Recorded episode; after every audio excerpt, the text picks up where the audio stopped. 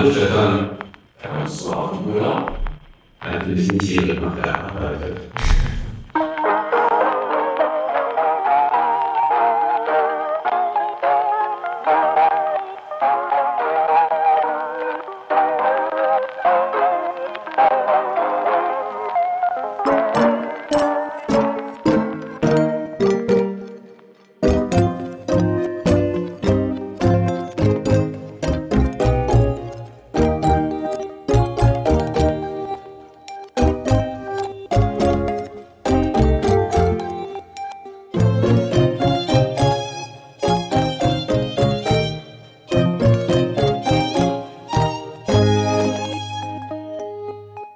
arbeitest du denn, du Fleißiger? Naja, es gibt ja immer was zu tun, es gibt Filme zu sehen, Bücher müssen gelesen werden und ich mhm. bin ja auch kein Mensch, der in irgendeiner Weise woanders gerne wäre. Ich bin ja sehr froh, äh, so wie alles ist. Ich gehe mal in ein Hotel für eine Nacht, äh, um ja. Irgendwo was Kulturelles zu erleben. Aber eigentlich ist für mich Urlaub ein äh, Konzept, das ich nie so ganz begriffen habe. Aber du bist mitten im Urlaub und arbeitest aber trotzdem. Das ist ja sehr löblich. Natürlich, hier wird gearbeitet. Ich sitze noch auf dem Bett, denn äh, der Küchentisch unten ist noch belegt. Es müssen Brötchen geschmiert werden. Mhm. Mm, wir hatten ja ein, äh, eine kleine virtuelle Begegnung vor ungefähr zweieinhalb Wochen. Ich schrieb dir mit einem Ping, also einem Location Tag. Ich ja. hänge in einer Hängematte im Wald kurz über Koblenz. Ja. Woraufhin du mir antwortest am nächsten Morgen, geht das überhaupt? Und Grüße aus dem Steigenberger in Köln. Also tageweise machst du da doch Urlaub. Na, ich äh, hatte da einen äh, Fototermin und äh, so hatte sich das ergeben. Genau. Mhm. Und äh, war dann auch noch abends in der Philharmonie. Und das war sehr schön. Und es war wahrscheinlich etwas bequemer in dem Bett als in deiner Hängematte. Ja, meine Hängematte war zu kurz. Nur 2,70 Meter. Sie hätte durchaus 3,20 Meter sein dürfen. Nichtsdestotrotz habe ich jetzt einmal Übernachtung im Wald mitgemacht. Ja. Es ist wahnsinnig kompliziert in Deutschland herauszufinden, ob man gerade in einem Naturschutzgebiet ist denn wenn es so ist, darf man es nicht, dann kostet es mhm. auch richtig Geld. Es gibt dann eine einzige App, die dir das anzeigt. Die benutzen vor allem die Drohnenpiloten, äh, um zu schauen, ob sie denn hier ihr Fluggerät steigen lassen dürfen. Und danach orientiert man sich dann, ob man denn hier seine Hängematte aufhängen darf. Es war alles ziemlich verrückt, aber der Reinsteig ist sehr schön. Ich empfehle das sehr. Ich bin jetzt auch materiell so gut ausgerüstet mit Rucksack, äh, Wasserblase, die man im Rücken mit sich trägt, so dass man gleich etwas Kleines trinken kann, ohne den Rucksack absetzen zu müssen, was sehr gut ist, denn der Rucksack wiegt am Ende dann doch 15 Kilo. Ach ja. Und äh, wir sind äh, tageweise Halbmarathons durch die äh, bergauf, bergab Rheinsteig Weinberge gelaufen. Das war sehr schön. Und jetzt kannst du noch etwas Kraft sammeln mit der Familie zusammen, denn für dich sind es ja aufregende Tage. Ich darf das sagen. Dein Buch erscheint am Freitag am dritten mhm. äh, beziehungsweise am Samstag dann die alten Republik, wie der demografische Wandel unsere Zukunft gefährdet. Endlich ist es da. Wir haben lange drauf gewartet. Äh, du hast uns heiß gemacht auf das Buch. Ich habe es auch noch nicht gelesen, werde es natürlich äh, jetzt umgehend tun, habe schon dein Interview in äh, Galore gelesen ja. und da fand ich schon wunderbar, wo du sagst, ja, die alten Republik, das ist ein Gemütszustand. Richtig. Und als ich das las, habe ich äh, sofort über meine Erlebnisse aus den vergangenen Tagen so nachgedacht. Und ja, mit diesem Gemütszustand lässt sich, glaube ich, sehr viel erklären, sehr viel einordnen. Und ich bin sehr gespannt. Ja, die Leute ähm, fragen dann immer, äh, warum heißt nicht Rentenrepublik? So habe ich es doch kennengelernt. Ja, weil wir die Rente vermeiden wollten als Thema, denn dann ist man immer zu nah am Geld und an diesen individuellen Sorgen wie sorgst du denn vor? Und die Antwort müsste dann immer sein, kann ich nicht, weil meine Wohnkosten sind so hoch, damit wäre das Thema eigentlich abgeschlossen. Aber Altenrepublik ist ja so ein bisschen mehr. Und äh, ich bin auch sehr gespannt. Äh, viele erwarten eine stringente Argumentation, viele erwarten ein großes Durcheinander, viele erwarten eine Materialsammlung, andere erwarten wieder irgendwie so ein seichtes kommt, wir bilden Schicksalsgemeinschaft und so weiter.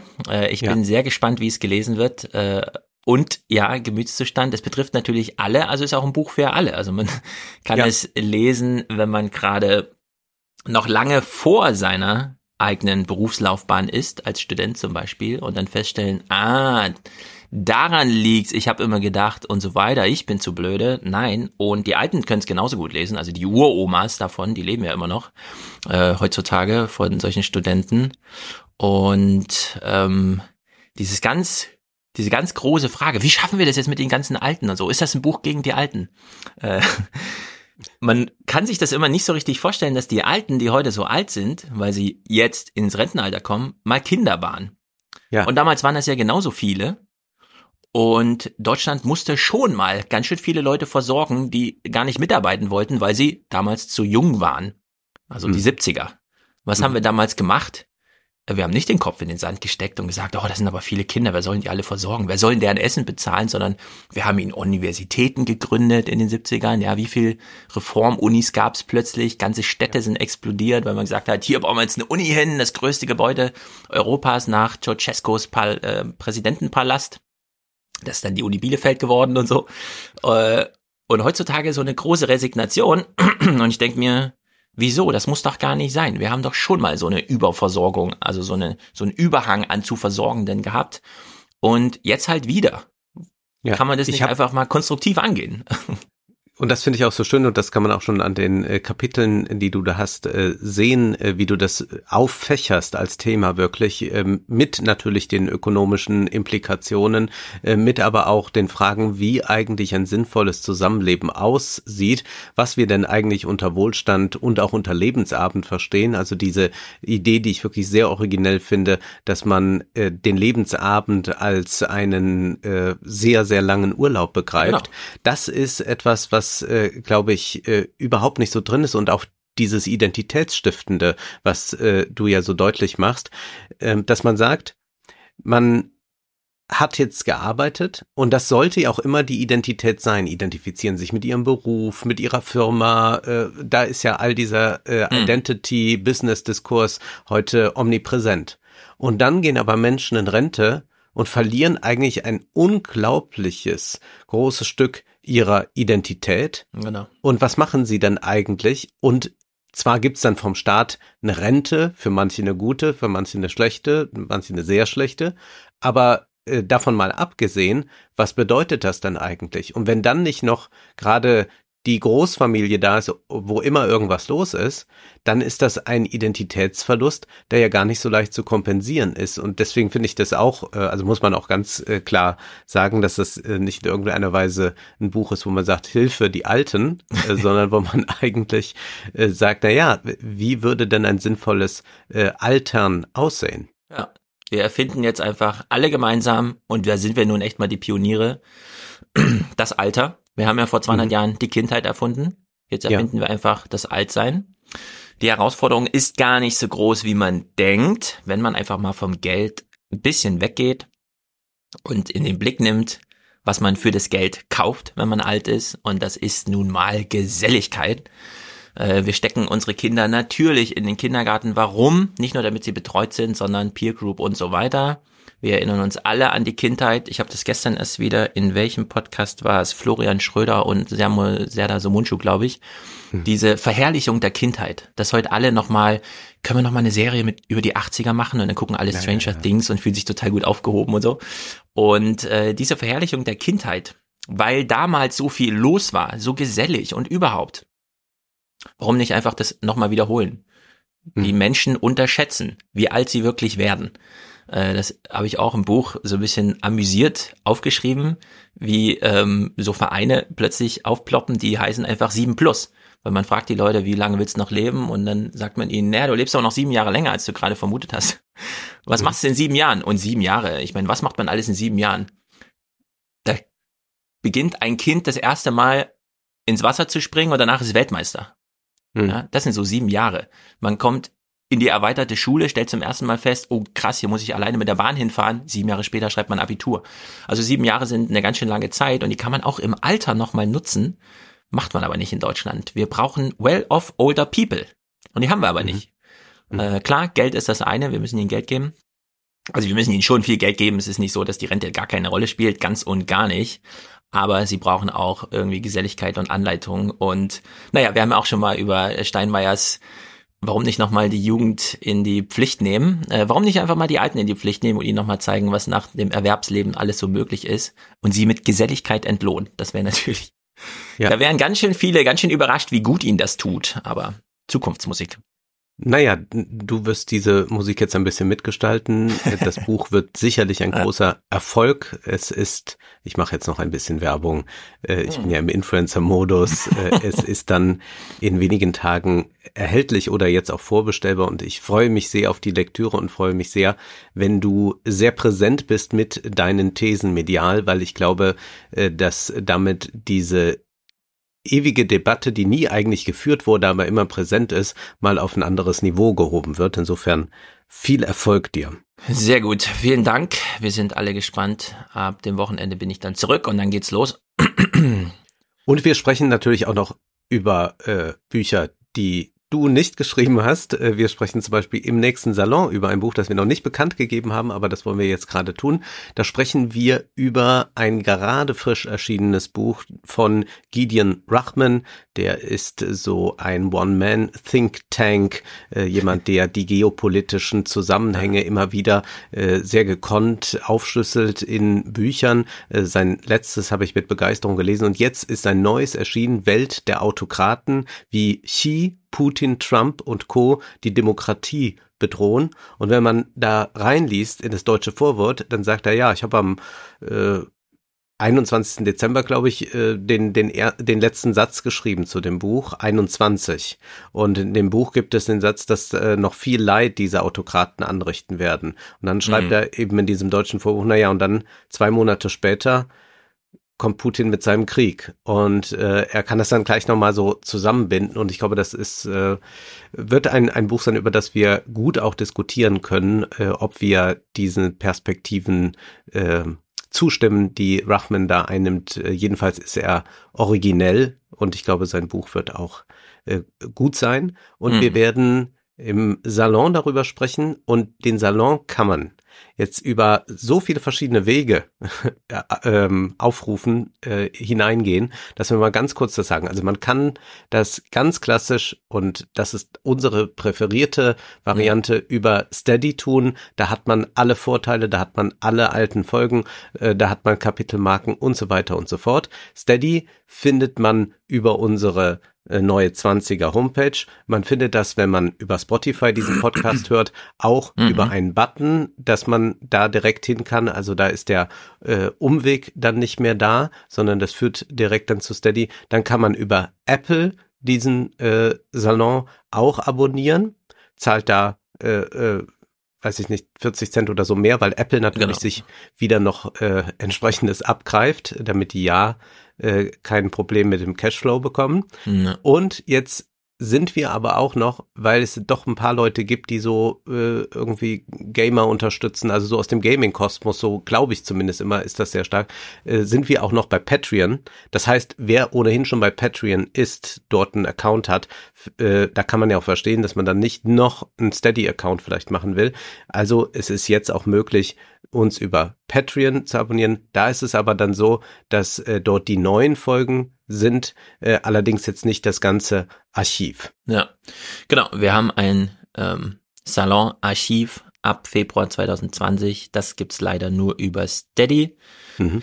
Steady ist auch für uns ziemlich einfach, denn ab, also bei Apple habe ich es noch nicht gesehen, bei Patreon mal schauen, aber Steady schickt uns zum Beispiel auch monatlich einfach eine Rechnung, die wir dann ans Finanzamt weiterreichen können, sofern die das mal sehen wollen. Das ist also nicht nur für euch das einfachste und das günstigste mit 2,50 Euro im Monat, sondern es ist auch für uns wahnsinnig hilfreich, äh, es nicht zu, zu verkomplizieren. Apple macht es natürlich für diejenigen einfacher, die einfach bei Apple sowieso in der Podcast-App hören und dann einfach da die neue Folge vorgeschlagen bekommen mit der Frage, willst du bezahlen, ja oder nein? Und Patreon, ja, wie du sagst, äh, ich habe selber so gar keinen Bezug zu Patreon. Äh, das scheint mir so ein amerikanisches Ding zu sein. Allerdings haben sie sich auch gleich bei uns gemeldet, nachdem sie sahen, dass wir da jetzt auch gelistet sind, um irgendwie Hilfe anzubieten. Das fand ich alles sehr nett, haben wir aber in dem Falle, na gut, wir haben nochmal kurz mit denen geklärt, wie eine Jahresabrechnung ist, sodass nicht jeden Monat äh, Zahlungsverkehr Kosten aufwirft. Aber jetzt haben wir ein Jahresabo abschließen. Genau, man kann auch bei äh, Patreon jetzt ein Jahresabo abschließen und damit nur einmal einen Zahlungsverkehr bezahlen. Das macht es auch nochmal um 17% günstiger als die monatliche Abrechnung. Naja, damit sind wir, glaube ich, jetzt gut aufgestellt. Ich glaube nicht, Ja. dass es irgendwo noch in der Ecke was schlummert, was man nochmal Bitcoin und so weiter, es scheint ja vorbei zu sein. Dass man Nein, das, sowas würden wir auch, das würden wir nicht machen. OnlyFans machen wir auch nicht, äh, auch wenn wir noch über was Ästhetisches heute sprechen werden, also was man vielleicht auch mitbringen muss, um bei OnlyFans zu sein, aber wir bleiben äh, über der Gürtellinie, kann ich schon versprechen. Nun, viele Wege führen in den Salon und wir werden aber jetzt einmal ein paar Wege durch die Welt machen, denn es sind so langsam wieder alle auf Reisen oder versprechen, auf Reisen zu gehen. Olaf Scholz war in Prag. Äh, Man flog wohl diesmal mit Maske hin. Es gab ja hier einen kleinen Aufschrei, dass man äh, nach Kanada flog ohne Maske mit einem PCR-Test und der sollte dann aber über Tage halten. Naja, äh, Ja, es gibt jetzt eine Ergänzung.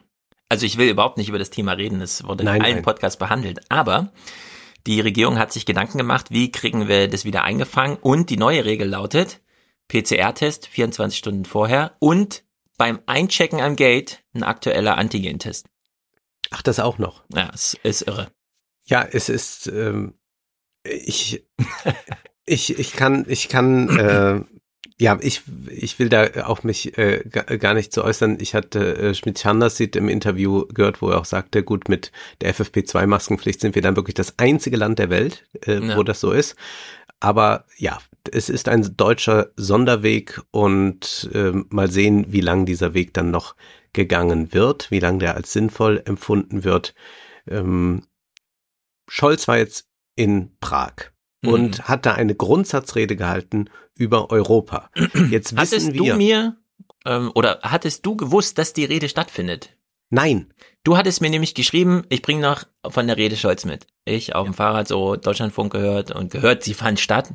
Ja. Bin aber auch irgendwie schon ein bisschen aus allen Wolken gefallen, weil ich dachte, hey, warte mal, jetzt gerade macht er so eine Grundsatzrede zur EU, die eine Antwort sein soll auf vor 17.000 Jahren hat äh, Macron in der Sorbonne und so weiter. Wir haben es ja alles besprochen. Und ich war total überrascht davon, dass Ja. sie stattfand. ja. Und ich bin jetzt sehr Ohne- gespannt, was er gesagt hat. Nun, wir wissen, er ist kein großer Redner. Und das hat er auch hier wieder unter Ja. Beweis gestellt.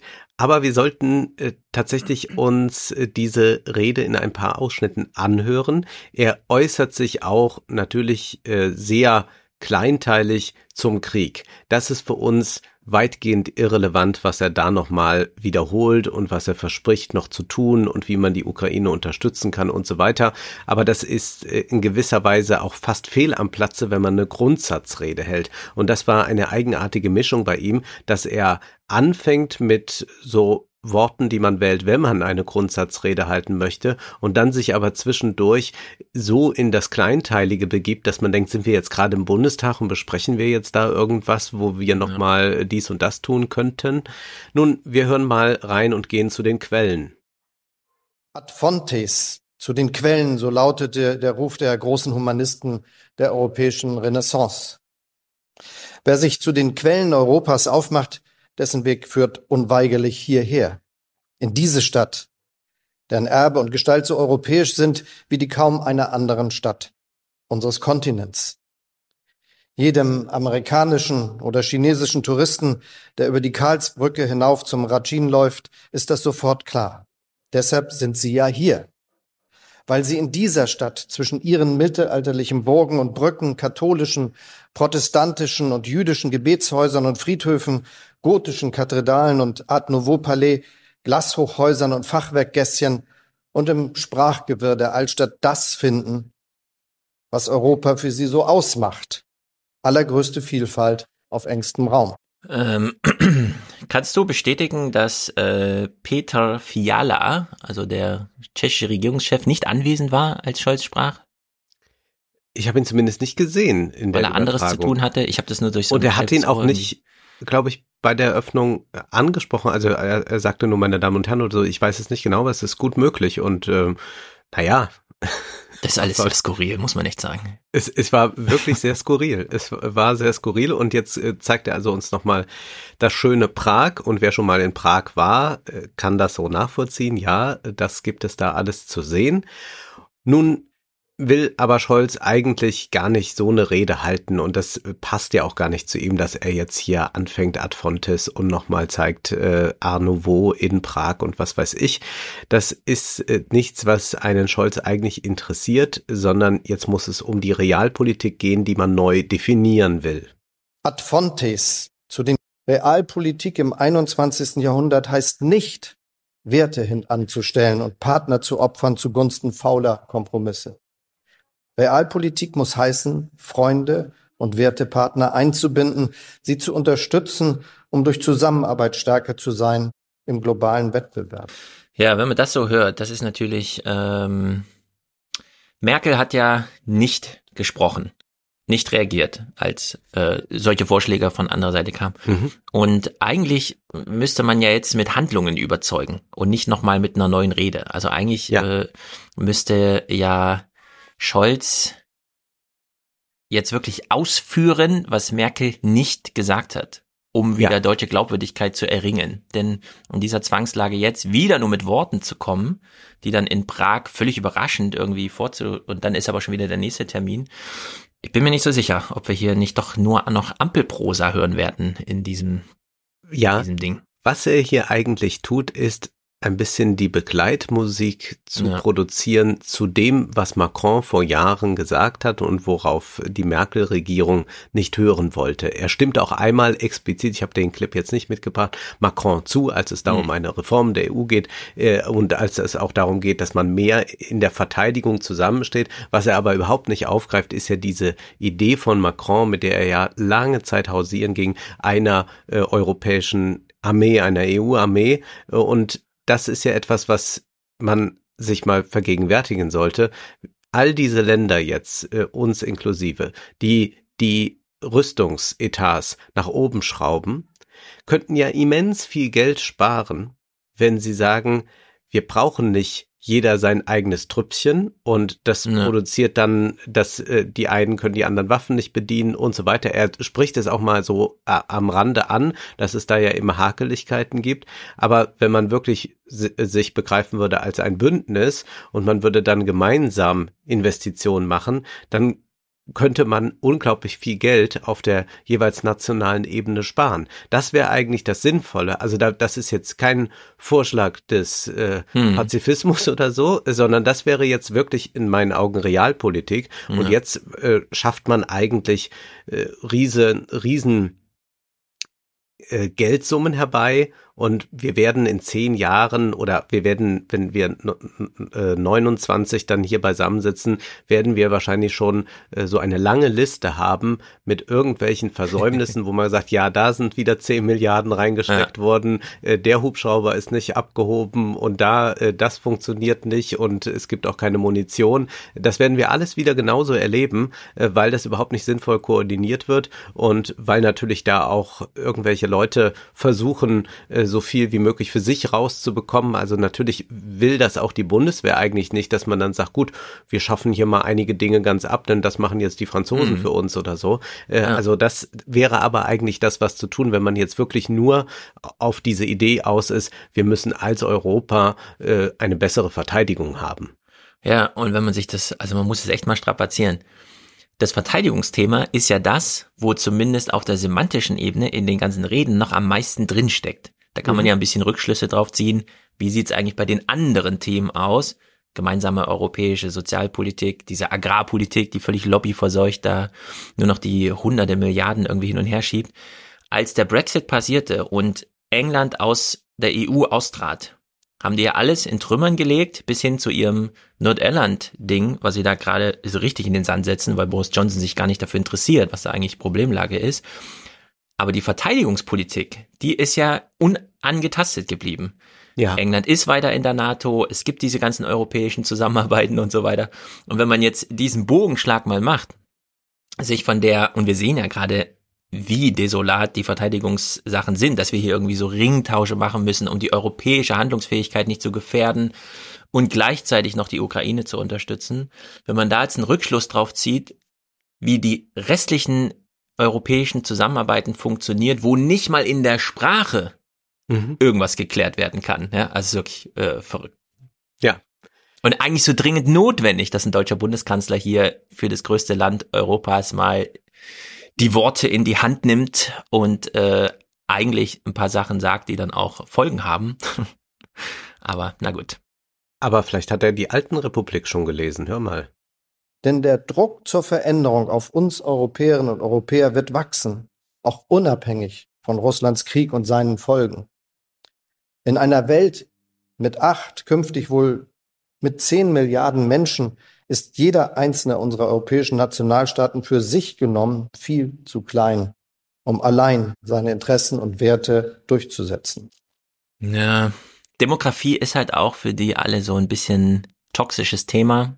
Ja. Da man dann immer gleich in so rechten Diskursen ganz komisch aufgegriffen wird. Deswegen, ich konnte es im Buch Aber auch, auch so. Europa ist zu klein, äh, wenn man das äh, demografisch vergleicht. Also auch der Westen ist zu klein. Das macht äh, Gideon Rachman übrigens ja. in äh, seinem Vorgängerbuch, wo er einfach mal äh, die Bevölkerungsentwicklung sich ansieht und sagt, naja, äh, wenn man das rein demografisch betrachtet, ist natürlich der Westen nicht in der Überzahl mehr. Und das ist aber erstmal ja gar nicht ausschlaggebend für äh, das, was man jetzt als äh, politische Macht bezeichnen hm. kann. Und naja, er mm, nimmt drei. Er, also es ist so ein bisschen die, also das letzte Jahrhundert war davon geprägt, dass auf Wirtschafts, also dass dem Wirtschaftswachstum immer ein Bevölkerungswachstum vorausging. Ja. Ähm, sonst, äh, also das ist, wenn auch alles sonst kompliziert ist, aber diese Verklammerung ist da. Und jetzt haben wir diese Zäsur, dass wir unterschiedlich schnell schrumpfen oder sogar wachsen. Also wir, Europa ist ja wirklich klein, was Bevölkerung angeht. 500 ja. Millionen von 10 Milliarden. Das sind also 5 Prozent. Das ist nicht wirklich sehr viel. Und wenn man sich jetzt Afrika anschaut, alle Länder zusammengenommen, die von 1,5 auf bis zu 4, 4,5 Milliarden prognostiziert wachsen, das ist dann schon die Hälfte der Welt in weniger mhm. als 100 Jahren. Indien mhm. überholt jetzt China. China, wir sehen, wie es dazugeht. Nicht mal mehr Wirtschaftswachstum haben sie noch. Sie ähm, haben eine Drei-Kind-Politik jetzt und zugleich äh, wollen weniger Frauen äh, denn je Kinder haben. Mhm, genau. Weniger Kinder als äh, damals noch zu den Hochzeiten der Ein-Kind-Politik. Und Olaf Scholz ist ja eigentlich demografiepolitisch und ich bin sehr dafür, dass wir Demografiepolitik jetzt mal ernsthaft machen, so wie wir Klimapolitik machen. Dass wir uns vor dem Thema nicht wieder so verstecken, nur weil wir da immer glauben, da führen die Falschen die Diskurse und so. Er war Arbeitsminister, er war Finanzminister, er ist Bundeskanzler. Niemand kennt sich so gut aus in diesen Themen wie Olaf Scholz, formal gesehen. Hm. Aber er traut es sich nicht anzusprechen. Ich zitiere ihn ja dann auch, wie er im Bundestag als Finanzminister steht und einfach gar nicht über Ausländer reden möchte, über Migration beim Thema Fachkräftemangel. Sich richtig weigert, so dass dann wirklich noch die Zwischenrufe der FDP kommen, ob es jetzt hier Demografieleugner vorne am Rednerpult gibt und der Finanzminister gemeint ist und so. Und in der Hinsicht, äh, keine Ahnung, ob man hier die Wende nochmal hinbekommt. Ich bin sehr dafür, dass die Politiker allen voran die, die dann auch wirklich die Kompetenz und Kapazität gerade haben, machtvoll zu sprechen, äh, das Thema dann wirklich auch mal richtig aufgreifen und nicht nur so verdruckst in dieser ja. Präambelsprache. Auch das spricht er kurz an in dieser Rede. Er sagt, dass wir ja überall jetzt an den Flughäfen und in den Krankenhäusern merken, dass zu wenig Personal da sei und dass man schon über Migration jetzt nachdenken muss macht aber dann unglaublich viele Worte darum, dass man die illegale Migration bekämpfen mhm. muss. Und du weißt dann immer gut, da soll also Frontex dann noch mal stärker ausgestattet werden und äh, ja. die Festung Europa noch fester sein. Und dann würde man gerne sich die Rosinen auspicken, die dann nichts lieber wollen, als in Deutschland zu arbeiten äh, zu widrigen Bedingungen. Also das ist auch eine sehr interessante Vorstellung, wo man sich auch äh, fragen muss auf Dauer, äh, wie attraktiv äh, dann tatsächlich Europa noch ist. Also klar gibt's äh, viele, die aus afrikanischen Ländern kommen, die unbedingt äh, hier äh, sein möchten. Aber wenn man da tatsächlich jetzt äh, sagt, wir erhöhen da eigentlich nochmal die Zäune, und dann suchen wir uns aber die aus, die wir brauchen, dann glaube ich, wird das auf Dauer schiefgehen. Und ich glaube auch, wenn dieser Diskurs schon gleich, sobald man sagt, wir müssen über Arbeitsmigration reden, dass man dann schon erstmal 100 Sätze über die illegale Migration, die sogenannte illegale Migration, äh, ver äh, verliert, dann macht man damit eigentlich schon ein Zugeständnis an wieder so einen rechten Diskurs, ja. so dass man am Ende äh, über so wenig Zuwanderung sprechen wird, dass es hinten und vorne nicht reicht. Ja, genau. Nun, die neuen Partnerschaften, welche sind das? Doch bei allem, was gerade Präsident Biden für unsere Partnerschaft getan hat, wissen wir zugleich, dass sich der Blick Washingtons stärker auch auf den Wettbewerb mit China richtet und auf den asiatisch-pazifischen Raum. Das wird für künftige amerikanische Regierungen ebenso gelten, vielleicht sogar noch mehr.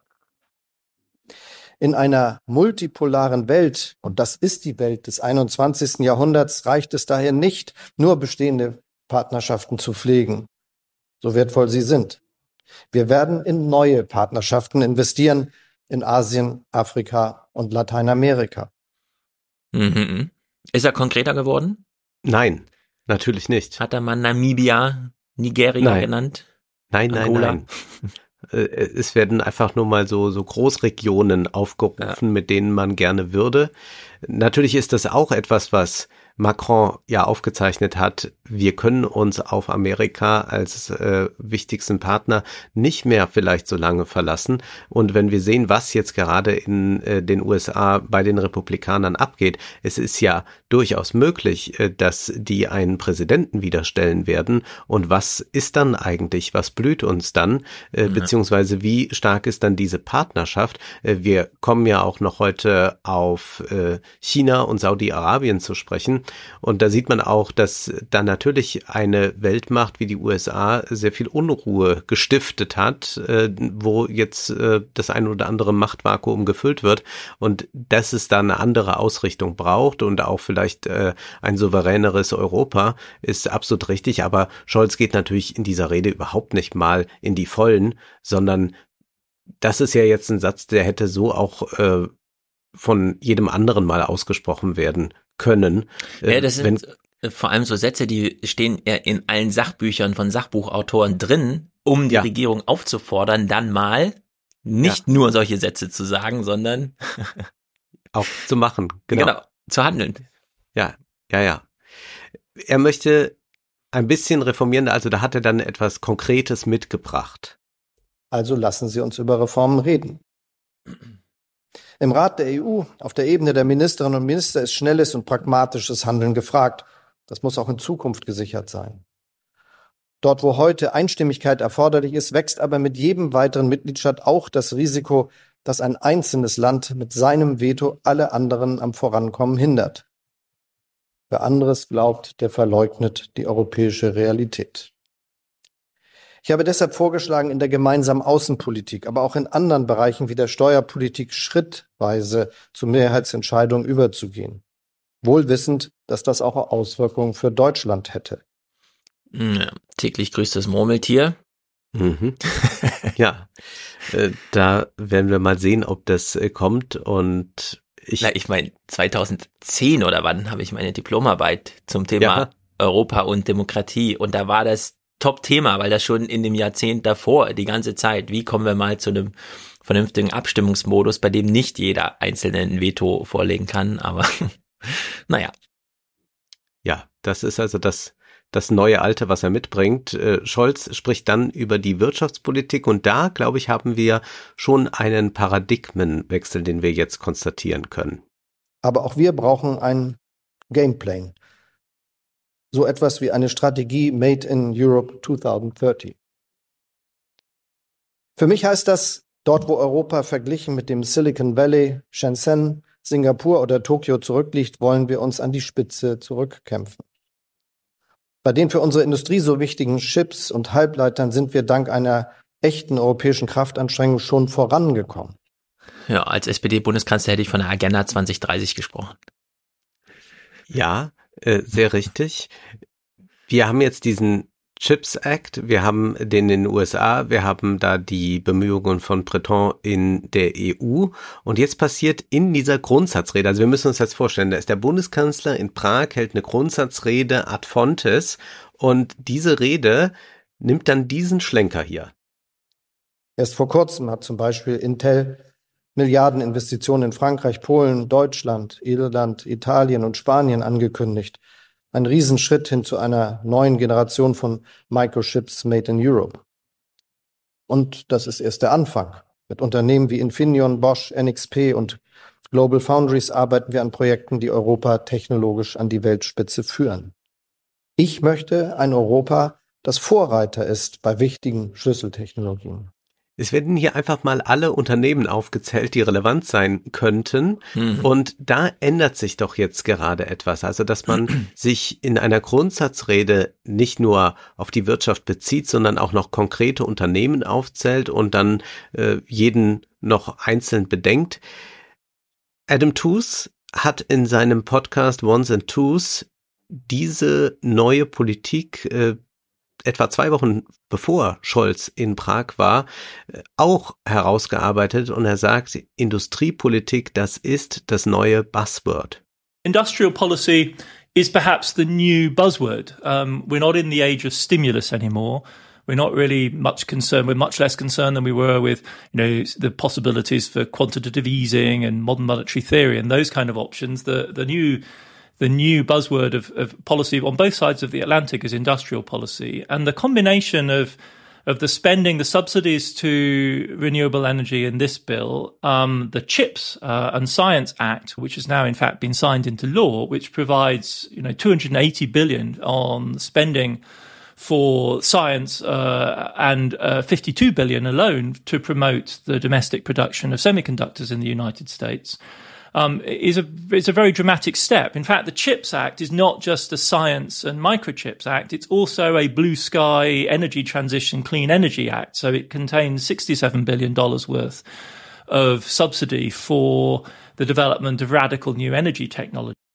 Mhm. Das heißt, der Paradigmenwechsel ist jetzt, dass man einen engen Zusammenschluss erlebt äh, von Politik und Wirtschaft. Wir werden uns gleich noch ansehen, was da mit Wirtschaft gemeint ist. Also es ist ja jetzt nicht so, dass äh, Scholz da stand und sagt und Rheinmetall und so weiter, sondern er äh, bezieht sich dann auf Technologieunternehmen. Das äh, können wir in den USA auch beobachten. Und was noch hinzukommt, ist, dass wir ja es in den USA mit diesem äh, Build, Bat, äh, Build Back Better Act mhm. zu tun hatten, der dann von Joe Manchin und einigen anderen torpediert wurde.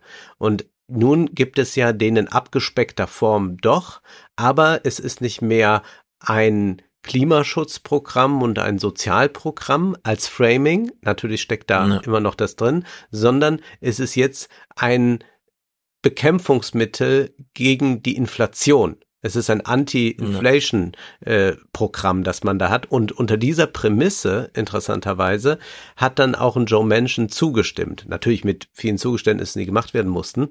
Und da äh, zeigt sich ja doch schon eine ganz deutliche Verschiebung, äh, was jetzt offenbar funktioniert. Ja, vor allem haben wir hier wieder Adam Tooze gehört, wie er diese großen Zahlen nennt, während er gleichzeitig, wenn er in Europa auftritt, immer nur sagen kann, ja, Sie müssen mal in diesen großen Zahlen denken. Ja.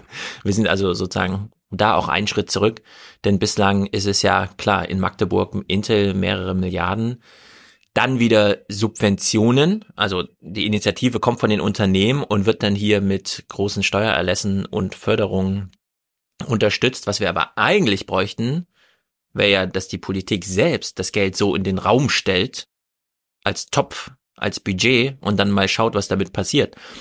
Beispielsweise, indem man dann wirklich auch Universitäten nochmal ja. bis hin zu neu gründet, um da einfach äh, so ein Zentrum zu schaffen, um das herum dann eben äh, solche Industrien sich ansiedeln. Ja, wir hören mal weiter. If, if you add all of these things up, if you, and if you add in also the bipartisan infrastructure bill that passed last year, which also contained modest amounts of spending on the energy transition, you arrive at really quite a radical conclusion, which is that over the next decade, the federal government in the United States will be spending about $80 billion a year, um, which is three times as much as it spent in the previous decade on renewable technologies. um, renewable energy technologies, that is. So that's a very significant commitment. Is it enough to, to drive the energy transition? Well, will time will tell. Uh, broadly speaking, we think the investment needs to be substantially larger than that, but it's unprecedented historically for the government to be spending on that scale. Ja, wir haben, das hat mich damals gewundert, hier in Frankfurt einzelne Gebäude, denen man das gar nicht ansieht. Da muss man dann erst bei Google Maps und dann guckt man so von oben, was wird da angezeigt als und Firmenname. Und dann sieht man, ach, irgendwas mit Krypto. Also irgendwelche alten Industriehallen, die nochmal benutzt werden, weil intern viel Raum und so. Und dann werden da so Krypto-Coins irgendwie, wahrscheinlich Bitcoin gemeint. Und diese Unternehmen äh, verlassen so langsam Europa und ziehen nach Texas. Warum? Weil sie da einfach ähm, dazu buchen könnten, wie viel Strom sie brauchen. Also da sind einfach ganze Landschaften so Hektar groß mit Solarplatten übersät und dann bucht man sich das einfach. So wie man sich Rechenkraft dazu bucht, wie man sie braucht, in so riesigen Clouds, bucht man sich da einfach den Strom, wie man ihn denn braucht. So. Und äh, das fand ich sehr überraschend, weil das glaubt man ja nicht von Texas. Wir haben ja immer noch dieses, ja. diese Idee von, das ist der Ölstaat und da sind so die alten Wildwest irgendwie, da gehen wir hin, weil da finden wir das goldene das schwarze Gold und so. Aber nee, da geht man mittlerweile als hippes Startup hin, wenn man Strom on demand braucht, weil da einfach riesige Sonnenkollektoren stehen, die einem das einfach zur Verfügung stellen. Wir hatten in einem der ersten Salons ein Buch, das hatte ich vorgestellt, Tools and Weapons. Und mm. das war von dem Microsoft-Anwalt und dessen These war, äh, wenn wir die globalen Herausforderungen sehen, und er meinte dann ganz klar China, aber wir können ja auch hier noch den Klimawandel hinzunehmen, dann war seine Prognose, dass jetzt es nicht mehr darum gehen kann, dass die Unternehmen versuchen, so einen Krieg zu führen gegen die Regierung. Äh, das ist ja noch so ein bisschen der Modus, in dem Elon Musk äh, mitunter bei Twitter unterwegs ist, um aber dann doch alles abzugreifen, ja. was man bekommen kann. Das ist ja immer so eine sehr zweischneidige Angelegenheit. Und in Tools and Weapons war eher so ein Miteinander da, also so eine neue Idee von äh, Corporate America und Washington und alles zusammen. Und das ist etwas, was Adam Tooze auch so beschreibt. Of course, Intel, which tells the government what it needs to build a you know new, absolutely spanking, high technology uh, chip plant, it, it, it, to have a fab. No one in no one in Washington knows what's necessary for that. Certainly not at the level that the chip manufacturers themselves do. So what we're seeing here is a new kind of the creation of a whole series of new intertwined complexes of political subsidy, state power, and um, and high tech firms Auf hm. dieser reinen Hightech-Ebene stimmt das natürlich, dass die Politik das auch nicht in dieser Weise beantworten kann. Die kann nicht sagen, das und das muss gemacht werden. Du hast ja schon mal beschrieben, wie äh, kompliziert das eigentlich ist, ein solches Werk äh, zu ja. haben, das solche Chips produzieren kann. Und das ist ein Spezialistenwissen, das natürlich dann nicht bei den Politikern da sein kann. Aber die Gefahr ist selbstverständlich sehr groß, wenn man äh, ein solches Industriepolitikbündnis hat. Äh, das kennen wir auch aus der Vergangenheit eben von den Ölkonzernen und so weiter, dass die einfach die Gesetze schreiben. Wir haben ja äh, noch das Thema Gasumlage äh, und Preise und so weiter heute äh, auf der Agenda, äh, wo man dann sehen kann, äh, da hat äh, die Industrie mitgeschrieben. Das ist ja. nicht ungewöhnlich im Übrigen. Also manche haben sich auch äh, da sehr überrascht gezeigt und dann dachte ich mir, nee, das wundert an sich nicht. Nur äh, die Vorstellung, glaube ich, ist ähm, noch nicht so ganz durchgesickert, dass wenn diese Art der Zusammenarbeit, die Adam Tooze hier beschreibt, entsteht, äh, dann bedeutet das nicht, dass alle an einem Strang unbedingt ziehen. Also vielleicht auf so ein ganz, wenn man so ganz weit rauszoomt, dann kommt man vielleicht dazu. Aber sonst gibt es da durchaus Leute, die ihre Interessen haben. Und äh, um das mal vorwegzugreifen, ich glaube, dass das äh, etwas ist, was äh, arg unterschätzt wurde. Äh, auch äh, das ich will, ich will es nicht allzu gemein formulieren, aber dass ich äh, bei Habeck, den wir ja auch schon hier gelobt haben, äh, mitunter den Eindruck habe, er könnte alles auf so einer äh, vernünftigen Diskursebene, fast so Habermas-mäßig, aushandeln und dann kommen wir zu einer vernünftigen Lösung. Aber nein, man muss auch wissen, in äh, den Energiekonzernen und was ja. weiß ich, Zulieferern äh, sind Leute, die nicht an dem vernünftigen Diskurs interessiert sind, um am Ende ein schönes Resultat für alle zu haben, sondern da geht es einfach darum, wer kriegt noch eine Million mehr und was muss ich tun, damit ich mhm. die bekomme. Ja, wir haben ja Habeck hier zweimal dokumentiert. Einmal beim Wohnbautag, wo er Ja. den Unternehmen, die anwesend waren, sagte, wieso fördern wir eigentlich noch diesen Standard, diesen 55 Prozent im Vergleich zu 1990 energetischer bauen, obwohl der längst Standard ist? Könnten Sie uns da nicht mal Bescheid sagen, dass Ja. wir hier eigentlich Standards fördern? Und dasselbe ja nochmal beim Industrietag, wo er auch dem ganzen BDI-Unternehmen Ja. sagte, ich hoffe, wir verarschen uns hier nicht, sondern sie sagen mir einfach Bescheid. Und in der Hinsicht fand ich es auch folgerichtig, dass er da im Spiegel einfach öffentlich eingestanden hat. Also dieser Energiemarkt, das ist ja unglaublich. Ich habe mir das angeschaut und ich habe nicht durchblickt, wie die alle eigentumsrechtlich miteinander zusammenhängen und wer hier welche Hilfen dann noch abgreift und so weiter, wo ich dachte, ja genau, äh, er hat halt drum gebeten, nicht verarscht zu werden und hat festgestellt, hier wurde ich ganz schön verarscht bei seiner Ja, ist Gasumlage. doch logisch.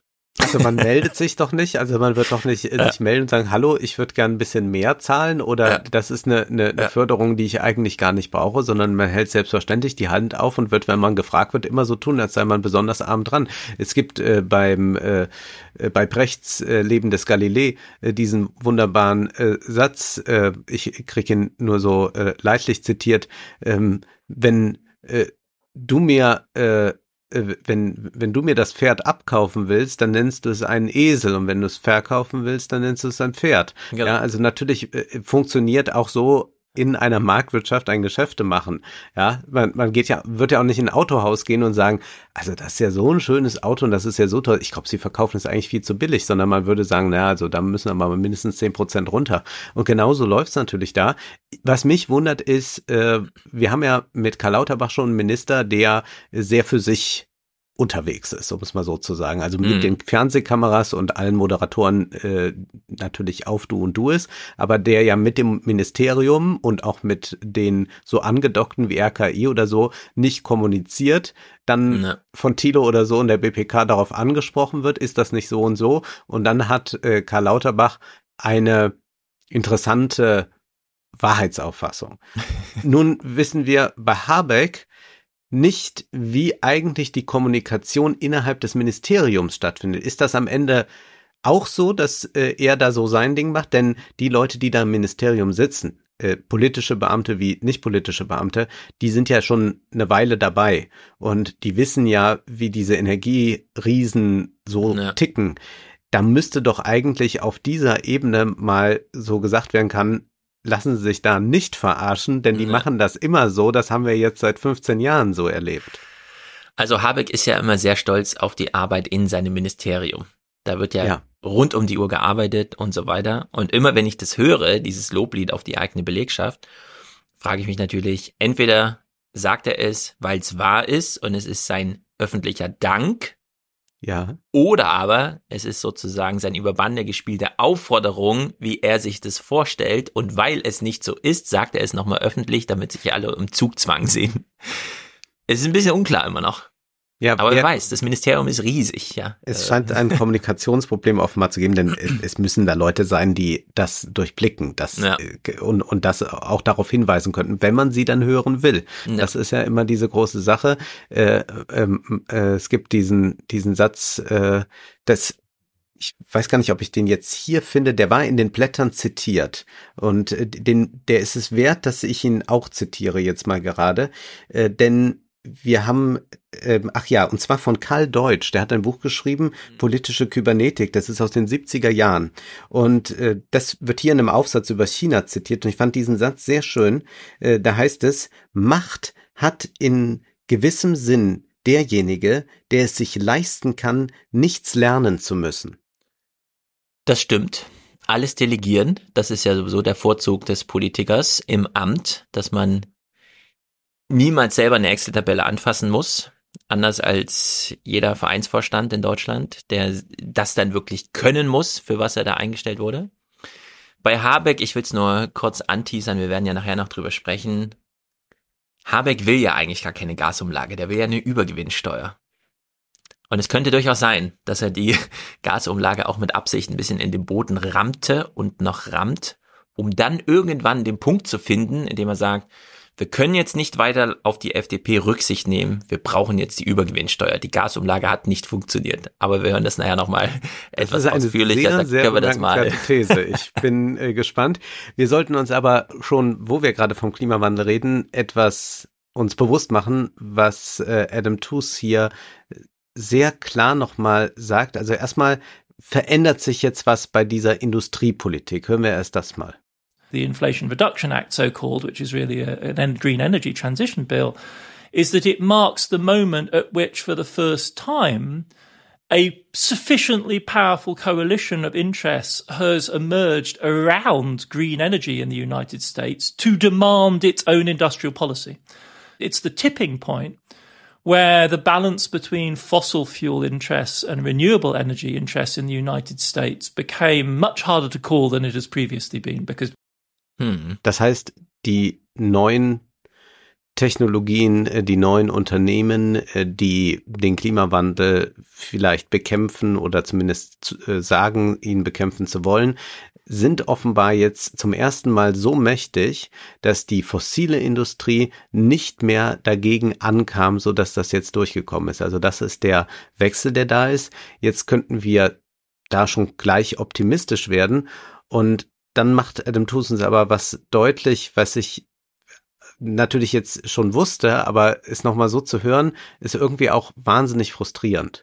The question of saving the climate or stemming climate change is well beyond America's reach at this point. Um, we're not in the 1990s anymore. Uh, in 2020, the last year for which we really have comprehensive figures, the United States contributed less than 13% of global emissions and China's share was over 32%. So whatever American does, whatever policy it adopts, carrots, sticks, regulations, you, you name it, um, it is only a relatively modest part of the overall of the overall equation going forward in the coming decades. Addressing climate and driving the energy transition is above all a problem for Asia, in which Western states, the United States, Europe can play a positive part but are truly not the decisive factor anymore. Um, and that's the opportunity that we lost in the 1990s for the Europeans and the Americans to really be able to fully lead on that. That's no longer the case. Wir geben also, da nicht hm. mehr in dem Sinne den Ton an. Ja, also wir können natürlich da ganz viel machen und können unterstützen und das ist ja auch immer diese Scholz-Idee. Wir entwickeln hier die Technologien und er würde sagen, verkaufen sie an Afrika. Du sagst zu Recht, wenn, dann müssen wir die dahin verschenken. Ja. Äh, das ist sicherlich so, aber wir sind nicht mehr an dem Punkt, wo wir sagen können, der Westen produziert äh, das meiste CO2 und deswegen haben wir da noch die Führungsrolle in der Reduktion, sondern diese Führung ist uns quasi aus der Hand genommen durch die globale Entwicklung des Kapitalismus und auch der äh, ähm, Demografie, so dass mhm. wir eigentlich in so einer interessanten Doppelposition sind. Zum einen sind wir da jetzt etwas äh, marginalisierter, was äh, unseren Anteil anbelangt. Zugleich haben wir aber noch diese enormen äh, technischen Vorsprünge, Vorsprünge und auch die finanziellen Mittel, die uns wiederum ermöglichen, etwas zu entwickeln, äh, was allen helfen könnte. Aber wir hätten, wenn man sich das deutlich macht, in den 90er Jahren eine Wende hinbekommen können, so dass wir wirklich da in dem Sinne Leader gewesen wären. Hm. Aber das hat nicht stattgefunden. Das heißt, wir haben diese Chance verpasst. Ja, also als Rot-Grün regierte ab 98 mhm. war ja, das kennen wir ja alle, Deutschland 51 Prozent Weltmarktanteil bei den bei der Windkraft und bei Solar auch weit führend. Gleichzeitig war das aber auch der Punkt, an dem Gerhard Schröder entschied, ah, dieses russische Gas, das ist irgendwie, da kriegen wir auch einen guten Preis für. Da können wir so eine europäische Vormachtstellung aufbauen. Dass heute Unipa 34 Milliarden Euro, zwei Drittel der Gasumlage einheimst, hat ja damit zu tun, dass wir marktwirtschaftlich organisiert haben oder sagen wir mal privatwirtschaftlich, was eigentlich Staatsräson war. Wir kaufen russisches billiges Gas. So, wir können also beides bei Rot-Grün damals sehen, sowohl diesen gigantischen Ausbau der Erneuerbaren als auch diese große Abhängigkeit und dieses wieder, wir sinken wieder ab in diesen, wir holen uns das billige russische Gas. Jetzt dreht sich die Zeit so ein bisschen, weil wir zum einen sehen, ja, wenn wir alles einpreisen würden, war das doch gar nicht so billig, das alles zu verfackeln, sondern wir hätten vielleicht diesen Pfad der erneuerbaren Energien weitergehen sollen, denn ja. Und das ist ja so interessant, wie das, wie wir jetzt alle lernen, wie der Strommarkt funktioniert. Alle bieten Strom an und sagen, was es bei ihnen kostet. Dann orientiert man sich bei dem teuersten Anbieter. Das sind gerade mhm. die Gasproduzenten. Zu liefern tut aber als allererstes der billigste. Genau. Wir benutzen also zuerst die, die billigen Erneuerbaren, haben aber diese gigantischen Strompreise durch das Gas. Und das ja. passt ja alles gar nicht mehr zusammen. Und so ist das ja auch in China gerade drunter und drüber, dass sie nämlich für sich auch sagen, ey komm, wir bauen hier noch 140 äh, Kohlekraftwerke, weil wir die billige Energie brauchen, weil Wirtschaftswachstum überall ist. Gleichzeitig haben sie gerade gar kein Wirtschaftswachstum wegen ihrer Corona-Politik und stellen gleichzeitig noch fest, hm, ganz schön blöd, dass der Yangtze gerade den tiefsten Spiegel seit 150 ja. Jahren hat und unsere ganzen Reisfelder, also Flächen so groß wie Spanien und so weiter, komplett trocken liegen. Also die erwarten gar keine Reiseernte dieses Jahr. Größte Hitzewelle, glaube ich, in der Geschichte der Menschheit bislang. Ja, mir hat also, jemand was so da TikTok, zu erleben ist. Genau, so ein TikTok-Video geschickt, wie in den Supermärkten Schulter an Schulter die alten Leute da drin stehen, um sich einfach eine Abkühlung zu holen tagsüber, weil das die einzigen Räume sind, die noch klimatisiert sind. Also es ist, äh, geht gigantisch drunter und drüber und auch China muss sich mal überlegen, wie man mit dem Klimawandel irgendwie umgeht, weil bislang haben sie ja dieses Programm komplett über Umweltschutz gefahren verrauchte Städte sind blöd, weil dann finden die Leute nicht zur Arbeit und so. Also schon allein, weil man nichts sieht, aber auch, weil man dann nur krank zur Arbeit kommt und die Gesundheitskosten so hoch sind. In China wird es wahrscheinlich auch demnächst Klimapolitik geben. So ja. wie wir es in Europa jetzt und in Amerika von TUSI eben schon gehört haben. Der Druck von der Bevölkerung ist allerdings noch nicht so hoch, auch weil noch äh, da etwas anderes mit reinspielt. China hat ja momentan so gut wie kaum Inflation. Ich glaube, es sind so 2,7 Prozent. Also verglichen zu den westlichen Staaten ist das ja wahnsinnig wenig. Und das liegt daran, dass die Energiepreise nicht nach oben gehen, weil das ja äh, von den Staatskonzernen äh, eingekauft ja. wird und der Staat quasi den Preis damit übernimmt und das dann nicht ausspielt auf die Bürger. Ist die Frage, wie lange das in dieser Weise gut geht. Aber dadurch bekommen die Bürger das, was wir jetzt hier erleben, in dieser Weise nicht mit. Also die sehen die Klimakatastrophe jetzt, indem es da furchtbar heiß ist, aber sie äh, glauben, dass das mit der Energie noch alles super läuft. Und das ist sicherlich äh, das Problem und zugleich das Glück für die, dass die jetzt dadurch keine Inflation haben. Also diese Art der Preisdeckelung ist ja auch etwas, was die SPD hier äh, ja. sehr äh, äh, wieder zum Thema gemacht hat. Ich kann dazu ja mal was spiegeln, was so mhm. halb passt, aber was ich super interessant fand, so aus so einer persönlichen Richtung. Wir waren also drei Tage im Rheinsteig und hatten alles dabei, was wir glaubten zu brauchen. Es war die erste Wanderung, nicht von allen von uns, aber von mir. Äh, was bedeutet, naja, man hat so eine Idee von der Planung und dann zieht man die so durch und hat einen Rucksack ganz schön voll mit Kram, den man vielleicht doch nicht braucht und manche Sachen fehlen. Aber ich hatte eine 30.000 äh, Milliampere-Stunden Powerbank dabei, von der ich wusste, na, die lädt mein Handy ungefähr siebenmal. Das war ziemlich optimal. Man kommt also durch drei Tage mit einem kleinen Akku. Ja. Wenn man nichts weiter braucht als ein Handy und von dem aber den Anspruch hat, ich will aber nicht Energie sparen müssen im Sinne von, das Video jetzt mal lieber nicht drehen, weil Strom sparen. Also man kommt durch drei Tage. Man kann den Strom mitnehmen. Beim Wasser ist es interessanterweise so, dass man erstaunlich weit kommt mit wenig Wasser. Ich hatte also eine Trinkblase mit zwei Liter, dann nochmal einen Reserveliter dabei. Wusste natürlich, irgendwo wird uns schon was zu kaufen geben. Und dann hatte ich noch ein Liter so für Kram, den man halt so, keine Ahnung, mal die Hände waschen oder so. Und erstaunlicherweise kommt man doch ganz schön weit mit so einem Liter für sich, wenn man ihn ordentlich rationiert. Also dieses, ich gehe mal zum Wasserhahn und spül meinen halben Liter fassenden Proteinbecher mit zwei Litern Wasser aus, weil da ja irgendwo noch so ein kleines Ding war, was ich auch mit dem Lappen hätte wegwischen können. Aber nee, ich muss noch mal einen Liter Wasser durchjagen. Ähm, es gibt dieses Gesetz, Human hatte mir den Namen mal genannt, äh, wenn man einen Benchmark hat, dann optimiert man auch dahin. Ja. So. Und das wird einem total gewahr, wenn man ähm, bergauf, bergab läuft und genau weiß, nee, das sind so kleine Dörfer, hier gibt's keine Dorfschenke, hier kannst du nirgendwo was machen. Und dann, ah, Friedhöfe. Man plant also eine Wanderung um Friedhöfe, weil man weiß, da ist immer eine Frischwasserleitung, weil die ja ihre Blumen gießen wollen. So, ja. und dann steht man da und nimmt sich einfach eine halbe Stunde, mischt sich seine Vitamine, mischt sich sein Protein, wäscht sich die Hände und mal das Gesicht, so. Ja, und man kommt mit Zeit und wenig Wasser und noch weniger Energie wirklich bequem, so dass alle Spaß haben, durch drei Tage. Wenn man dieses Verhalten mal zu Hause hinbekäme, könnten wir locker 90 Prozent von dem, was wir alles verbrauchen, einfach mal sparen, statt uns so händeringend, oh Gott, wie schaffen wir diese 20 Prozent und so weiter. Also vielleicht brauchen wir echt einfach nur einen anderen, und jetzt kommt das Wort, an dem man erkennt, dass es natürlich nie so kommen wird. Man braucht einfach mal ein anderes Mindset.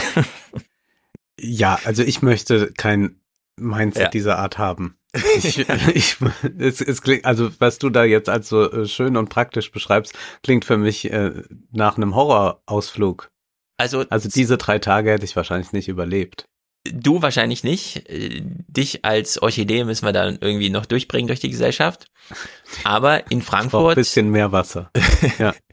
In Frankfurt, ähm, zwei Drittel des Grundwassers der Stadt kommt aus dem Stadtwald dessen Bäume zu 95 Prozent einfach keine Erwartung auf Überleben der nächsten fünf Jahre. Jetzt ist echt die Frage, was machen wir denn da? Hm. Und ich ja, glaube, definitiv. es ginge irgendwie, aber man muss dann doch so ein bisschen ja. die Benchmarks setzen. Ja, aber man muss auch ganz klar das an die, äh, also diese Forderungen an die Industrie primär richten. Also wir haben das jetzt auch zum Beispiel beim Gas im Juli wurde ja auch die ganze Zeit gesagt, wir müssen weniger Gas verbrauchen. Nun ist es so, dass Privathaushalte im Juli so gut wie kein Gas verbrauchen. Also da ist vielleicht mal irgendwo ein Gasherd noch an oder so. Also das spielt einfach keine Rolle. Mhm. Und dann kann man sehen, also der Gasverbrauch im Juli ist vor allem einer der Industrie. Und mhm. wie viel weniger wurde dann verbraucht, trotz all dieser Aufrufe und auch der äh, selbst ähm, äh, mhm. äh, Kasteiung, die, die eingefordert wurde und was weiß ich. Naja, drei Prozent. Und das ja. war wahrscheinlich ja noch von den, von den Privathaushalten. Das heißt, also da wird gar kein Schritt gemacht, wenn man sie nicht dazu zwingt. Kommen wir noch einmal zurück nach Prag mit zwei Clips und zwar zu Scholz, der jetzt noch äh, sich sagt bei dieser Grundsatzrede, könnte ich ja noch über mein altes Leib- und Magenthema Finanzpolitik sprechen. Wir hören da mal rein. Meine Damen und Herren, das Feld, das uns Europäer neben der Migration in den vergangenen Jahren am meisten entzweite, war die Fiskalpolitik. Das in der Corona-Krise beschlossene historische Aufbauprogramm markiert jedoch einen Wendepunkt. Erstmals haben wir zusammen eine europäische Antwort gegeben und die nationalen Investitions- und Reformprogramme mit Mitteln der EU unterstützt. Wir haben uns darauf geeinigt, gemeinsam zu investieren, um unsere Volkswirtschaften zu stärken. Das hilft uns übrigens auch in der gegenwärtigen Krise. Ideologie ist Pragmatismus gewichen. Davon sollten wir uns leiten lassen, wenn es um die Frage geht, wie wir unsere gemeinsamen Regeln auch über die Corona-Krise hinaus weiterentwickeln. Ideologie mhm. ist Pragmatismus gewichen. Und jetzt denkt man, na, wenn Ideologie Pragmatismus weicht, was ist denn eigentlich? Kommt jetzt das Neue? Also verkündet er jetzt vielleicht doch noch irgendetwas? Ja, ja jetzt, nee, wir gehen jetzt sofort mit Olaf Scholz wieder zurück zur Ideologie. Nun haben die Krisen der vergangenen Jahre die Schuldenstände in allen Mitgliedstaaten steigen lassen. Deshalb brauchen wir eine Verständigung darüber, wie wir diese hohen Schuldenstände abbauen. Diese Übereinkunft muss verbindlich sein, Wachstum ermöglichen und politisch vermittelbar sein. Und zugleich muss sie allen EU-Staaten ermöglichen, die Transformation unserer Volkswirtschaften durch Investitionen zu meistern. Anfang des Monats haben wir als deutsche Regierung unsere Vorstellung zur Weiterentwicklung der europäischen Schuldenregeln vorgelegt. Sie folgen dieser Logik. Sie folgen der alten Ideologie. Ja. Also Schuldenabbau, ich würde sagen Schuldenerlass, dann äh, sind wir schon ja. ein bisschen näher dran. Also was er auch hier wieder versucht, ist ja die Quadratur des Kreises, dass er sagt, ja. wir brauchen mehr Investitionen, was für ihn besonders wichtig ist, da wir als Exportland darauf angewiesen sind, dass wir die anderen Ländern mit unseren Gütern beglücken. Die sollen das bitte von uns kaufen, weil wir vor allem davon leben und sollen aber zugleich sparsam sein. Ja. Das, das ist das, was Heiner Flassbeck äh, in all den Jahren immer und immer wieder wiederholt mhm. hat. Und das, äh, also was, was Heiner Flassbeck immer analysiert hat, äh, wie verrückt eigentlich diese Ideologie ist. Und Scholz kommt da jetzt wieder und sagt, na, wir haben das jetzt mal äh, vergemeinschaft, da haben wir an einem Strang gezogen äh, während der Krise und sagt aber jetzt müssen wir mal schauen, wie wir die Schulden wieder abbauen. Ist es eigentlich eine Grundsatzrede, die in ihren hellsten Momenten sich ein bisschen was von Macron klaut und sonst eigentlich das Übliche ist, was Ja. man von deutscher äh, Politik in Europa kennt. Ja, fast liegt die Verschwörungsgedankenwelt nahe, dass Scholz gewartet hat, bis Draghi abgeschossen wurde in Italien, um Mhm. dann kurz mal anzumerken, ja, wir könnten durchaus mal ein bisschen mehr europäisches Geld vertragen. Ähm, mit Draghi ging ja auch dieser große Plan von Macron und Draghi. Ja. Einfach mal diese EU-Verschuldung richtig zu forcieren. Stattdessen wissen wir ja, mit wem Olaf Scholz regiert. Christian Ja. Lindner. Und der sagt nun wirklich eindeutig und explizit, nein, diese Verschuldung Europas gab es ja nur wegen Corona und dieses, das ist ja alles vorbei. 2023 sind doch alle Krisen vorbei. Dann werden wir doch die Schuldenbremse wieder einhalten. Es ist einfach äh, zum Schreien, aber haben wir ja hier auch schon viel gemacht. Bleiben wir mal so ein bisschen knapp beim Thema. Es ist in Deutschland eine neue Antidiskriminierungsbeauftragte am Werk. Wir kennen Mhm. sie alle, Ferda Attermann, denn sie hat schon mal Sachen über Deutsche geschrieben mit den Worten Kartoffeln und so weiter. All die Diskussionen, die uns gar nicht interessieren müssen, weil es Nein. gibt ja schon tausend andere Podcasts, wo sowas diskutiert wird. Ganz genau. Und du es liest ja auch nicht gerade Winnetou, nehme ich an. Ach du großer Gott, nein. Und ich gucke mir auch diesen Film nicht an. Mm, Wir hören hier im Fernsehen eine Moderation zum Thema der Antidiskriminierungsbericht wurde vorgestellt. Wer Hass und Diskriminierung nicht selbst erlebt, kann es oft nicht fassen. Für Betroffene aber ist das viel zu oft Alltag. Diskriminierung in Deutschland bleibe auf hohem Niveau und sei alarmierend, sagte die neue Antidiskriminierungsbeauftragte Ferda Attermann, als sie heute den Jahresbericht vorstellte. Mehr als 5600 Anfragen gingen bei der Antidiskriminierungsstelle des Bundes im vergangenen Jahr ein. Die Dunkelziffer sei aber viel höher. Die meisten Probleme bereitet Rassismus, aber Diskriminierung hat viele Seiten. So, die meisten Probleme bereitet Rassismus, aber Diskriminierung hat viele Seiten. Jetzt ist ja so, dass der Antidiskriminierungsbericht sich zusammensetzt aus dem, was tatsächlich da aufgelaufen ist. Es gibt eine Adresse, wo man sich melden kann oder wo auch Ja. durchgezählt wird. Während wir Antidiskriminierung immer nur so, das findet halt bei Twitter statt. Äh, ja, also so typische mediale Wellen, die dann so durchgeritten werden. Es gab zum Beispiel einen Texthinweis, vielleicht äh, ein Salonkandidat, muss ich mal noch schauen nächste Woche. Eine technische Auswertung, dass es gar keinen Winnetou-Shitstorm gab, sondern inzwischen Ja. gibt's nur noch die Vogue-Stürme. Aber es gibt gar niemanden, der wirklich der finnische Ministerpräsidenten gesagt hat, es ist aber nicht gut, wie du tanzt. Oder der wirklich gesagt hat, äh, ja, Winnetou soll jetzt aber hier durchgeboxt werden und so weiter. Sondern Ja, also das wird doch alles ja miteinander dann vermischt. Also dann, dann geht's plötzlich um Karl Mays Winnetou und hier geht's aber einfach um erstmal ein Kinderbuch, das so ein bisschen an diese Winnetou-Figur von Karl May angelegt ist. Dann sagt man, ein, Verlag macht es nicht mehr, aus irgendwelchen Gründen, äh, der, weil sich irgendjemand angeblich Ja. beschwert hat. Und dann, und dann tritt sich etwas, lo- äh, etwas äh, geht in Gang, was überhaupt nicht existiert. Also es gibt gar nicht diese Fronten. Die Fronten entstehen dann dadurch, dass man behauptet, sie sind da und dann bilden sie sich. Und das Ja. ist äh, etwas, äh, wa- was dann äh, auch immer abstrusere Züge annimmt. Also dann äh, gibt's ja äh, sofort Leute, die dann äh, das entsprechende Karl-May-Zitat zur Hand Ja. haben und so. Und eigentlich, ich würde mir so eine ähm, Debatte gefallen lassen, wenn man dann sagt, ah, Moment, stopp, wir haben jetzt diese Debatte, wir müssen jetzt aber erstmal äh, Lektüre leisten. Und Ja. jetzt äh, lesen wir äh, äh, alle die 32 oder 34 Karl-May-Bände. äh, dann müssen wir die Auseinandersetzung von Ernst Bloch, äh, Arno Schmidt und äh, Postcolonial, Postcolonial Theory äh, lesen. Und wenn wir das alles haben, dann noch die Gedichte zu Karl May von Roger Willemsen, dann treffen wir uns nochmal und reden darüber. Ja, genau. Und das Schöne wäre dann, bis das alles äh, getan ist, ist die Debatte schon längst in der Vergessenheit. Und das passiert aber nicht. Und stattdessen gibt es so ein, so ein Hochkitzeln und man sucht, ob man einen, einen Shitstorm herstellen kann. Und ich habe gestern etwas entdeckt bei Twitter. Äh, ein User hat auf das Phänomen hingewiesen, dass manche Profile äh, entstehen und sagen wir mal so ein bisschen so linksliberalen Content von sich geben, mhm. wo sie irgendwie sagen, ja, die äh, äh, man muss ein bisschen gesünder äh, sich ernähren und mhm. die Tiere und so und ein bisschen Klimawandel und so weiter. Also man man verschafft sich so ein bisschen Reichweite, paar hundert Follower. Ja. Und dann haut man irgendwann so einen ganz merkwürdigen Tweet raus,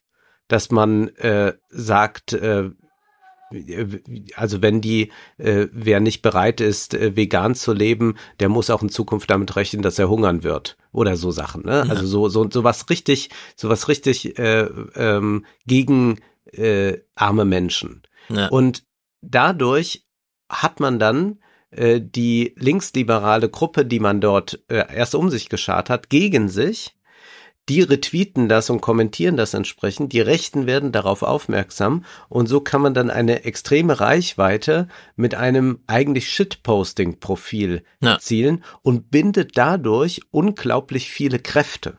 Ja. Also das heißt, da sind dann Leute stundenlang damit beschäftigt mit diesem Tweet und die können sich in der Zeit nicht mit was anderem beschäftigen. Und ich erinnere daran, dass in einem Interview vor einigen Monaten Ulf Poschert auch sagte, wenn er bei Twitter schreibt äh, äh, Freiheit für die Böller oder sowas, hm. dann sagt er, da sind die Linken dann tagelang mit beschäftigt, da bindet er Kräfte, das sei wunderbar, deswegen ja. tue er das. Genau, wir bräuchten hier eigentlich so eine neue Aufklärung eines platonischen Höhlenraumes oder sowas, ja. wo dieses, du hast es ja auch in der Filmanalyse zum Känguru-Dings, Leute gehen ins Kino und kämpfen nicht mal mehr gegen Windmühlen, sondern nur noch gegen so laue Wisch Windchen, die ihnen so, ja. Lüftchen, die ihnen so entgegengepustet werden von der Leinwand, weil da irgendwas dargestellt wird, wie es angeblich und so, ja, als ob hier irgendwie Kängurus rumrennen und tatsächlich gegen Verschwörung, also als ob es da irgendeine Grundlage gäbe, auf der man überhaupt operiert. Und das ist mir hier auch aufgefallen, beziehungsweise ich stelle es als Frage in den Raum, denn wir haben jetzt diesen Unterschied, Gut, wir haben eine Gesetzeslage, äh, Artikel 3 Grundgesetz wird uns gleich nochmal vorgelesen. Aber wir haben eben auf der einen Seite dieses, dieses Twitter-Diskursphänomen und auf der anderen Seite echte Menschen beschweren sich über echte Vorfälle bei der echten Politik und die schreiben dann einen echten Bericht. Und jetzt mhm. kann man mal die Prioritäten hier hören, denn man hat natürlich Ferda Attermann äh, zum Gespräch gehabt, sowohl in den Tagesthemen als auch im Heute-Journal. Und wir hören mal, in der Liste der Prioritäten, die sich politisch ergibt, welche Form der Diskriminierung von ihr jetzt besonders scharf mal beobachtet werden muss. Ich vermute, sie macht das hier nach Priorität, ihre Auflistung. Sie sind äh, jetzt seit einem Monat im Amt. Sie haben sich Schwerpunkte gesetzt. Worauf wollen Sie sich fokussieren? Mir ist es wichtig, dass alle Menschen ihre Rechte kennen. Wir wissen, dass ein Drittel der Bevölkerung gar nicht weiß, dass Diskriminierung verboten ist und dass man gegen Diskriminierung vorgehen kann. Und ich glaube, viele Menschen wissen auch nicht, welche Diskriminierungsgründe geschützt sind, also Alter, Behinderung, Geschlecht, sexuelle Identität, Religion und Weltanschauung, die Herkunft, also rassistische und antisemitische Diskriminierung. Ja, sie nennt einfach Alter zuerst. Und ich finde das äh, sehr interessant in dieser alten Republik, weil ja, Alter ist in Deutschland ein Megaproblem, sowohl für die Alten als auch für die Jungen, die nämlich entsprechend ihres Alters diskriminiert werden. Bettina Schausten liest uns hier mal den Artikel 3 Grundgesetz vor. Niemand darf wegen seines Geschlechts, seiner Abstammung, seiner Rasse, seiner Sprache, seiner Heimat und Herkunft, seines Glaubens, seiner religiösen oder politischen Anschauungen benachteiligt oder bevorzugt werden. So steht es in Artikel 3 unseres Grundgesetzes. So, dann haben wir natürlich noch als Ergänzung das allgemeine Gleichbehandlungsgesetz, das dann mhm. Rasse, also Gründen der Rasse, ethnische Herkunft, Geschlecht, Religion, Weltanschauung, Behinderung, dann kommt das Alter und dann kommt sexuelle Identität. Aber auch im Heute-Journal nennt Vatermann das Alter zuerst. Ähm, ich freue mich sehr, dass ich die Möglichkeit habe, für alle Menschen eine Bundesbeauftragte zu sein. Und das ist ja zum ersten Mal so, dass wir eine Bundesbeauftragtenstelle haben dafür. Ähm, für alle Menschen, die Diskriminierung erleben, aufgrund des Alters, wegen einer Behinderung, wegen verschiedenen Gründen, die Sie auch schon vorhin genannt haben. Und das ist mir eine große Ehre und eine Verpflichtung. So, Alter spielt anscheinend schon eine sehr große Rolle in der konkreten Politik, wo man tatsächlich mit diesen ähm, äh, sozusagen empirischen Diskriminierungsformen zu tun hat und nicht da, wo man darüber diskutiert, kulturelle Aneignung. Und das will ich nur mal. Ja. Also ein äh, Also eine äh, Diskriminierung, die beispielsweise antisemitisch ist oder rassistisch ist, die ist ja sehr klar zu definieren. Und mhm. wie ist es aber jetzt beim Alter? Also was äh, verstehe ich da unter einer Altersdiskriminierung? Ähm, also das gibt's natürlich jetzt bei Bewerbungen oder so solchen Dingen. Da kann man äh, sicherlich äh, das auch ziemlich konkret machen. Aber es ist ja doch auch in unserem Verständnis etwas anderes, wenn jemand jetzt, sagen wir, antisemitisch beleidigt wird mhm. oder wenn wir sagen, ah, dieser alte Esel, warum muss der überhaupt noch Auto fahren? Ja. So, da würde man jetzt nicht sagen, oh Wolfgang, das ist aber ganz schlimme Altersdiskriminierung. Also ich glaube, die wenigsten würden das zumindest sagen. Ja, also die Altersdiskriminierung ist knallhart in der Arbeitswelt, wenn du mhm. dich einfach bewirbst und genau weißt, weil du 55 bist, wirst du hier nicht eingestellt. Die ja. wollen keine alten Knacker, die wollten junge, innovative und auch gut aussehende Menschen. Das gehört auch dazu. Dann natürlich, du hast jetzt 20, 30 Jahre lang gearbeitet und endlich kannst du dir dein Traumauto kaufen, brauchst aber einen Kredit. Gehst zur Bank und die sagen, ja, sie sind schon zu alt dafür. Leider. Sie stoßen ja schon, ja, bevor der Kredit zurückgezahlt werden kann an die Altersgrenze, ihre Berufstätigkeit und so weiter.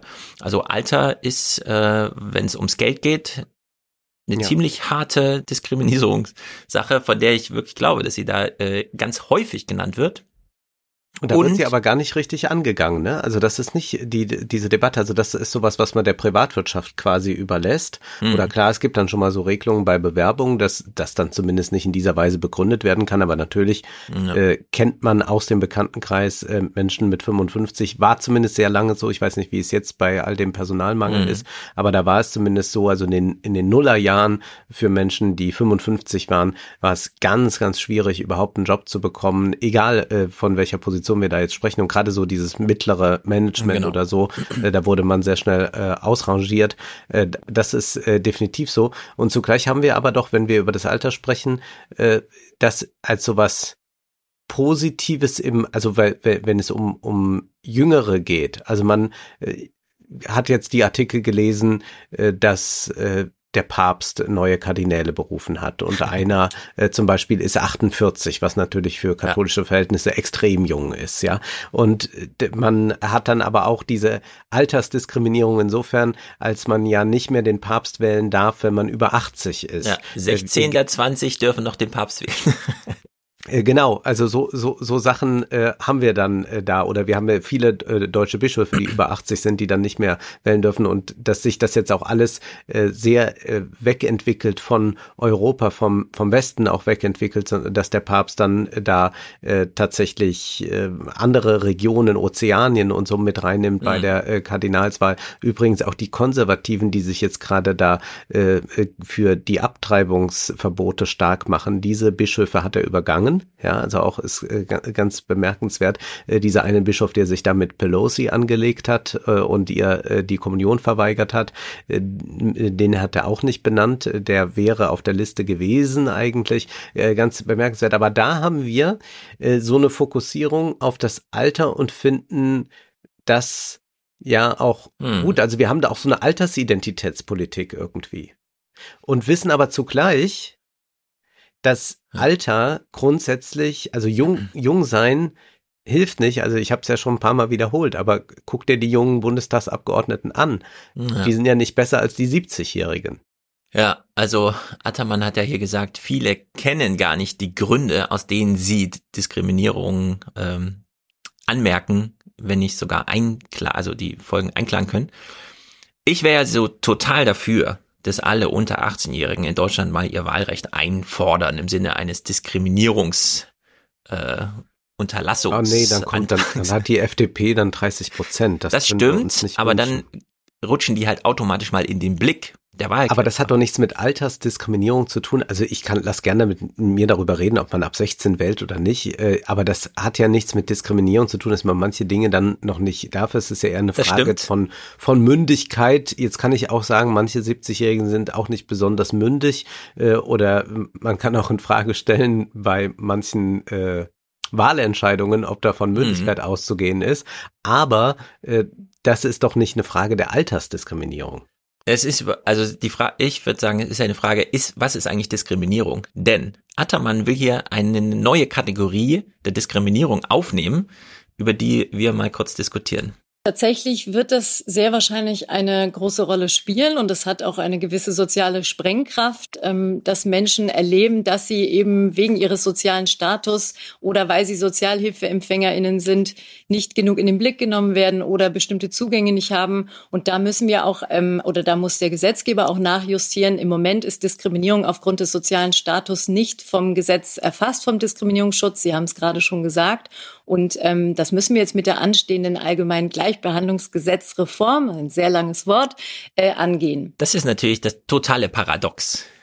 Das ist jetzt der Klassismusdiskurs, den sie Richtig. jetzt hier aufgreift. Und der Klassismus Begriff ist ja eine schwierige Angelegenheit. Also zum einen ist damit ja verknüpft, dass man sagt, es geht nicht, dass Leute diskriminiert werden äh, aufgrund dessen, dass sie zum Beispiel wenig Geld haben oder dass Mhm. sie arbeitslos sind, äh, was auch immer. Das ist ja etwas, was sehr stark durch äh, den amerikanischen äh, oder den, den englischsprachigen Diskurs geprägt wurde durch Bell Hooks und äh, einige andere äh, Theoretiker.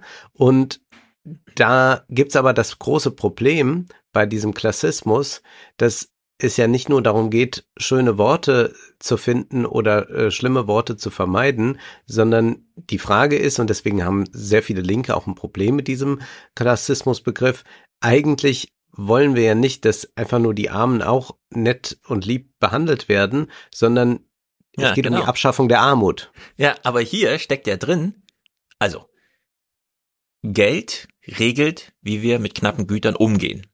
Ja. Es ist also prinzipiell so vorgesehen, dass wir mit Hilfe des Geldes diskriminieren, nämlich Mhm. Chancen und Zugang verweigern. Ja. Gleichzeitig haben wir eine Antidiskriminierungsbeauftragte, die sagt, und das ist dann das, was sie eigentlich sagen will, aber dann nicht wenigstens noch beleidigen. Also sie fordert im Mhm. Grunde mehr Höflichkeit bei, Ja. wir verwehren dir aber Zugang zu dieser Dienstleistung oder diesem Gut. Du kannst es nicht kaufen, aber du darfst nicht auch gleichzeitig noch beleidigt werden dabei. Und Ja. das ist natürlich total verrückt, sowas in Gesetzesform zu gießen, weil äh, wir dann in so Diskursen drin sind, was ist eigentlich Höflichkeit und so weiter.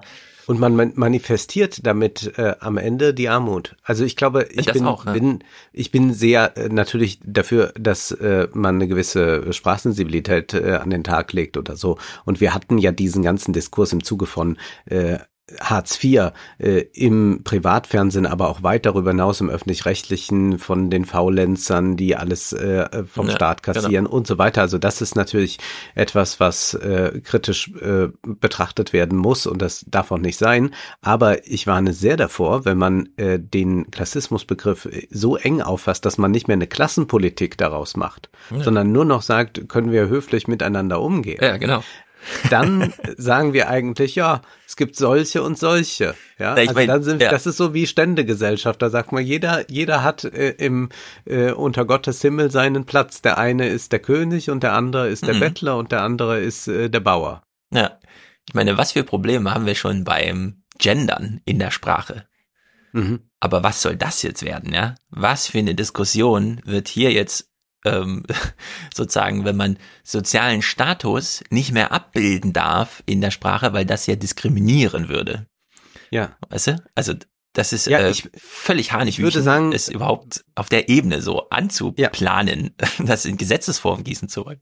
Es ist, äh, es ist äh, furchtbar und das, also das war ja etwas, wovor äh, einige äh, linke und auch marxistische äh, Theoretiker immer bei diesem Klassismusbegriff gewarnt haben. Und dann konnte man aber auch immer die positiven Seiten natürlich daraus sehen, gerade wenn man sich solche Hartz-IV-Berichterstattungen ansieht, dass das dann vielleicht äh, durch eine Thematisierung in Zukunft nicht mehr stattfindet. Aber es ist genau das, wovor man jetzt gewarnt hat, dass man äh, keine Klassenpolitik mehr eigentlich betreiben will, sondern dass man nur noch schöne Worte für äh, das Elend findet. Und genau.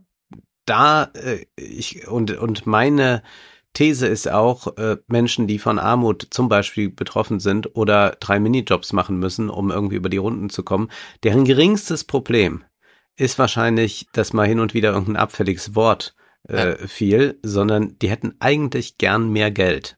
Genau. Und da Und- würde es was kosten allerdings, ne? Genau, das würde was kosten. Das ist der Vorschlag, der hier kommt von einer Seite, die es wirklich sehr gut meint, ist, wir müssen alle sozialpolitischen Probleme weiter verstecken hinter einer besseren Semantik. Wir machen Ja. jetzt Semantikpolitik, um die sozialen Fragen auszublenden. Und Ja. das ist natürlich, also es ist wirklich Hanebüchen. Aber gut, übers Alter, über die Jungen, also über das Alter als Thema und dann die Jungen als Problem, müssen wir aber hier auch noch sprechen. Und das war nämlich die Woche auch Thema. Mhm. Wir haben es, und das koppelt ein bisschen an das Thema von eben, mit einer sehr krassen Lage am Ausbildungsmarkt zu tun. Mhm. Äh, wir hören uns das mal hier im O-Ton, äh, das ist diese Woche an. Die Lage auf dem Ausbildungsmarkt hat sich aus Sicht des Deutschen Industrie- und Handelskammertages noch einmal verschärft. Laut einer Umfrage des DIHK sei es noch nie schwieriger gewesen, geeignete Azubis zu finden. 40 Prozent der Betriebe hätten im vergangenen Jahr nicht alle Ausbildungsplätze besetzen können. So, das ist eine gigantisch hohe Zahl. Ähm, Ja. Und wir haben aber gehört bei ihm, geeignete Kandidaten zu finden. Und da schwingt ja bei vielen immer noch so eine Vorstellung von Fachkräftemangel ist eine ideologische Benutzung der Industrie, weil die wollen ja geeignete Kandidaten. Selbst wenn die sieben Bewerber haben pro Stelle, reden die davon, einen Fachkräftemangel zu haben. Und die Zahlen sind aber wirklich ganz andere mittlerweile. Besonders stark betroffen sind auch Betriebe in der Gastronomie, bei Transport und Logistik, dem Handwerk und dem Bau. Für einige Ausbildungsplätze habe es in diesem Jahr noch nicht einmal eine Bewerbung gegeben. Die Unternehmen gehen deshalb neue Wege, um attraktiver zu werden. Von den befragten Betrieben werben 58 Prozent mit flacheren Hierarchien, 51 Prozent versuchen mit einer modernen IT-Technik Azubis anzulocken. Etwa ein Drittel bietet finanzielle Anreize. Diese werden vor allem im Bau und in der Gastronomie geboten, wo etwa mobiles Arbeiten nicht möglich ist. Ein Grund für die schwierige Lage ist nach Meinung des DIHK auch die Pandemie, weil eine Berufsorientierung in den letzten Jahren schlicht nicht stattgefunden habe. Also ein bisschen Corona-Nachwehe ist natürlich auch dabei, aber es ist vor allem auch Demografie vor, also so Einschwenken ins demografische Problem. Ein Drittel ist mittlerweile bereit, mehr Geld zu bieten. Und trotzdem ist dieses ein Drittel mehr Geld noch auf Platz drei erst. Sondern man versucht vorher noch mit technischer Ausstattung, was jungen Menschen sehr wichtig ist. Hier hören auch relativ viele, wenn man so bei Spotify guckt in der Statistik, relativ viele so, gerade so Millennials irgendwie zu. 25 bis 35. Man kann sich nicht genau vorstellen, wie die 20-Jährigen heute wirklich drauf sind gerade. Also es ist eine ganz andere Generation. Das äh, müssten auch nochmal Bücher geschrieben werden. Da kann man jedenfalls nicht einfach den Mindset von uns irgendwie über und dann ja wird schon irgendwie hinhauen oder so. Nee, die 20-Jährigen sind wirklich nochmal anders drauf. Und wenn man denen mit Arbeitszeitregelungen und keine Ahnung, technische Ausstattung und bei uns hast du keinen Chef, sondern eine flache Hierarchie, ja. Äh, Das sind echte Anreize. Glaubt man immer Und gar nicht. Aber viele was los.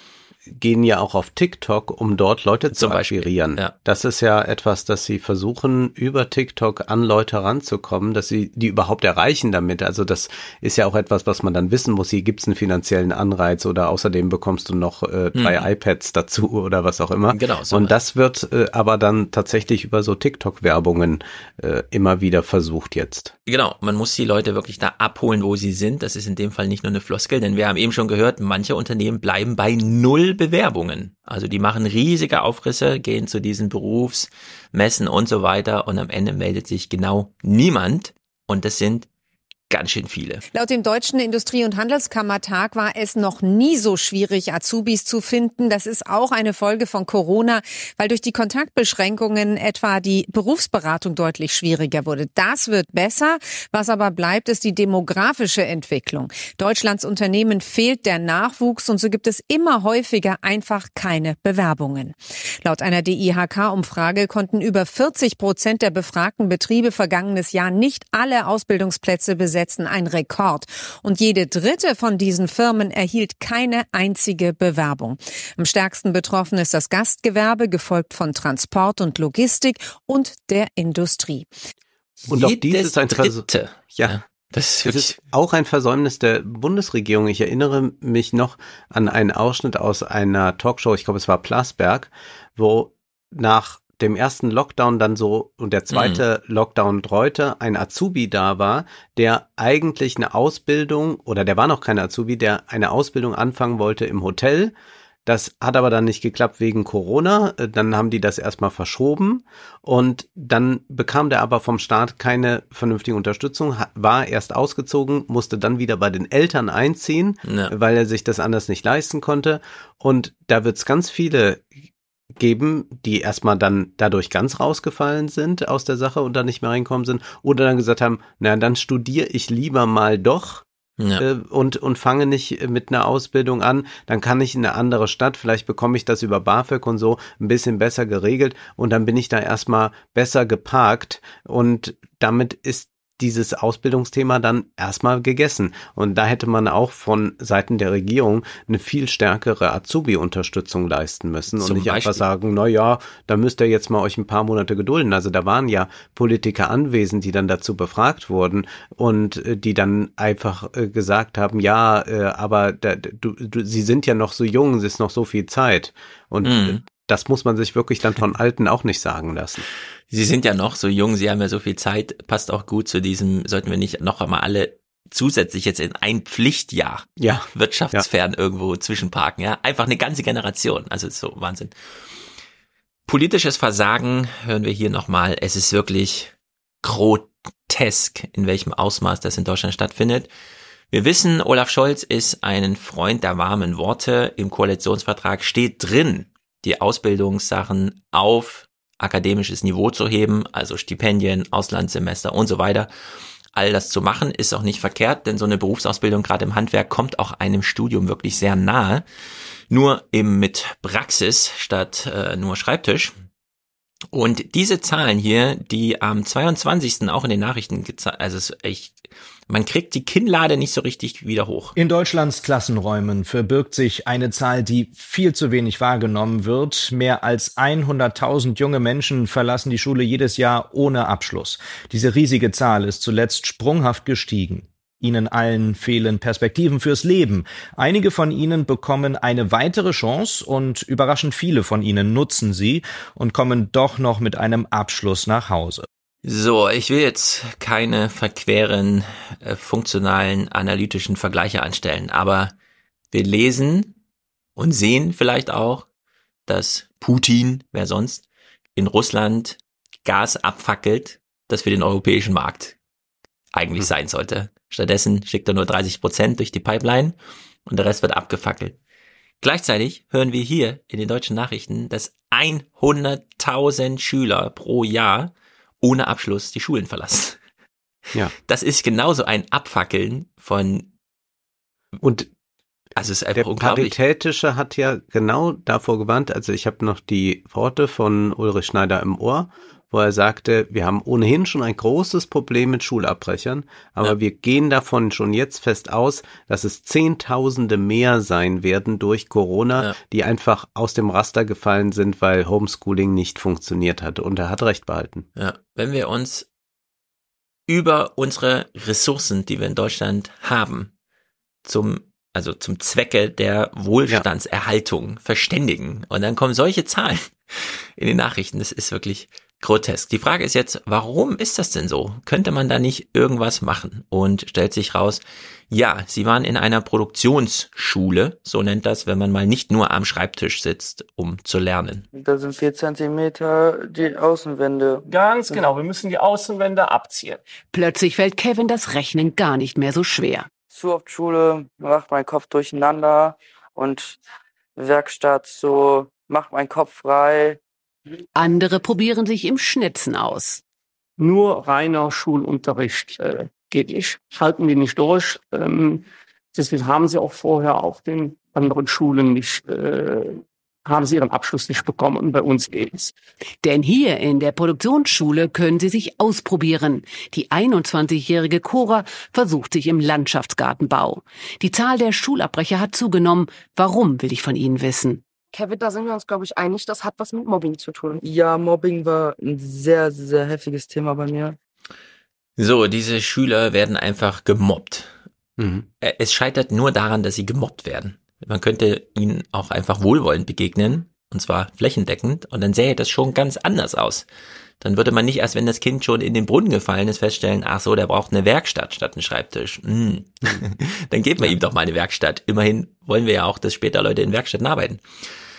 Und die Frage ist ja wirklich, wer mobbt hier eigentlich in Deutschland? Und hier wird natürlich nur so gefühlig darüber gesprochen. Danach kann man ja nochmal die Verweise machen, aber es ist wirklich die ganze Gesellschaft einfach. Kam äh, in der Schule, Einschulung schon rein, da fing, fing schon an mit Mobbing. Ich hatte früher ja auch mal so welche Gedanken gehabt, Selbstmord zu machen. Ähm, und äh, ja, ich habe aber einfach weitergemacht. Auch Cora fühlte sich in ihrer Realschule immer wieder gemobbt und ausgegrenzt, weil ihre Eltern arbeitslos sind. Die sind ja Kinder von Hartz-IV-Empfängern. Also das ist jetzt beispielsweise mein, meine Erfahrung gewesen. Ähm, die kriegen ja so nichts auf die Kette. Wenn wir das jetzt nochmal verbinden mit dem, was Ferda Attermann gehört hat, dann ja. ist natürlich diese Klassismusgeschichte in einer Weise berechtigt. Das Problem ist nur, dass es, glaube ich, nicht dann um den eigentlichen Kern geht, sondern dass man mit Sprachregelungen genau. versucht, was zu machen. Aber Mobbing, wissen wir ja, funktioniert auf einer ganz anderen Ebene. Also man könnte alle bösen Worte vermeiden und kann einen einfach durch Ignoranz mobben, äh, kann einen in den Wahnsinn treiben, ohne auch nur ein Schimpfwort zu sagen. Ja, also wenn man in Attermanns Richtung hier weitergeht, dann äh, kommt am Ende bei rum, ja, wir sortieren dich nach der vierten Klasse aus, weil deine Eltern haben es leider nicht so was gebracht, du also auch nicht, aber wir sind wenigstens höflich dabei. Wir haben ja. dich nie beschimpft, wir haben dich nur ignoriert. Ja. ja wir ja. haben dich hier nur geduldet, solange du da warst, ja. Und das ist einfach genau der falsche Ansatz. Man muss übers Geld reden, wenn wir das Erwerbspotenzial mhm. mal so ein bisschen mobilisieren wollen. Und da kann man ja mal diese kleine politische Entscheidung auch außer im August hier, also sehr viel Tagespolitik, aber wir spontan historisieren sie sofort. Eine Anmerkung machen, also diese Diskriminierung, ja. äh, die einfach dadurch äh, kommt und Diskriminierung ist ja auch ein ein Begriff aus der Volkswirtschaft, also äh, dass man mhm. äh, so äh, Marktprozesse beschreibt.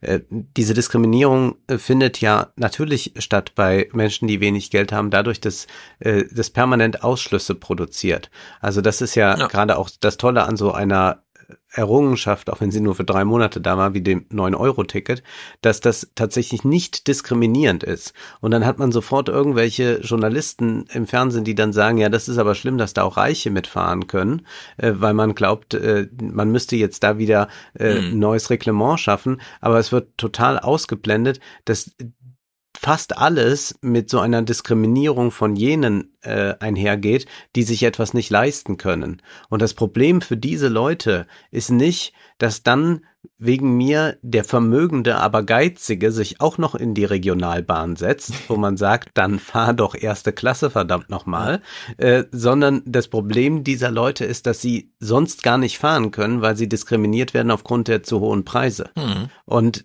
das ist, die sitzen nicht in der Bahn und sagen, oh, ich habe ja aber jetzt gerade ein Gerechtigkeitsproblem, dass hier auch Leute mitfahren, die eigentlich sich eine teurere Karte leisten können. Mhm. Das ist nicht deren Problem.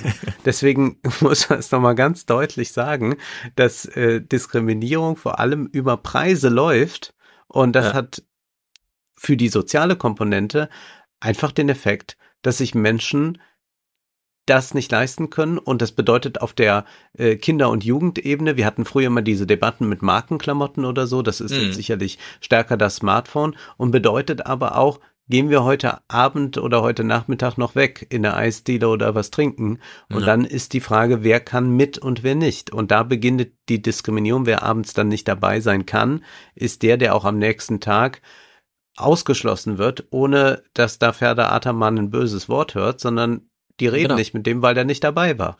Genau. Und deswegen ist so wichtig, das Thema Geselligkeit vom Geld einfach mal zu entkoppeln und ernst zu nehmen, als würde man über Geld sprechen. Ähm, eine Sache, die wir vorhin hatten, die Alten und die Jungen, Altersdiskriminierung, wie funktioniert's? Eine Altersdiskriminierungsgeschichte war ja auch immer so ein bisschen das Heranrücken an die Renten, ans Rentenalter und dann heißt es plötzlich, ja, wir müssen dich jetzt deiner Identität berauben. Du hast es ja beschrieben, im Buch ist ja auch ein großes Thema. Man fällt aus dem Berufsleben raus und hat plötzlich nichts mehr. Vor allem ein Problem für Männer. Und jetzt versucht, also jetzt kann man das auch unter Geselligkeitsgesichtspunkten hier sehen. Man versucht so Brückenschläge. Wer vorzeitig in Rente geht und sich etwas hinzuverdienen will, soll das künftig ohne Probleme tun können. Denn bisher gilt eine Grenze von maximal 6.300 Euro im Jahr. Ansonsten drohen Abzüge oder sogar der Wegfall des Rentenanspruchs, auch bei der Rente ab 63. Eine Ausnahme von dieser Regelung gilt aktuell nur noch bis Ende des Jahres. Denn wegen der Corona-Pandemie hatte die Regierung die Hinzuverdienstgrenze befristet auf über 46.000 Euro angehoben, damit Frührentnerinnen und Rentner die Personalengpässe in der Pandemie ausgleichen können. Das soll nun dauerhaft möglich werden. Arbeitsminister Heil will die Hinzuverdienstgrenze für Frührentner ersatzlos streichen. Bei einer Erwerbsminderungsrente soll sie auf gut 17.000 Euro im Jahr erhöht werden. Beides soll das Bundeskabinett schon in Kürze beschließen. Der parlamentarische Geschäftsführer der FDP-Fraktion Johannes Vogel sprach in der FAZ von einem wichtigen Durchbruch. Wer nach dem Renteneintritt doch wieder mehr arbeiten wolle, der könne das künftig unbesorgt tun. Deutschland könne es sich nicht leisten, auf diese Menschen zu verzichten. So, hier stellt man plötzlich fest, oh, wir müssen ganz schön viel ändern. Und dann sagt mhm. man, ah, du darfst nur 6000 Euro hinzuverdienen, ansonsten rechnen wir es von der Rente ab, weil wir wollen ja ganz viel Geld. Die Frage ist ja, ja äh, warum nehmt ihr das Geld ein, lieber Staat? Also warum nehmt ihr jemanden die Rente weg, nur weil er später mehr verdient? Ja, das machen wir nur, keine Ahnung, damit er es nicht hat. Ja, das ist ja die einzige Antwort, damit ja. er es nicht hat. So, weil das der Staat verwendet das Geld ja nicht plötzlich, der kann ja nicht plötzlich mehr machen, nur weil er eben irgendwem nochmal Rente genommen hat. Dann macht man diese Grenze auf ja, nach deren Logik schon. Da sagen die ja, ja damit finanzieren wir wieder genau. Kindergärten. Genau, das was. wird dann im Bundestag so gesagt. Ja, damit haben wir jetzt das und das finanziert, refinanziert. So, dann stellt man während Corona fest, scheiße, äh, wir brauchen ja die Alten. Also lassen wir ihnen mal 46.000 Euro. Und jetzt stellt man fest, ach, Demografie, scheiße, wir machen das mal ganz grenzenlos. Es darf jetzt einfach jeder so viel dazu verdienen, wie er will. Ja, und so eine Bewegung in finanzpolitischen Fragen wünscht man sich doch auch mal bei jungen Leuten. Ja. Also ja. ja. Was das ein Kampf war, dass äh, Kinder von Hartz-IV-Empfängern dazu verdienen genau. können und nicht äh, 85 Prozent abdrücken müssen, äh, dann an den Staat. Also das sind ja, da, das sind ja wirklich, äh, also Knebelbeträge, das genau. wäre das wäre ja gar nicht, das ist ja eigentlich, es gibt ja dieses Wort Erdrosselungssteuer, das ist ja verboten. Ja. Äh, ja. Und das war eigentlich schon eine Erdrosselungssteuer. Genau, du darfst als junger Mensch dein Leben nicht in die eigene Hand nehmen, solange deine Eltern arm sind. Egal wie ja. innovativ du bist, egal wer dir eine Gelegenheit gibt, du musst alles abgeben. So. Darüber wurde dann gar nicht diskutiert, ja. Das ist dann einfach auch bei Behinderung, ne? Wenn du äh, mhm. Behindertenförderung behältst, äh, erhältst, 90 Prozent deiner Hinzuverdienste musst du abgeben immer noch. Das ist, ja. glaube ich, immer noch nicht anders geregelt. Das ist so, so ein kleiner Subdiskurs, der noch irgendwie läuft. Aber es ist ja, ja, also endlich bescheuert. Menschen mit Behinderung, die dann in den Werkstätten arbeiten, das ist ja auch äh, eine Katastrophe, was da gezahlt wird. Also das sind ja, ja ganz, ganz schlimme äh, Löhne und ich, also da, da, das ist, also, ah, furchtbar. Ja, man wünscht sich eine Grundsatzrede von Olaf Scholz, allerdings in Suhl, der ältesten Stadt Deutschlands. Da kann man mal über solche Themen reden. Suhl ist die älteste Stadt. Und auch so ein bisschen die Provinz aufwerten. Ja, rangelt sich ein bisschen mit Hoyerswerda. Das war ja damals die kinderreichste ja. Stadt im Osten, weil diese retortenmäßig aufgebaut wurde. Aber heute ist es Suhl. Das Durchschnittsalter liegt irgendwie zehn Jahre über dem bundesdeutschen Schnitt. Das Warst du mal da? Grotesk.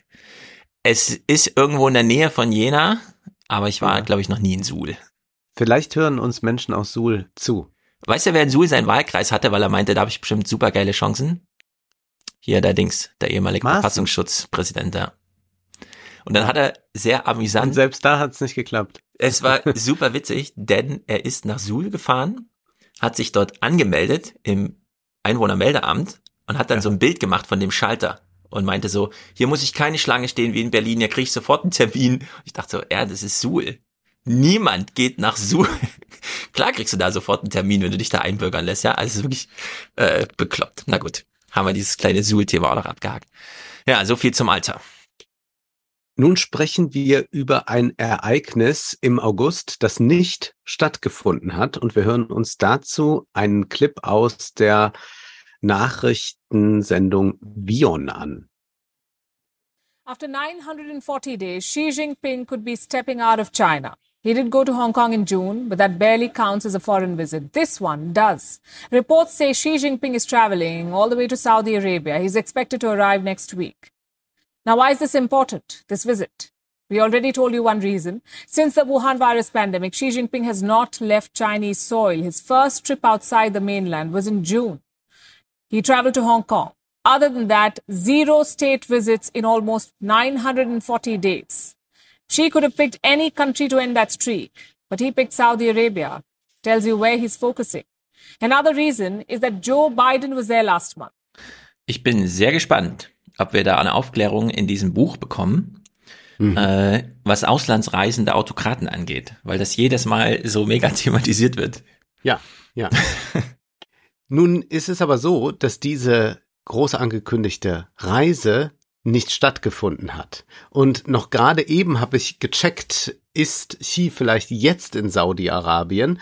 Äh, da habe ich aber dann nur eine Meldung gefunden, vermutlich wird es nächste Woche sein. Also ob er tatsächlich dann nach Saudi-Arabien reist, ist nicht klar. Es gibt verschiedene Quellen, die sagen, es würde jetzt stattfinden. Es gab auch schon mal äh, bei Business Insider oder im Wall Street Journal eine Quelle, die behauptete, im März äh, würde er dahin reisen. Das hat dann nicht stattgefunden. Jedenfalls können wir sehen, es gibt offenbar eine Connection zwischen China und Saudi-Arabien, eine, die vielleicht auch ein bisschen intensiver wird und dem hm. wollen wir also nachgehen und wollen aber erstmal noch ein bisschen hören, wie das dann eingeschätzt wurde, als angekündigt wurde, es wird wohl diese Reise geben. Wir hören jetzt Phelim Klein von Politico, der bei CBS war.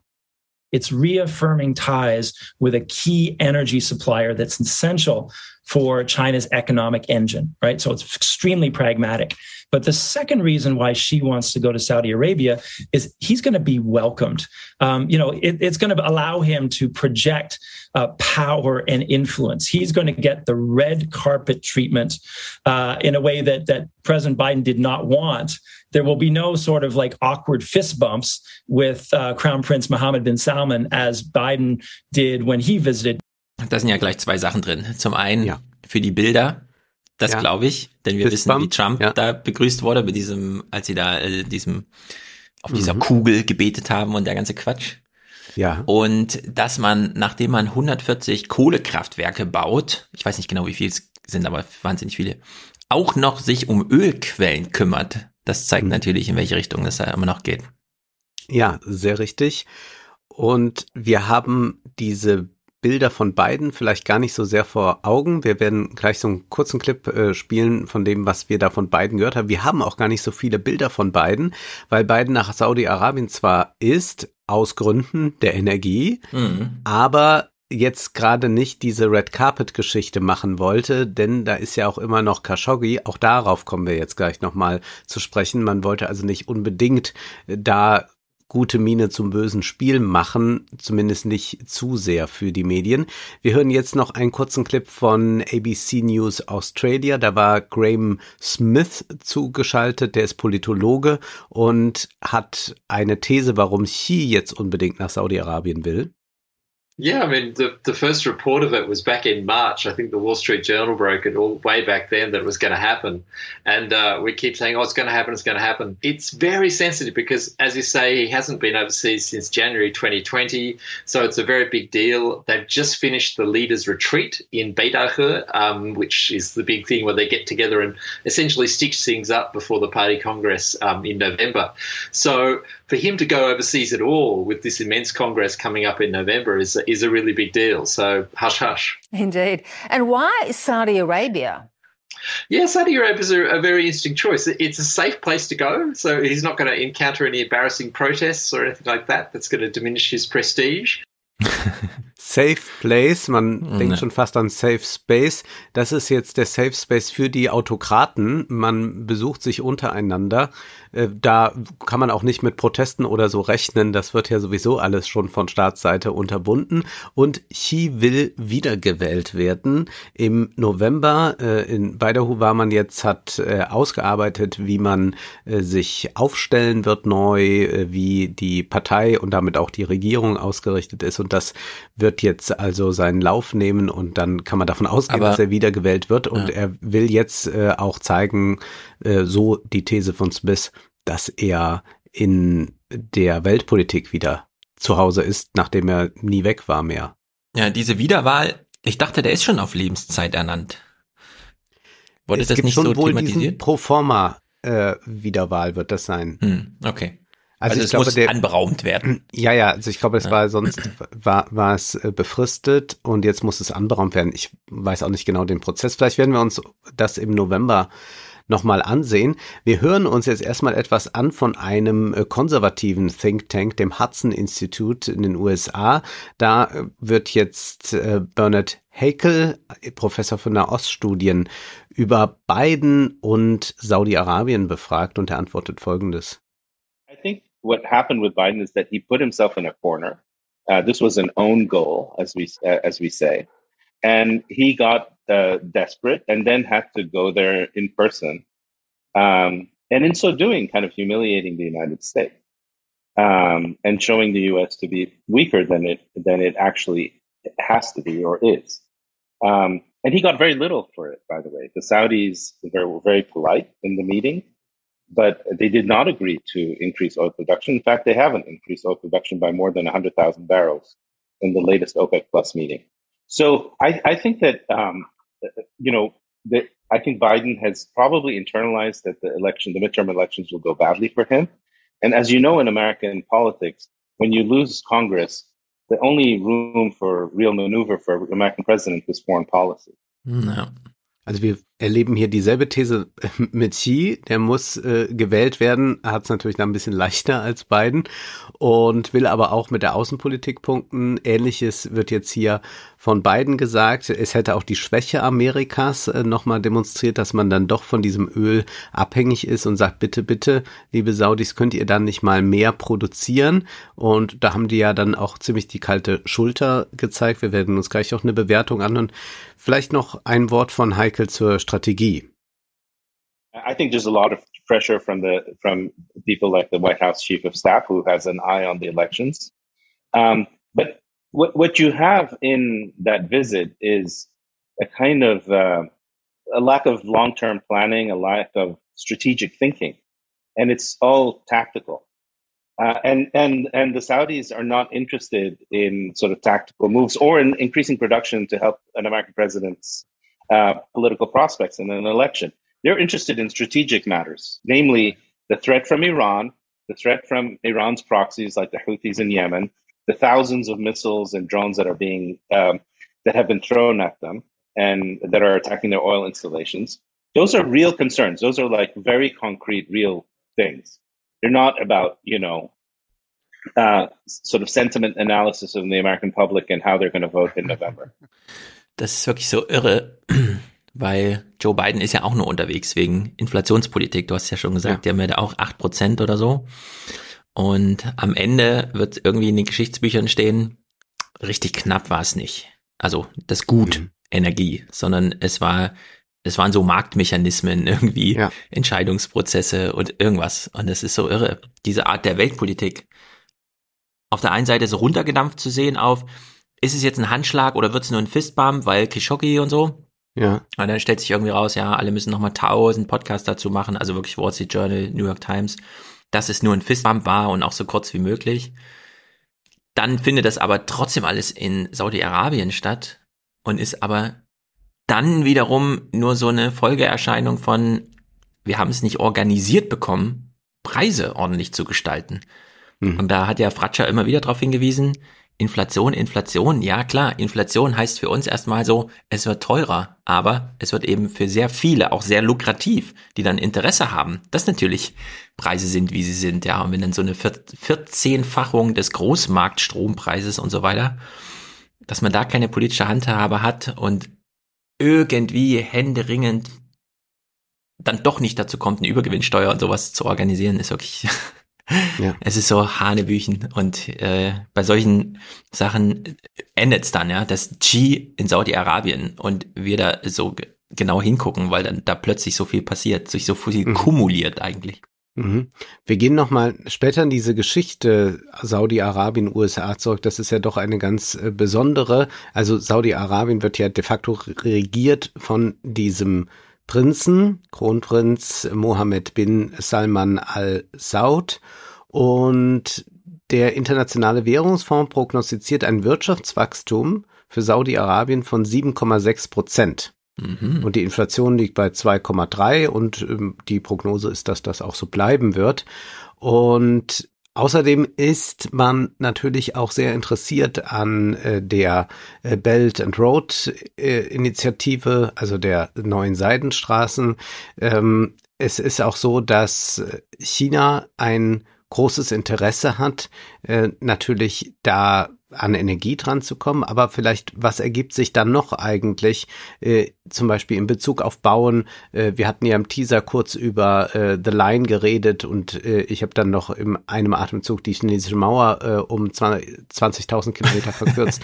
ähm, so war es natürlich nicht gemeint. Also ich dachte, der begehbare Teil sei so kurz, aber nein, man kann äh, ganz viel gehen und äh, die chinesische Mauer ist äh, über 20.000 Kilometer natürlich lang. Und naja, wir sehen da, The Line soll gebaut werden durch die Wüste. Äh, mit Solar und alles. Also da versucht man sich eine neue Wirtschaft zu erschließen, da man nicht auf Dauer von äh, davon ausgeht, dass äh, man mit Öl weiterhin reich sein kann. Also mhm. Öl ist ja jetzt momentan das Wichtigste und das ist das, was äh, Saudi-Arabien und vor allem die Familie reich gemacht hat.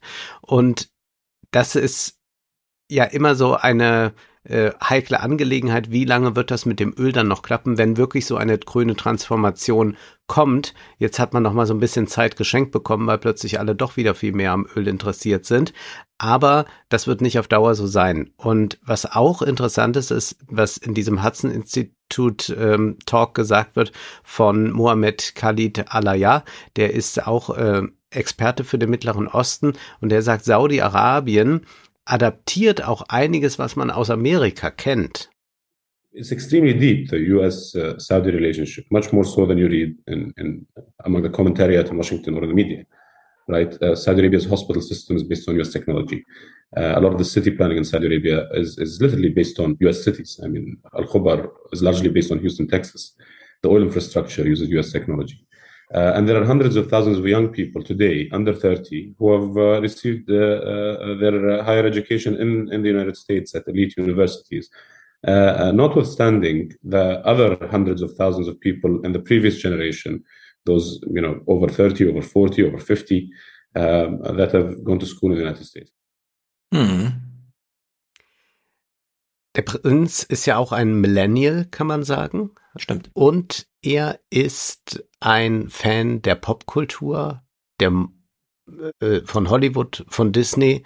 Und so ist es auch, dass äh, man sich anders aufstellt. Man versucht ja auch im Ausland zu investieren. Wir hören hier mal äh, Kristin Divan bei Global Dispatches.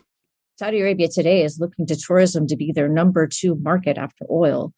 So they really need a lot of partners in making this transition. And that means they want a lot of doors open in the United States, not just in Washington, but on Wall Street, Silicon Valley, and in Hollywood, as well as they move into kind of more cultural fields. So they really want that acceptance and support. As as you know, as you've written, Saudi Arabia is looking towards tourism to be a key driver of their economy, where it currently is not, and presumably that means in part an image rebrand and a rehabilitation. And you're seeing all of these attempts by the Saudi government, by MBS to do so through like investing in, in sports like the Live Golf Tournament or Newcastle United. But you're also saying they're making sort of deeper plays into Hollywood and on Wall Street. That's right. So, Jetzt haben wir schon gehört, Tourismus spielt eine wichtige Rolle. Wenn wir bedenken, dass äh, die Chinesen reisefreudig sind, beziehungsweise viele Chinesen mhm. erstmals die Möglichkeit haben, so viel Geld zu verdienen, dass sie auch mal eine Flugreise machen können. Und man dann in China hört, na, die Europäer sind gar nicht mehr so große Fans von uns und die mögen uns eigentlich gar nicht und das sind jetzt die Systemrivalen, dann sucht man sich vielleicht auch neue Urlaubsorte und da könnte ja einer Saudi-Arabien sein. Also ich glaube, dass man auch auf dieser Ebene über diese sich neu bildende Partnerschaft äh, im Klaren sein soll. Jetzt gehen wir aber erstmal so einen Schritt zurück. Saudi-Arabien und USA. Das ist vielleicht gar nicht so klar, wie eng diese Partnerschaft ist. Und äh, das Wall Street Journal hat das mit Ryan Knudsen und Stephen Kellen mal ausgearbeitet. Wir hören jetzt nur mal einen etwas längeren Clip daraus. So one of the key markers uh, of this relationship is 1945.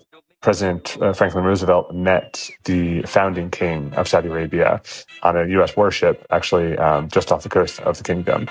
In cordial conversation with Colonel Eddy as interpreter, the Saudi Arabian king and American president discuss mutual problems of trade and relations with Saudi Arabia. So that's really where this relationship begins. At the time, the U.S. was hungry for oil. Its economy was expanding, and Saudi Arabia had only recently discovered that it had a lot of oil. So, U.S. oil companies came in to help the kingdom develop its new resource. U.S. oil companies started to explore and um, develop oil in Saudi, and um, those companies ended up becoming Saudi Aramco, just now uh, the world's biggest oil company and the main source of income for Saudi Arabia. And what does each country get out of this partnership that they've developed?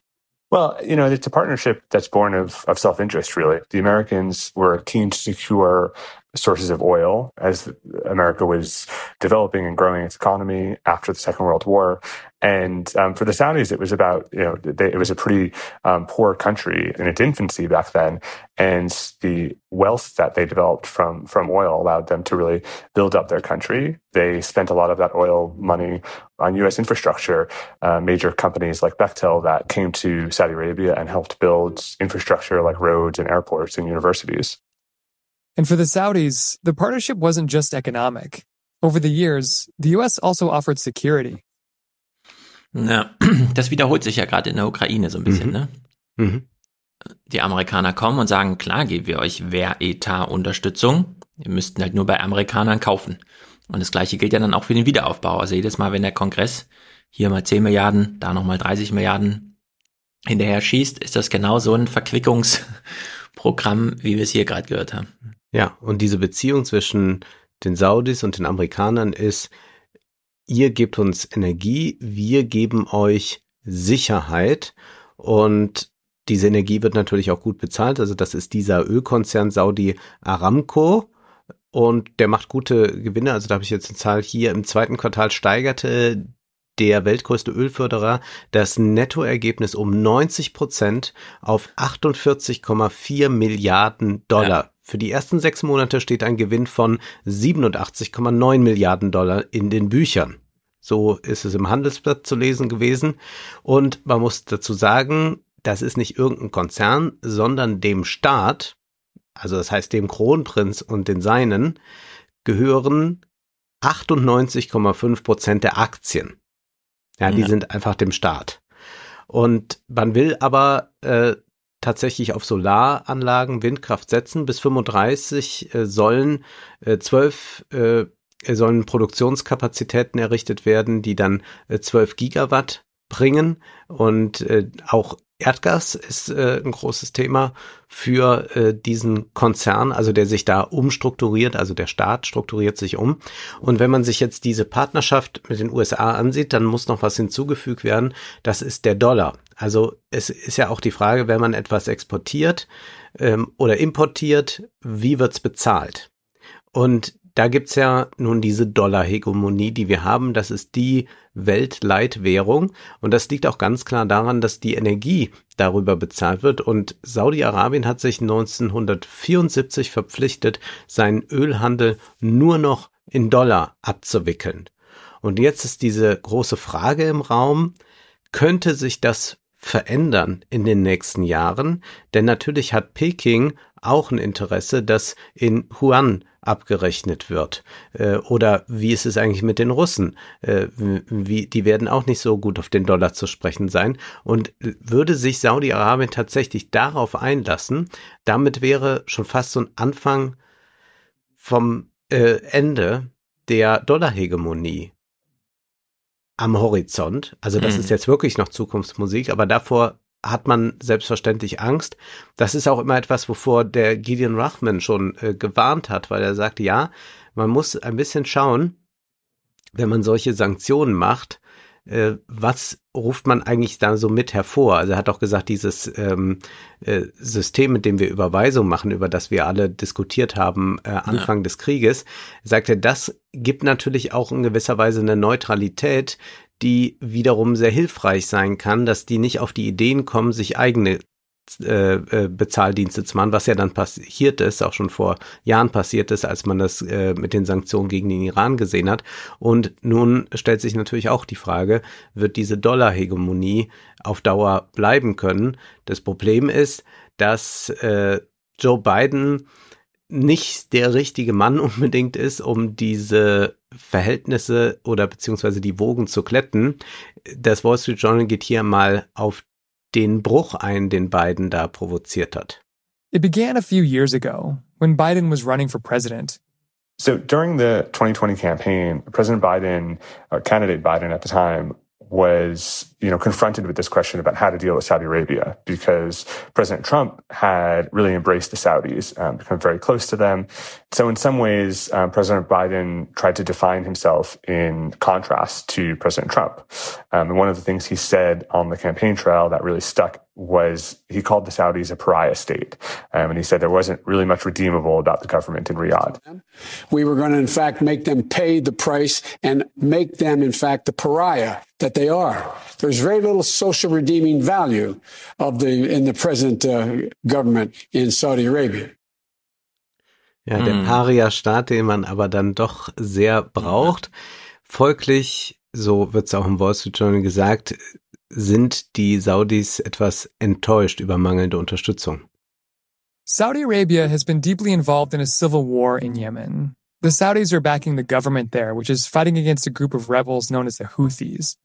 And during the Trump administration, the US was providing support to Saudi Arabia. But Biden decided to revisit that decision. So Biden came in and delisted the Houthi militia in Yemen as, as a terrorist organization, which is something that President Trump had done right before he left office. Um, and he pulled out Patriot missiles, which are um, anti-aircraft missile systems to protect Saudi installations from drone and missile attacks. Um, and he pulled out some, some troops and he just sort of left the Saudis with the impression that he wasn't that focused on the Middle East, that he wanted to focus more on China. And, you know, if the Saudis were under attack, well, that was their issue to deal with. Hm. Wir wissen, die führen da einen sehr blutigen Krieg und an sich ist es natürlich gut, äh, dass man sich dazu in Distanz halten will. Das ist ja auch äh, was, was äh, Deutschland dann zu wenig gemacht hat. Ähm, aber es ist eine für, für die, die Saudis sieht es dann so aus, als sei der Westen gar nicht so sehr daran interessiert, äh, wirklich noch diese Sicherheitsarchitektur zu bieten. Ja. Und äh, naja, Joe Biden hat dann versucht, aber doch zu sagen, dass eigentlich noch alles super ist, als er jetzt kürzlich dort war. We will not walk away and leave a vacuum to be filled by China, Russia or Iran. We'll seek to build on this moment with active principle American leadership.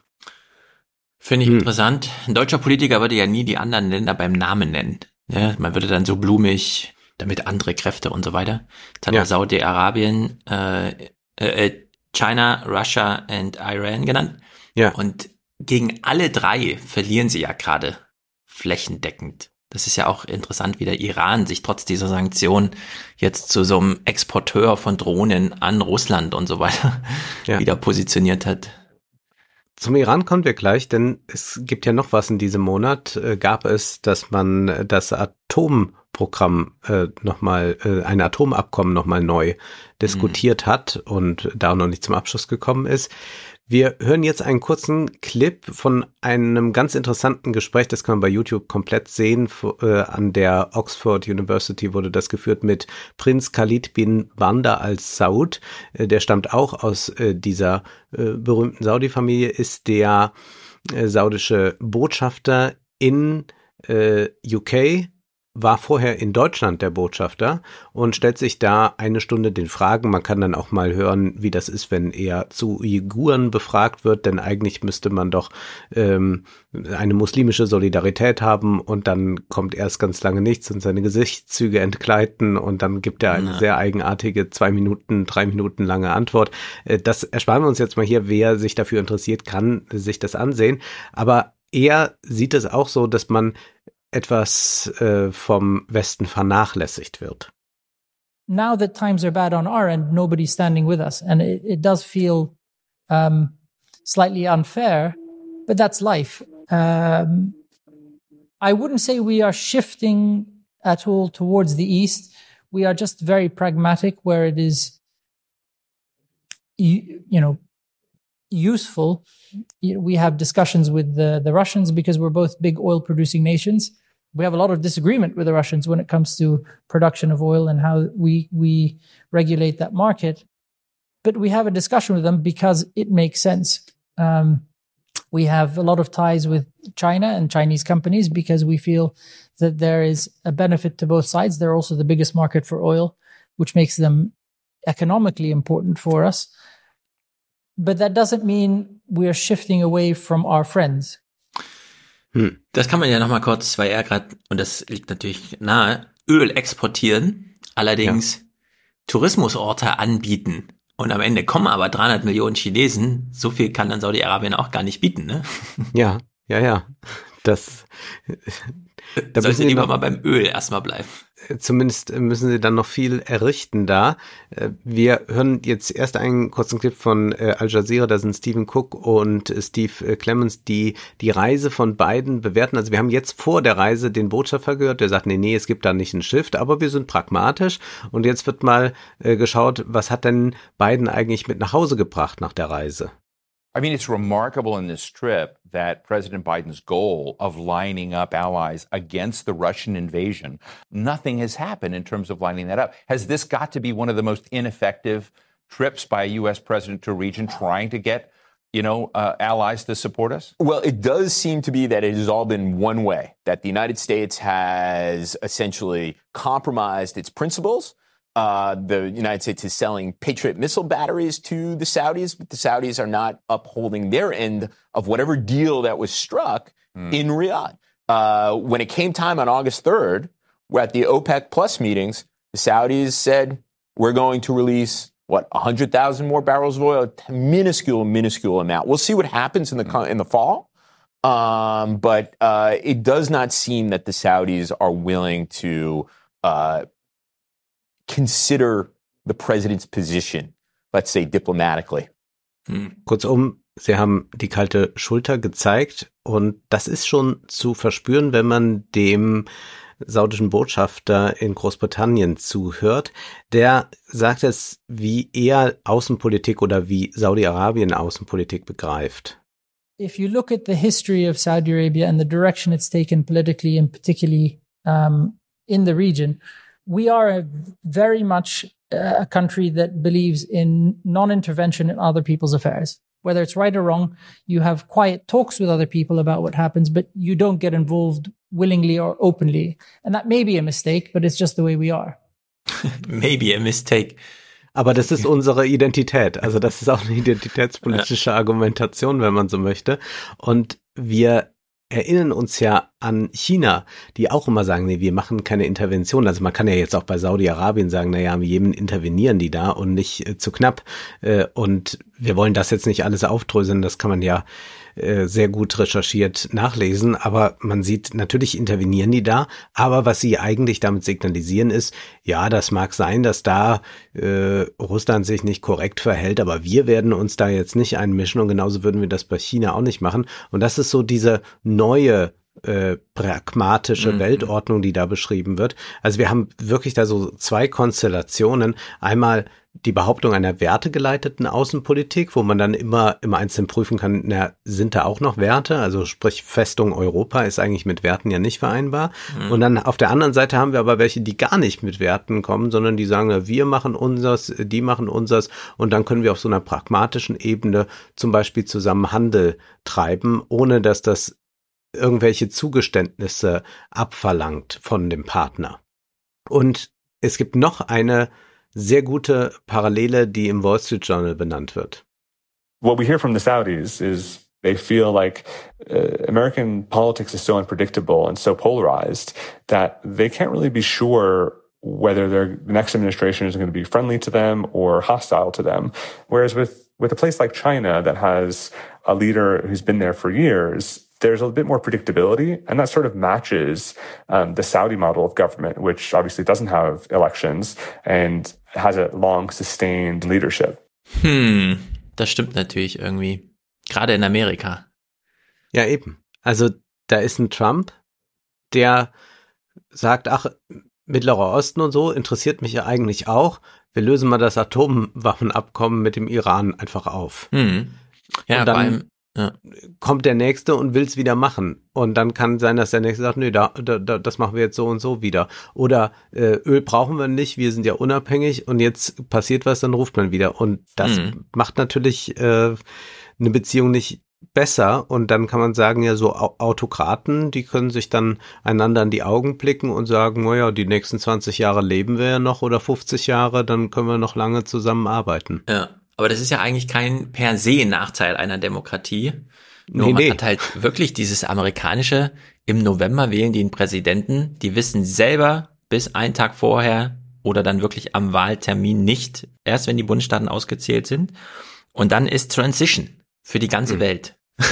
nicht nur für den Apparat der Administration, sondern dann ist Transition für die ganze Welt und im Januar regiert er dann. Und es könnte eben, wer auch immer, bei den Demokraten oder Rick Santis und so.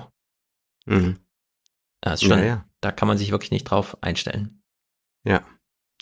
China kauft mehr als 25 Prozent des Öls, das Saudi-Arabien exportiert. Also das ist ja schon eine ganz enorme Summe. Und diese Verkäufe könnten, wie gesagt, ja auch in Yuan abgewickelt werden, wenn äh, das äh, gestattet wäre. Hier wird jetzt mal im nächsten Clip ein bisschen darüber spekuliert. If Saudi Arabia did allow China to to pay for its oil in yuan, what would that mean for the US and for the dollar? So it would sort of begin to chip away at the dominance of the US dollar as the reserve currency. If China starts buying its oil in yuan, other countries that sell oil might be convinced to do the same thing. And other countries that buy oil that, that have other currencies might ask to buy in their own currency. And so that would chip away at the dollar's dominance. It could potentially, in the long run, mean that, you know, countries around the world and people around the world don't want to hold the dollar, which weakens it, makes it harder for the American government to borrow, and basically uh, reduces this dominance of the US financial system. Hm. Hm. Man weiß ja immer nicht so richtig, ist das jetzt eine Androhung oder ist es schlecht, ist es gut? Ja, Irgendwie für die hat man- chinesische Währung wird es gut. äh, Für Ja, aber ich meine auch wir alle. Die Dollarwährung wird es äh, schwierig äh, dann. Also also das das würde sicherlich äh, dem Dollar äh, sehr viel Macht nehmen und da hängt ja wiederum der Euro dran, äh, was Ja. dann für uns schlecht wäre. Also wenn man jetzt wirklich nur in so geopolitischen Interessenkonstellationen denkt, äh, dann wäre das, glaube ich, von unserer Seite nicht zu begrüßen, dass die Dollarhegemonie dadurch abgelöst wird, äh, dass äh, der Yuan gestärkt wird, dadurch, dass die jetzt auch ähm, mit Energie, mit der eigenen Währung handeln können. Genau, dadurch, dass da immer eine Ablösung und dann wäre es das chinesische Geld, wo wir noch, ich meine, bei Amerika haben wir auch wenig zu sagen. Wir importieren Ja, halt die Kultur genau. und so weiter, aber am Ende machen die, was sie wollen. Scholz hat's ja auch nochmal betont, das ist das pazifische Zeitalter. Europa wird auch aus dem amerikanischen Fokus herausrücken. Mhm. Am Ende sind wir dann wirklich so ein Spielball und wissen nicht so recht. Und am Ende ist nur Christian Lindner schuld, weil er äh, Europa keine eigene Verschuldung zutraut und damit diese fundamentale Stärkung, Schicksalsgemeinschaft Euro keinen Raum gibt.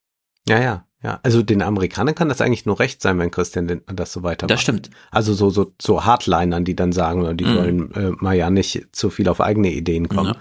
Also das ist äh, sehr, sehr praktisch, wenn das so weiterläuft. Wir hören einen kurzen Clip aus dem FAZ-Podcast Machtprobe. Da ist der ähm, Journalist, der für die Region zuständig ist, Christoph Erhardt, zu Gast. China ist ein wichtiger Wirtschaftspartner für die ganze Region. Und China ist insofern ein angenehmer Wirtschaftspartner, als dass er eben keine Frage nach Menschenrechten steht. Da kann man Business machen. China ist aber kein Partner, der eben einem Land wie Saudi-Arabien eine Verbindlichkeit entgegenbringt, wie man sie sich zum Beispiel von den Amerikanern erhofft. Und China ist auch nicht der Partner, der Iran einhegt, anders als die Vereinigten Staaten. Iran, das ist das Stichwort, über das wir sprechen müssen. Es gibt einen Vorschlag für ein neues Abkommen. Äh, wir hören das gleich. Wir hören äh, zunächst einmal schon eine Warnung vom Premierminister Israels, von Lapid, der mit großer Sorge auf dieses neue Abkommen blickt. We have made it clear to everyone, if a deal is signed, it does not obligate Israel. We will act to prevent Iran from becoming a nuclear state. The danger from Iran does not end with nuclear weapons. Israeli Defense Minister Benny Gantz and the National Security Advisor Eyal Hulata are both in Washington, hoping to explain the dangers of pouring billions of dollars to the Iranian economy and where that money might end. This money will not build schools or hospitals. This is $100 billion a year that will be used to undermine stability in the Middle East and spread terror around the globe. So, die Sorge ist jetzt, wenn die Sanktionen dadurch aufgehoben würden, dann fließt wieder viel Geld mhm. in den Iran. Und was geschieht dann mit dem Geld? Äh, da sagt Lapid, äh, vermutlich werden damit eher keine Schulen gebaut werden. Äh, zugleich kann man aber sagen, dass wieder Kommunikation stattfindet zwischen dem Westen, also die EU ist da ja ganz stark involviert, Amerika und dem Iran ist erstmal ein gutes Zeichen, da man natürlich äh, sonst irgendwann so eine Blackbox Iran hat und gar nicht weiß, in welche Weise sich da eine Urananreicherung und sowas entwickelt ja. und wie das eskalieren kann. In der Deutschlandwelle wird das mal kurz zusammengefasst, was sich jetzt so im August getan hat. Atomverhandlungen mit dem Iran, die hat es zuletzt 2015 gegeben. Doch ein Funken Hoffnung besteht, dass der internationale Nuklearpakt wieder aufgenommen werden könnte. Die EU hat Anfang August dem Iran einen Vertragsentwurf für ein neues Atomabkommen vorgeschlagen, auf den die Machthaber in Teheran jetzt geantwortet haben. Die EU und die USA prüfen den Vertragsentwurf. Das kann sich jetzt noch lange hinziehen. Na. Nun hören wir in der deutschen Welle Azadeh Samiri Rat, die mal ein bisschen erklärt, ja, wie weit sind die denn da eigentlich mit dem Atomprogramm? Wir wissen, dass Irans Atomprogramm weitaus fortgeschrittener ist, als es beispielsweise noch vor dem Atomabkommen der Fall war. Iran reichert Uran ja mittlerweile auf bis zu 60 Prozent an. Das ist deutlich über dem, was das Abkommen eigentlich als Höchstgrenze vorsieht, nämlich 3,67 Prozent. Iran nutzt deutlich mehr Zentrifugen, als erlaubt sind. Iran reichert Uran mittlerweile auch in einer weiteren Anreicherungsanlage an ähm, experimentiert mittlerweile auch mit fortschrittlichen Zentrifugen. Auch all das Verstöße eigentlich gegen das Abkommen in seiner ursprünglichen Form. Ich glaube, äh, mittlerweile lässt auch äh, der Druck des Arguments oder sagen wir mal so, dass sie Atomkraftwerke brauchen. Weißt du? Es wird mhm. immer klarer, worum es eigentlich geht. Dadurch, mhm. dass Atomkraft so immer irrsinniger wird. Ja, ja, ja. Wir hören noch mal weiter. Äh, Samiri Rat, die äh, sagt, was jetzt schon wirklich gemacht werden könnte. Könnte der Iran quasi schon eine Atombombe bauen? Nein, ganz so schnell geht das tatsächlich nicht. Ähm, hier muss man zwei Zeitschienen unterscheiden. Es gibt einmal die Zeitschiene der sogenannten Ausbruchszeit. Das ist die Zeit, die ein Staat benötigen würde, um genügend waffenfähiges Spaltmaterial für den Bau einer Bombe zu produzieren. Und diese Ausbruchszeit ist tatsächlich relativ gering mittlerweile, weil wir eben keine funktionierende Atomvereinbarung mehr haben. Diese Ausbruchszeit liegt hier bei etwa ein bis zwei Wochen. Das heißt, wenn Iran sich morgen entschließen sollte, eine Atombombe bauen zu wollen, dann bräuchten sie etwa ein bis zwei Wochen, um genügend Sprengstoff dafür zu produzieren. Sie könnten damit noch keine Atombombe bauen. Also das würde noch weitere technische Schritte erfordern, die vermutlich so ein bis zwei Jahre benötigen. Mhm. Aber immerhin, äh, die Fortschritte sind ganz enorm und da glaube ich, das, also das, es muss ja irgendwas geschehen. Also das ist ja, das ist ja ein, ein Pulverfass, von dem reden wir schon sehr ganz lange. Aber irgendwie hat man so jetzt gerade mit dieser äh, neuen Konstellation, mit diesen neuen Machtblöcken und wie schnell sich da alles verschiebt, äh, die große Sorge, und die ist, glaube ich, berechtigt, dass da nicht auch noch was explodiert und das äh, könnte dann noch viel schwieriger vielleicht einzuhegen sein, ja. als das, was wir jetzt schon gerade äh, mit Russland erleben müssen. Und da ist natürlich also gerade äh, auch interessant, dass äh, Saudi-Arabien so eine merkwürdige Rolle spielt, denn Saudi-Arabien ist ähm, oder nee, ich muss es anders sagen. China kann mit Saudi-Arabien so gut gerade, weil China am Iran als Land, als äh, Partner nicht so sehr interessiert ist. Ja. Und sich ja auch sowieso nicht in irgendeiner Verpflichtung sieht, da äh, zu helfen, zu machen oder sonst was. Insofern ist das äh, für äh, Saudi-Arabien ein bisschen leichter mit anzusehen, als wenn der Westen sich jetzt gerade sehr da engagiert und natürlich dann Zugeständnisse an den Iran macht. Also dieses Abkommen wird ja nicht so aussehen, dass Iran einfach sagt, ja, so machen wir's. Und das sieht äh, Saudi-Arabien überhaupt nicht gern und sieht ja natürlich für sich das größte Konfliktpotenzial darin äh, und will ja auch eigentlich, dass äh, die anderen Länder äh, lautstark auftreten und äh, gegen äh, dieses Abkommen äh, in Erscheinung treten, beziehungsweise eigentlich ist äh, da Saudi-Arabien und Israel sind da äh, in der Betrachtungsweise sehr ähnlich, äh, was das Konfliktpotenzial äh, des Iran anbelangt. Und wenn wir jetzt mal hören, warum eigentlich Iran äh, Interesse daran hat, dass äh, dieses Abkommen wieder aufgenommen wird oder ein neues in Gang gesetzt wird, dann ist das auch erstaunlich. Es gibt ein Interesse in Teheran an einer Atomvereinbarung auf höchster politischer Ebene und das hat zahlreiche Gründe. Ein Grund liegt darin, dass die Alternative nicht sonderlich attraktiv ist. Also wenn Sie ohne Atomvereinbarung hier die weiteren Monate sich anschauen, dann gibt es eine erhebliche Gefahr für eine militärische Eskalation.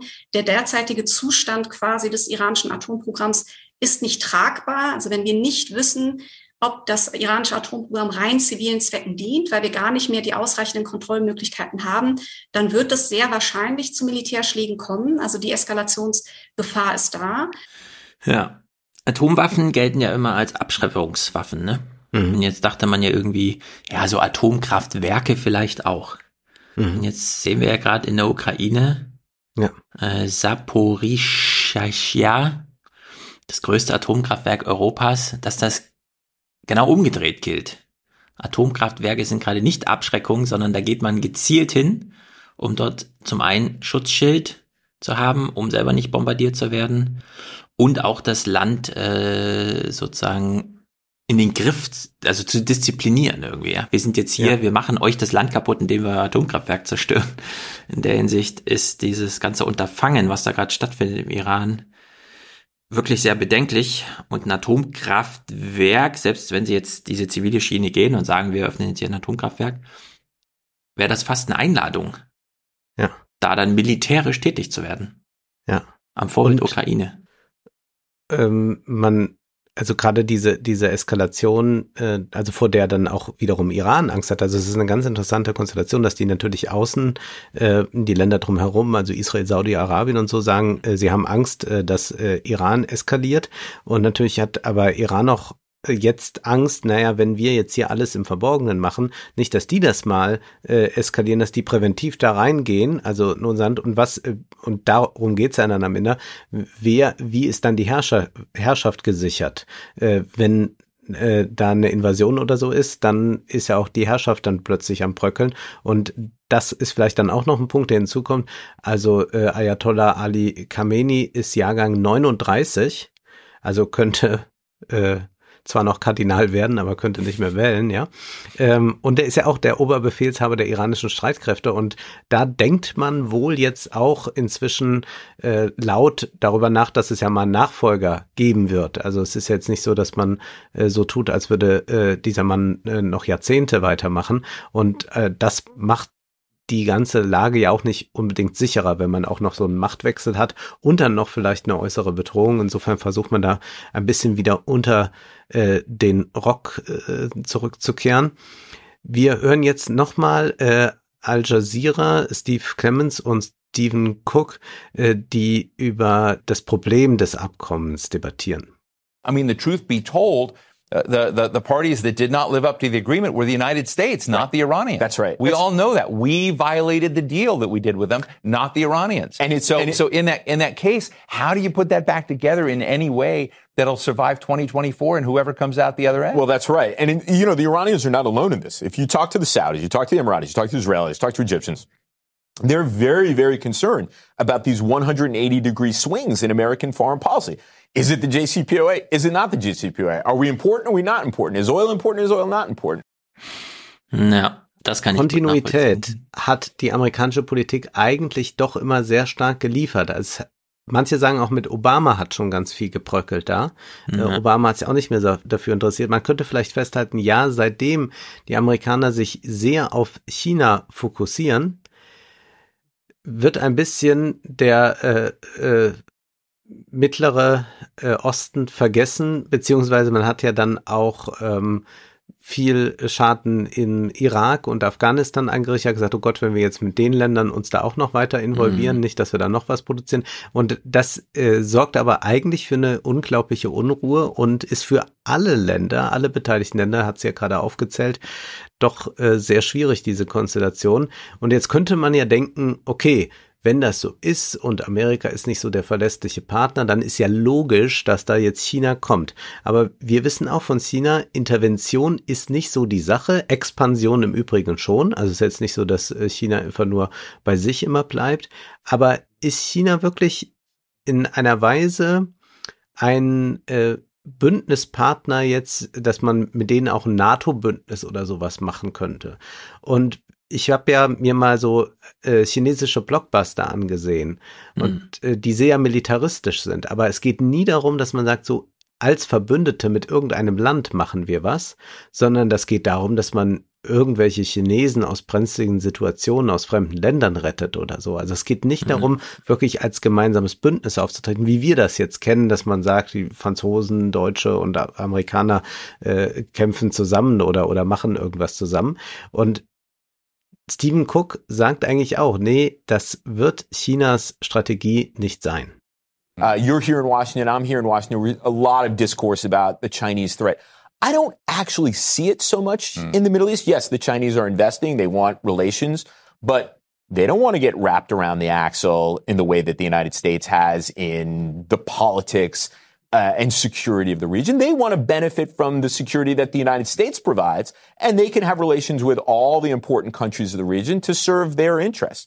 So, um, yes, China is a rising power with a lot of ambition. But in the Middle East, as of yet, they're not seeking to challenge U.S. position. They're seeking to extract from the region what they can to pursue their economic goals, which is the continued rise of China throughout this century. Man kann eigentlich festhalten, der Westen schafft eine recht teure Sicherheitsarchitektur Mhm. und die Chinesen kommen wirklich als Touristen im weiteren Sinne und sagen, ach, das ist ja ganz gut hier, praktisch, hier können wir noch Geschäfte machen, aber wir wollen nicht diese Sicherheitsarchitektur bezahlen.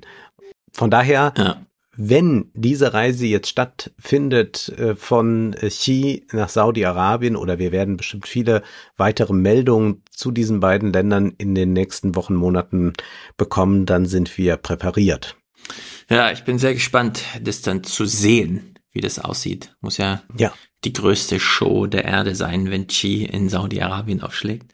Da wird dann auch knapp Trump nochmal neidisch und nur deswegen Ja. wird er dann nochmal Präsident werden. Na, mal sehen. Wir bleiben so ein bisschen beim Thema Energie, aber gucken uns das hier ganz lokal an, denn es ist ja Zeitenwende in Deutschland. Hm, Wir brauchen neue Energiequellen und ich wusste gar nicht, dass wir mit diesem Flüssiggas bisher noch gar nichts zu tun hatten. Zum Jahreswechsel soll erstmals Flüssigerdgas in Deutschland ankommen und damit beginnen weitere Nachrichten mit Judith Rakers. Das erste Mal überhaupt. Deswegen auch dieses auch ganze improvisierte, also es ist eine neue Technologie für Deutschland, dass man dieses Gas flüssig anlanden lässt und dann muss man es erstmal äh, ummodeln, hat natürlich hiermit zu tun. Vom 31. August bis 2. September werde durch die Pipeline Nord Stream 1 kein Gas in Richtung Deutschland strömen, teilte Gazprom mit.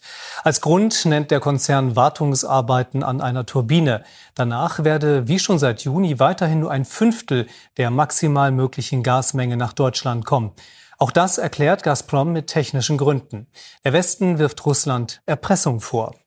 So, und jetzt, es geht drunter und drüber, was das angeht. Also das erste Mal Flüssiggas überhaupt. Wir haben aber noch keine Terminals, weil bisher war ja Nord Stream 2 geplant.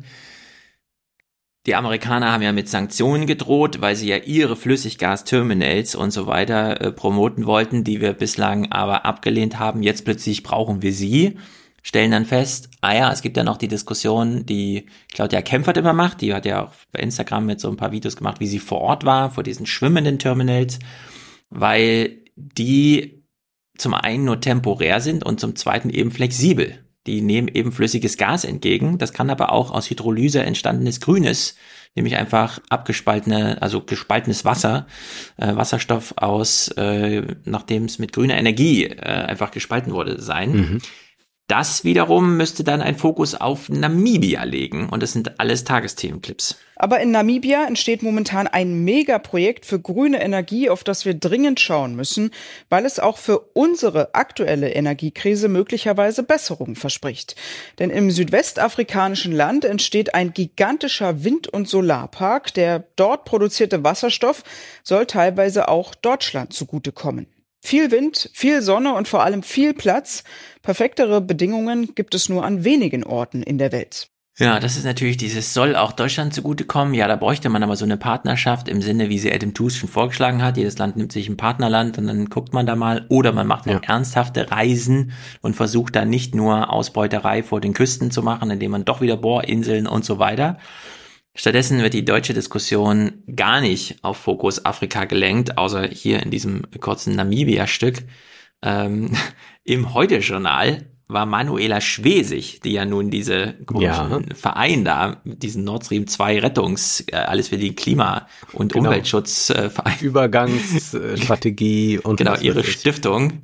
Äh, sie wird gefragt, was denn jetzt mit Nord Stream 2 ist. Jetzt gibt es ja die Forderung von FDP-Vizechef Kubicki, Nord Stream 2 zu genehmigen, damit mehr Gas fließen kann. Sie kennen sich ja ein bisschen mit Pipelines aus. Ist das eine gute Idee? Diese Frage stellt sich nicht. Die hat die Bundesregierung klar beantwortet. So, diese Frage stellt sich nicht. Die Bundesregierung hat die Frage beantwortet. Ich nicht. Ich würde natürlich sofort Nord Stream 2 aufmachen. Ja. Ein anderer, der das fordert, nicht Das kann sie allerdings jetzt nicht sagen. Wenn sie das sagen würde, dann ist genau. wirklich Feierabend. Also Kubicki hat ja Narrenfreiheit, der kann es natürlich machen. Das stimmt. Wir hören uns das nur mal kurz an, wie das hier äh, im äh, Deutschlandfunk, die dann ja eine Presseschau machen und so weiter. Wie das, also wir, wir drehen jetzt gleich dreifach über Bande, wie das in der Presse so Widerhall fand. Angesichts der hohen Energiepreise plädiert der FDP-Politiker Kubicki dafür, die neue Gaspipeline Nord Stream 2 in Betrieb zu nehmen, um mehr russisches Gas nach Deutschland zu importieren. Dazu schreibt die Frankfurter Allgemeine Zeitung In der Tat, hätte Kreml-Sprecher Peskow die Behauptungen, mit denen der stellvertretende FDP-Vorsitzende und Bundestagsvizepräsident hantiert, nicht schöner vortragen können. Ja, der Bundestagsvizepräsident als äh, Kreml-Pressesprecher. das ist natürlich, äh, passt gut. Ernsthafterweise gibt es aber doch den Versuch, jetzt mal ein bisschen Ordnung reinzubringen, nämlich hiermit. Wie wichtig der Bundesregierung dieser Besuch ist, zeigt sich schon an den Formalien. Kanzler und Vizekanzler reisen an, für ungewöhnlich lange drei Tage. Mit dabei rund ein Dutzend hochrangiger Spitzenmanager wie die Chefs von Volkswagen und Bayer. Die politische Mission Deutschlands Energiezukunft sichern. Die Begrüßung herzlich. Danke, dass du hier bist, Olaf. Olaf ist eine progressive Stimme, die in der Welt extrem wichtig ist. Und ihn hier in Kanada begrüßen zu dürfen, ist eine große Ehre. Also, wir haben es gehört. Kanada. Trudeau begrüßt ihn auf Französisch, warum auch immer. Äh, klar, weil die da Französisch sprechen, aber man hätte doch erwartet, dass, äh, naja, man dann doch das Englische. Nein, nein, nein, nein. Also das hat mir mal eine Dolmetscherin erzählt, die viel gereist ist mit Politikern. Das Schlimmste sei, wenn Politiker auf die Idee kommen, nicht in der eigenen Sprache zu sprechen. Dann werden die dritten Weltkriege ausgelöst und so weiter. Die sollen ja in der eigenen Sprache bleiben. Na gut. Wahrscheinlich sind sie auch da in dem französischsprachigen Gebiet. Ja. Wo auch immer weit im Norden. Und nicht nur war es eine besonders lange Reise, sondern es war auch das erste Mal ein deutscher Regierungschef in Kanada, ohne es zu verkoppeln mit einer US-Reise. Und das finde ich ehrlich gesagt auch mhm. ganz schön interessant, dass man hier Joe Biden wieder aus dem Spiel genommen hat. Ja. Oder eben Trudeau mal so richtig reingenommen hat ins Bild. Es ist jedenfalls Zeitenwende. Also die äh, ähm, im Heute-Journal Theo Koll war da ganz eindeutig. Also geht es ja doch auch um langfristige Perspektiven und um ein politisches Signal, oder? Absolut. Und das haben die beiden heute sehr deutlich gemacht, auch beispielsweise mit Blick auf die Ukraine. Ähm, sie haben gesagt, dass sie die Ukraine massiv unterstützen werden, auch so lange wie nötig. Das hat vor allem Trudeau sehr deutlich betont. Sie haben nochmal den Fall der Turbine klargemacht, denn äh, Trudeau war ja hier im Land sehr stark in die Kritik geraten, weil er trotz der Sanktionen die Turbine ausgeliefert hat. Der Kanzler hat sich dafür ganz besonders bedankt. Und beide haben klargemacht, das haben sie bewusst getan, um Putins Bluff im Grunde offen dass es nichts mit dieser Turbine zu tun hat, dass äh, Russland weniger Gas liefert. Ich finde insgesamt an diesem Besuch hochinteressant, dass Kanada im Grunde fast wie ein Beispiel ist für die Zeit nach der Zeitenwende. Also die Energiewirtschaft stellt sich ganz neu auf. Es werden langfristige Entscheidungen getroffen für grünen Wasserstoff. Und der Kanzler meinte heute auch nochmal, also der Schalter ist im Grunde jetzt umgelegt. Das wird ein ganz großer großer Teil unserer Energiewirtschaft sein, grüner Wasserstoff. Und da ist Kanada natürlich ganz entscheidend. Neufundland, wo der Kanzler morgen hinfliegt, hat da riesige Ressourcen und wir werden am Ende davon auch profitieren. Ich finde, das ist alles so Verlegenheits- und auch ein bisschen Quatsch, denn Kanada ist ganz schön weit weg. Ja. Wenn Entfernung hier keine Rolle spielte, dann müssten wir uns wirklich Sorgen machen, dass Russland demnächst äh, Peking versorgt, obwohl 7000 Kilometer zwischen Moskau und Peking liegen. Äh, jetzt plötzlich eine Energiepartnerschaft mit Kanada.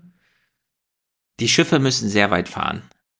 Dieses Flüssiggas muss sehr lange gekühlt werden. Das macht irgendwie alles ganz wenig Sinn dafür, dass wir Nordafrika direkt vor der Haustür haben. Also das Mittelmeer ist kurz, Marokko, ja, da gibt's jetzt diese neue Partnerschaft, dann hat man das wieder hingebogen, ja, das mit der Westsahara ist gar nicht so schlimm, äh, das ignorieren wir einfach mal weiter und so, aber diese Kanada-Reise, das scheint mir doch so ein Show-Ding zu sein was allerdings medial auch von Tina Hassel hier groß gespielt wurde. Ähm, der Kanzler selber hatte heute davon gesprochen, dass die Zeitenwende damit eben auch in einer klimaneutralen äh, Wirtschaft ankommen soll. Äh, Kanada sei das Element, sei der Partner, um eben ähm, los Deutschland zu helfen, loszukommen ähm, von äh, russischem Gas und russischer Energie. Man muss sagen, ganz schnell hilft es nicht. In diesem Sommer, auch im nächsten, wird da nichts passieren. Aber das legt jetzt jetzt eben die Weichen und stellt die Weichen für ähm, einen großen Deal ab 2025, nämlich dann wirklich im ganz großen Stil so der Plan, ähm, Wasserstoff ähm, nach Deutschland zu bekommen. Ja, naja, wirkungsgrad Aber wie ökologisch ist denn das noch, wenn hm. das äh, solch eine Reise beinhaltet? Wie viel bringt das denn wirklich? Also haben wir es da wirklich jetzt mit was Ökologischem zu tun? Also soweit ich, und wir sind ja hier, es hören ja Ingenieure zu, die uns dann immer wieder E-Mails schreiben, dass wir das alles zu oberflächlich betrachten, aber soweit ich weiß, ist diese Art der Hydrolyse, man nimmt Windkraft und macht daraus, spaltet Wasser, schon sehr energiezehrend. Also da bleibt wenig Ertrag übrig im Sinne von grünem Wasserstoff. Den dann nochmal transportfähig runterzukühlen, auf mhm. dieses verflüssigte LNG. Ja, das nimmt dem so 200 äh, Faktor Volumen, also es macht es wirklich super kompakt. Aber auch das ist super energiezerrend. Also äh, bleibt noch mal weniger übrig. Dann muss das ja hier angelandet wieder zurückverwandelt werden, bis es dann, was weiß ich, irgendwie durch eine Pipeline, die wir auch noch nicht haben, in mhm. Süddeutschland ankommt und VW, äh, Audi und BMW dann damit irgendwie Autos bauen. Frank Rieger hat letztens in seinem Alternativlos-Podcast äh, mal verglichen, seine Batterie in seinem Fahrrad, der fährt irgendwie so ein komisches Fahrrad, er meinte, die, der Akku ist so groß wie eine halbe Bierkiste. Also wir können uns alle vorstellen, das ist ein großer Akku. Und der bringt in der Energiedichte am Ende so viel wie 2 Cl Benzin. Also so ein kleines Schnapsgläschen Benzin. Ja. Und da sieht man, hm, das ist schon eine Umstellung. Das ist schon eine Zeitenwende. Ja. Da muss man schon in größeren Dimensionen denken, in mehr Schiffen, als wenn man jetzt normales Öl aus Saudi-Arabien kurz rüberfährt, äh, sondern das da steckt schon was dahinter. Ja. Ob man also das ich glaube so jedenfalls, man kann damit äh, loskommen von russischer Energie. Äh, Das ist ja das eine, nur dass diese Erzählung, dass das immer gleich jetzt mit dem Klimawandel gekoppelt wird. Und zugleich haben wir ja schon lauter Abkommen geschlossen, wo wir Öl und alles Mögliche bekommen. Also diese Erzählung glaube ich nicht. Also ich glaube, die, Ja. bis zu dem Einschritt, dass man sagt, gut, man bemüht sich da von russischer Energie schnell loszukommen. äh, Und das wird auch entsprechend Geld kosten, wie man jetzt sieht. Aber äh, ich glaube nicht der Erzählung, dass damit dann die grüne Wende äh, stattfindet, sondern sollte sich auf diesem Weg auch noch das ein oder andere an grüner Transformation ergeben, dann machen wir das auch mit. Aber ich sehe jetzt gerade nicht die Zeitenwende hin äh, zur grünen Energie. Und ich würde dann ja sogar noch, äh, ohne, ich hoffe, ich werde jetzt nicht missverstanden, aber ich würde ja sogar noch einem, einem ähm, Kubicki dann zugute halten, dass er äh, wenigstens keine Augenwischerei betreibt und sagt, ja, das ist jetzt alles irgendwie verdammt teuer. Äh, jetzt sollen äh, die man noch Nord Stream 2 machen, dann sinken auch die Preise wieder. Also das ist ja dann so, wenn, Mhm. wenn das so wäre. Ich meine, es könnte ja durch diese Pipeline, die jetzt da sind, äh, da ist Russland mehr liefern. Putin ärgert uns jetzt auch, weil wir ihn ja auch ärgern. Also das ist ja jetzt das Spiel, das gespielt wird. Wenn man jetzt Nord Stream 2 eröffnen würde, würde man natürlich äh, Putin ein unglaubliches Zugeständnis machen und damit, es geht hier nicht, glaube ich, um diese Sache, ah, dann hat er so und so viel Milliarden mehr für seinen Krieg. Putin hat sehr viele Milliarden jetzt gerade, weil die Energiepreise so hoch sind. Deswegen kann der su- super verdienen. Ja, aber äh, es geht mehr darum, dass man sagt, gut, dann fängt man jetzt hier eine Partnerschaft an, während er zugleich äh, in äh, ein Land einmarschiert ist. Mhm. Und das ist äh, die die Konstellation. Aber ich glaube, damit kommen wir eigentlich zu den Preisen, die so absurd sind, die dann ja nicht mehr mit realen Knappheiten zusammenhängen. Ja, meine Vermutung, ich habe es auch schon mal im Fernsehpodcast kurz angedeutet, es war eigentlich so, man stellt fest, ja, wir leiden darunter, dass wir zu wenig Gas aus Russland kriegen. Also beißen wir in den sauren Apfel, machen das mit Nord Stream 2, dann rauscht eine riesige Kommentarwelle über Deutschland hinweg. Ganz Twitter ist voll mit Häme und so weiter. Gleichzeitig schreiben aber die ganzen CEOs an Olaf Scholz Dankes-SMSen. Genau, dass so man würde es laufen. den Also so Gesichtsverlust es hingenommen hat, aber Hauptsache äh, russisches Gas und so. Ja, ja. aber also bislang so würde es ja definitiv laufen. Äh, nee, es wird, wird wahrscheinlich nicht so sein. Äh, ich glaube auch, dass äh, da die äh, Bündnispartner richtig uns auf Dach steigen würden. Aber äh, deine Prognose ist vollkommen richtig. Äh, da würde äh, sofort äh, jeder sagen, na ja, das ist Realpolitik, dass man das Ja, gemacht genau. hat. Und das wäre der, der Shitstorm, der, der eine Woche laufen würde. Aber das ist, äh, ich erinnere ja gern daran, wie ähm, wir dürfen die Menschen in Afghanistan nie vergessen. Mhm. Und äh, während man es ausspricht, ist es schon geschehen. Genau. Was wir ja eigentlich tun wollen, ist Leid abwenden im Sinne von zu hohe Energiepreise, bedeutet Schrumpfung auf allen Ebenen, vor allem in den privaten Haushalten, denn da wird dann weniger konsumiert, man ist arm.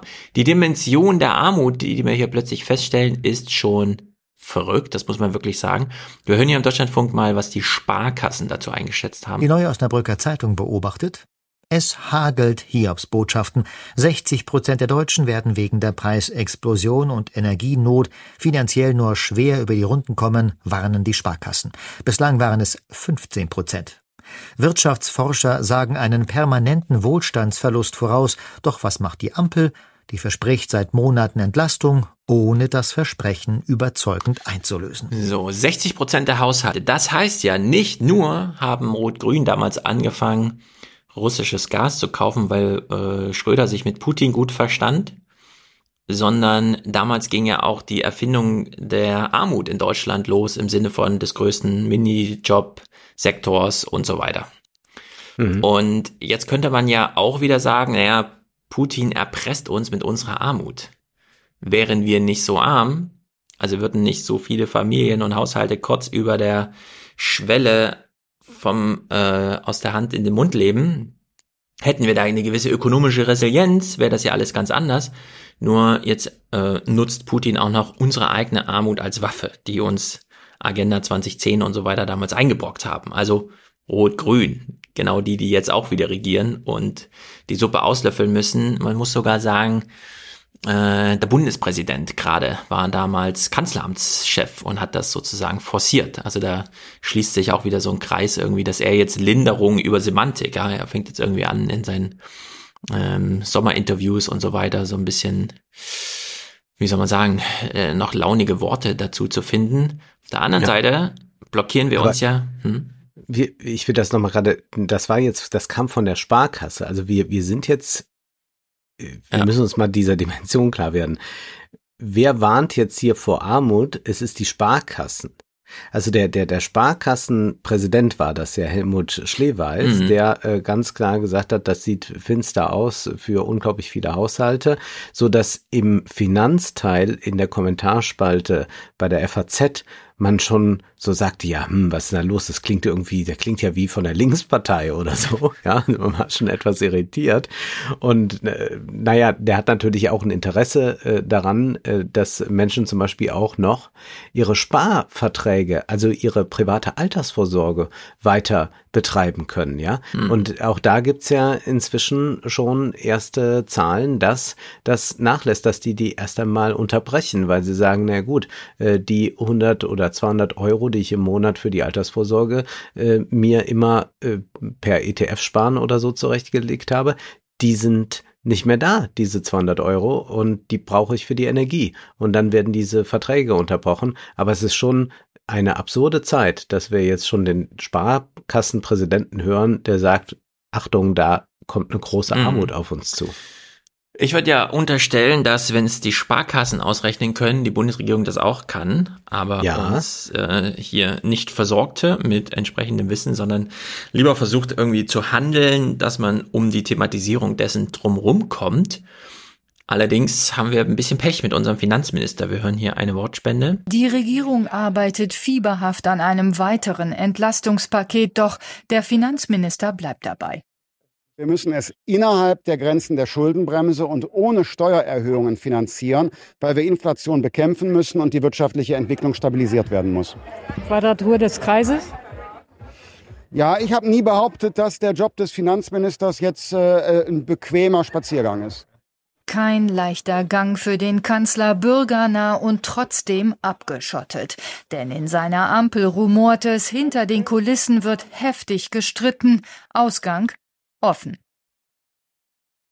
Hm. Die Preise steigen, so viel ist klar. So viel ist klar. Also Christian Lindner will hier für keine Abhilfe sorgen, was er ja meint mit Schuldenbremse bleibt, Steuererhöhungen sind ausgeschlossen, es muss intern umverteilt werden. Jetzt ja. ist ja schon ein erheblicher Teil Arbeitsministeriumsdomäne, nämlich äh, genau die ganze Sozialpolitik zu organisieren. Da ist also gar kein Sparpotenzial vorhanden außer man nimmt noch mehr Armut in Kauf. mhm. Also es ist eigentlich wirklich eine Quadratur des Kreises und man kam auch in den Abendnachrichten nicht umhin, so ein Massenarbeitsproblem, äh, Massen, also Armut als neues Massenproblem in Deutschland plötzlich zu sehen. Vor massiven Problemen, vor viel mehr Armut in Deutschland warnen Verbände etwa Verbraucherschützer. Immer mehr kostet das ganz normale Leben. Einkauf, Strom, Heizen, Sprit, besonders dramatisch für die, die besonders wenig verdienen und keine Rücklagen haben. Ja, und dann fand ich besonders amüsant, dass wir Manuela Schwesig, eben schon gehört, hier als Gesprächspartnerin haben, die von der SPD sowohl Hardcore russische Abhängigkeit vertiefen, als auch Agenda 2010 Politik im Geschichtsbuch ja. stehen haben, haben. Und mit ihr wird dann über das Entlastungspaket gesprochen. Und uns live zugeschaltet ist jetzt die Ministerpräsidentin von Mecklenburg-Vorpommern, Manuela Schwesig von der SPD. Guten Abend nach Schwerin. Guten Abend, Frau Gellinek. Frau Schwesig, wir haben gerade die Sorgen von Menschen gesehen, denen die ersten Rechnungen ins Haus geflattert sind. Gleichzeitig leistet, leistet sich die Regierungskoalition den Luxus, den ganzen Sommer über die Entlastungen munter zu streiten. Wann wird Olaf Scholz eigentlich seine Richtlinienkompetenz benutzen und sagen, wie das dritte Entlastungspaket aussehen soll? Das ist sehr schön, dass du uns die Antwort ersparst Ja. auf diese Frage. Äh, Was erwartet man schon? Es ist halt, Ja. ja. man wird sich kümmern und so. Jetzt sind wir hier also in so einer europäischen Falle, denn aus dieser Armut heraus soll uns eine Gasumlage führen. Nicht nur kostet Gas schon viel, sondern wir machen noch mal einen künstlichen äh, Obolus obendrauf, damit was übrig bleibt, um dann die Unternehmen, die mit dem schon so hohen Gaspreis zu wenig verdienen, noch mal zusätzlich Geld zu geben. Allen voran Uniper, die Kurz es vor der Insolvenz gibt- stehen. Genau, die also komplett pleite sind, sagen wir so. Ja. Aber immer noch äh, am Markt irgendwie tätig sind, obwohl das längst eigentlich der Staat ist, der einfach das Öl aus Russland kauft. Also es könnte genauso gut einfach die Bundesregierung selber machen. Genau, das könnte man wie in China eigentlich handhaben. Ähm, Ah, man oder müsste in das jetzt Saudi-Arabien darüber, oder so. Ja, man genau, man müsste das jetzt gar nicht mehr darüber spielen. Genau. Und dann gab es ja zuerst äh, Verirrungen darüber, weil plötzlich Umsatzsteuer erlassen werden sollte. Dann die EU kam, meinte, nee, das geht nicht, ihr müsst Umsatzsteuer drauf erheben, sonst äh, gäbe es wieder irgendwelche Fairness, Unfairness, äh, Nachteile mit Europa. Und während Olaf Scholz dann in Prag seine große Wir machen neues Europa und so weiter Rede hält, muss er gleichzeitig tagespolitisch im Fernsehen erklären, dass man das kleine Umsatzsteuerproblem auf die Gasumlage schon irgendwie klärt mit Europa. Die Notwendigkeit, bei der Gasumlage nachzuarbeiten, sieht auch Bundeskanzler Scholz und kündigt am Nachmittag Gespräche mit der EU an. Sie würden mit uns über einen reden, wie wir das Geld den Bürgern wieder zurückkommen lassen können. Und diesen Weg werden wir jetzt ganz schnell mit der Kommission besprechen. Dann ist er auch rechtssicher und kann umgesetzt werden, noch bevor die Umlage erhoben wird. Die EU nutzt das also ihrerseits, um einfach Steuerdebatten anzuregen. Also mein Eindruck war, dass die EU-Kommission vor allem verhindern will, dass es so einen Flickenteppich aus Steuerregularien und Steuersätzen in Europa geben soll. Daher zum Teil heute auch die, Ab die Absage an die Forderung an Christian Lindner. Das bedeutet aber nicht, dass die Bundesregierung jetzt nichts tun kann, um die Menschen zu entlasten. Äh, darauf hat Paolo Gentiloni, der zuständige Kommissar, seinerseits auch in einem Brief auch hingewiesen. Er hat gesagt, es gibt natürlich Ausnahmen im EU-Recht, äh, beispielsweise bei den Energiesteuern. Man könnte zum Beispiel die Mehrwertsteuer auf Erdgas, äh, auf Fernwärme oder auch auf Strom auf fünf Prozent senken. Das geht jetzt schon. Also das ist nicht das, was Christian Lindner möchte. Der möchte ja gar keine Steuer erheben. Aber man kann auch argumentieren, dass diese fünf Prozent weniger sind als die 19 Prozent, die jetzt auf diese Gasumlage fällig werden. Insofern wäre das ein möglicher, notwendiger Schritt. Aber ein anderer Schritt, da müsste die Bundesregierung auch gar nicht groß um Erlaubnis bitten, wäre natürlich in Deutschland die generelle Senkung der Mehrwertsteuer. Auch das wird jetzt gerade diskutiert. Ich denke, dass es in der Debatte zwischen der EU-Kommission und Berlin auch darum gehen wird, hier bestimmte Wege aufzuzeigen, die es in der Gesetzgebung schon gibt, die man aber in Berlin vielleicht noch nicht so sieht. Die Berliner Regierung ist immer froh, wenn nicht so viel über das be- berichtet wird, was in Europa vor sich geht. Denn man hat ja vor Monaten schon gesagt, ja, auf lebenswichtige äh, Waren könnt ihr auch eine 0% Mehrwertsteuer machen. Äh, da, da, die könnt ihr ja abschaffen dann. Äh, Das Mhm. heißt, diese Regelung, die gibt es ja, nur das wissen die Bürger ja gar nicht. Und das wird Ja. auch journalistisch ja kaum gespielt. Also hier musste es dann mal thematisiert werden, weil es dann so auf der Hand lag. Aber die ganze Zeit hätte man das schon machen können mit der Ah. Mehrwertsteuer. Genau. Und die Gemengelage ist jetzt so absurd. Wir haben, und das kann man eigentlich ausblenden, als Ursache ein Krieg in der Ukraine, der macht das Gas irgendwie teuer, wohl gar nicht so viel Gas fehlt, aber gut, es ist wie es ist. Und dann sagt die, äh, dann sagt äh, die Bundesregierung, Uniper ist ein privates Unternehmen, wir unterstützen nur. Das hat gar nichts mit uns zu tun, mit unserer Politik und so weiter und so fort. Dann sagt die EU-Kommission, also dass wir das jetzt regelt, das geht so nicht. Die EU möchte also eigentlich auch schon eine europäische Umsatzsteuerpolitik, eine europäische Wirtschaftspolitik. Das sind ja alles diese Kämpfe, die jetzt geführt werden. Nee, eigentlich ist das unsere Domäne. Wieso mischt ihr euch da noch ein, ihr Nationalstaat, ja? Und jetzt sagt die Bundesregierung zum einen, also mit Uniper haben wir gar nichts zu tun. Und dann kommt die EU-Kommission und sagt, also damit habt, mit diesem ganzen Zeug habt ihr gar nichts zu tun. Und jeder sagt eigentlich, ja, wir hätten gerne damit was zu tun, aber damit nicht. Aber jeder kriegt genau das, was er nicht haben will. Ja. ja also es ist äh, total verdreht. So, und jetzt ist aber die Gasumlage, weil nämlich die Bundesregierung sich nicht übereinkommt, einfach zu sagen, ne, dann, wir können ja auch äh, diese ganze Verkopplung des ohnehin viel zu komplizierten Energiemarkts und der staatlichen, ja, wir organisieren das halt hier, wir haben verschiedene Regeln aufgestellt, wie zum Beispiel die Preisfindung, das ist ja auch nicht marktwirtschaftlich organisiert, sondern das ist ja wie in der Landwirtschaft und so weiter, überall äh, ist es hardcore-mäßig geregelt, politisch, wie die Preise sich entwickeln. Und jetzt stellt man fest, dann könnte man vielleicht mal anders machen, aber es sind eben politische Entscheidungen, die dann notwendig sind. Und jetzt ist es aber wie es ist. Man hat sich für eine Gasumlage entschieden, auch aus Verlegenheit, weil man den Koalitionspartner nicht unter Druck setzen wollte, also in dem Falle die FDP von Seiten der Grünen. Und jetzt stellt Unipa natürlich seinen Antrag. Die höheren Preise werden nun teilweise an die Kunden weitergegeben. So haben bisher den Antrag auf die Gasumlage die NBW-Tochter VNG, der Oldenburger Energieversorger EWE e und Uniper gestellt. Morgen früh wird's dann spannend, dann nämlich veröffentlicht der finanziell gebeutelte Konzern Uniper seine Halbjahreszahlen.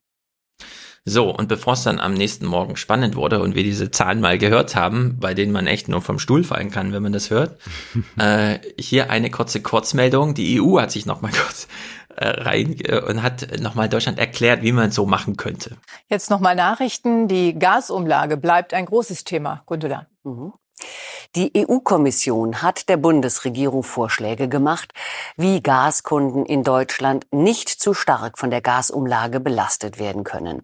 Nachdem die Ausnahme der Mehrwertsteuerbefreiung rechtlich nicht möglich sei, könne Deutschland auch den niedrigsten erlaubten Mehrwertsteuersatz von fünf Prozent erheben oder die zusätzlichen Steuereinnahmen im Nachhinein zurückgeben.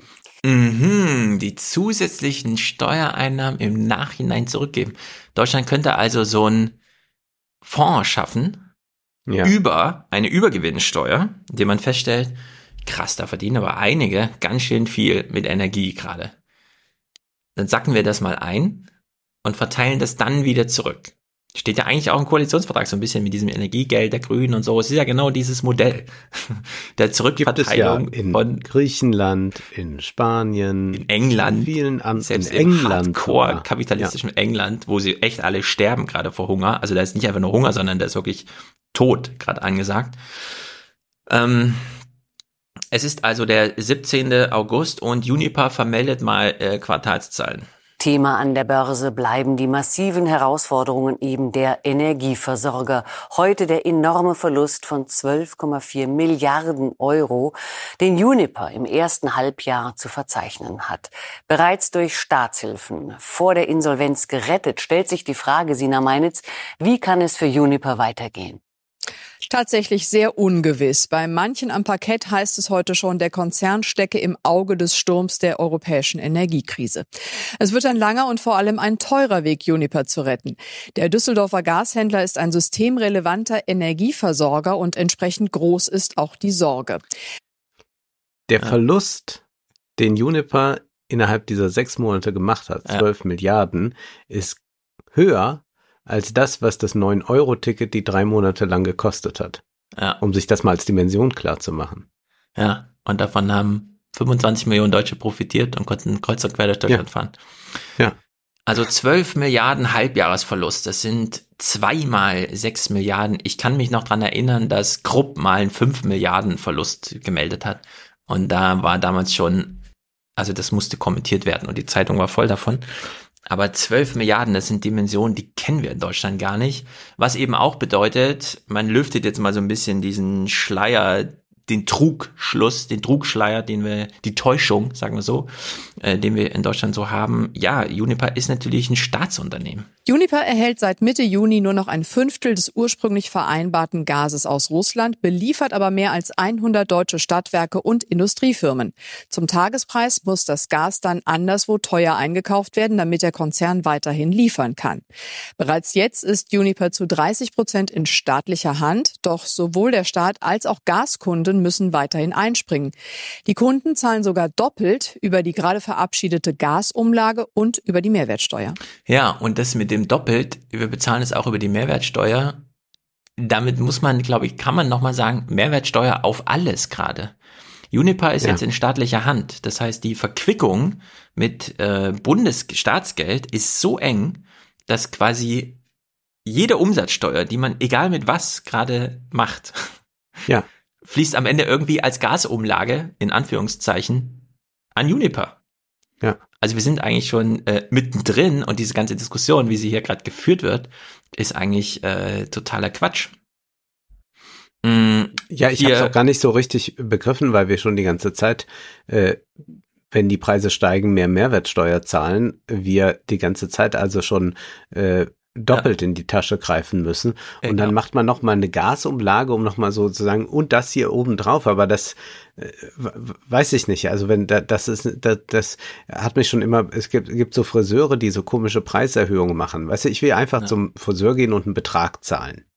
Und dann gibt's aber so Friseure, die sagen, ja, also so viel kostet das und dann das und dann berechnen wir das ja. nochmal extra und jeder Gummihandschuh wird dann nochmal extra berechnen. Da muss ich sagen, das interessiert mich nicht. Äh, sag mir einfach den Preis am, am Ende. Ja. Und hier haben wir auch so, wir haben schon jetzt einen enormen Preis zu zahlen und dann kommt man an mit so einer Gasumlage und überlegt, ob man bei der Gasumlage aber dann die Mehrwertsteuer weglassen könnte, aber bei dem anderen bleibt sie dann. Also das ist ja, das ist ja vollkommen irrsinnig und und und macht auch das am Ende ja nicht mehr aus. Also das war ja äh, pro Haushalt, äh, das wurde ja dann hochgerechnet, je nachdem welchen Vertrag man hat und so, dass das dann äh, 2000 äh, bis dreieinhalbtausend Euro mehr im Jahr sein können. Und dann kommt durch diese komische Gasumlage nochmal 390 Euro obendrauf. Aber äh, da kann man die ja gleich zusammenrechnen. Was soll das? So, und deswegen kommt jetzt das i-Tüpfelchen auf deine Anmerkung zum i-Tüpfelchen. Nämlich Olaf Scholz, der eine Pressekonferenz anberaumt hat, die weniger als 90 Sekunden lang war. Er hat keine Fragen zugelassen, nur so Statement hier, alle sollen kommen. Und daraufhin wir hören uns am besten erst den Clip an und diskutieren das danach kurz, mhm. was, was das überhaupt sein soll.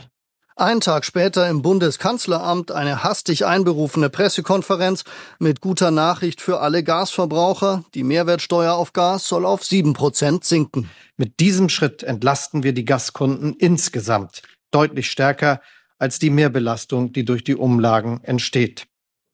Ob die Steuersenkung die Mehrbelastung durch die Gasumlage tatsächlich ausgleicht, ist allerdings nicht sicher. Rund 2,4 Cent pro Kilowattstunde dürfen Anbieter ab Oktober extra verlangen. Für eine vierköpfige Familie mit einem Jahresverbrauch von 20.000 Kilowattstunden bedeutet das Mehrkosten von etwa 484 Euro pro Jahr. Die abgesenkte Mehrwertsteuer von 7 Prozent auf den gesamten Gaspreis entlastet den Haushalt um 433 Euro. Die Steuerersparnis könnte am Ende also die Mehrkosten der Gasumlage nicht ganz aufheben. Darauf weisen auch Preisvergleichsportale hin. Wir haben ausgerechnet, dass sich unterm Strich ein Minus ergibt für Gaskunden, wenn man die Steuersenkung und die Mehrkosten für die Gasumlage gegenrechnet. Wenn Gaspreise weiter steigen, ähm, wovon wir auch ausgehen, dann ähm, ist es durchaus möglich, dass die Mehrwertsteuersenkung tatsächlich noch diesen, diese Preissteigerung der Umlage, der Gasumlage, die am Montag beschlossen worden ist, aufhebt. Zum aktuellen Zeitpunkt ist das aber noch nicht so. Ja. Um ja, das sind die noch alle verstehen. bei Trost? um das, das, das kann doch nicht mehr sein. Ja, pass auf, wir visualisieren es jetzt anhand deines Friseurbesuchs. Ja. Du gehst zum Friseur und sagst, du hättest gerne eine Frisur. Und dann sagen die, sie haben doch schon eine. Wir können ihn anbieten, wir massieren ihn noch so ein bisschen den Kopf. Und dann fragst du, ja, was würde das denn zusätzlich kosten? Und dann sagen die, naja, wir massieren ihnen den Kopf, das kostet dann pro Minute 2,4 Cent extra. Aber da sie diesen Service in Kauf nehmen, wird insgesamt auf ihren Haarschnitt ein Rabatt von 20 Prozent ermöglicht.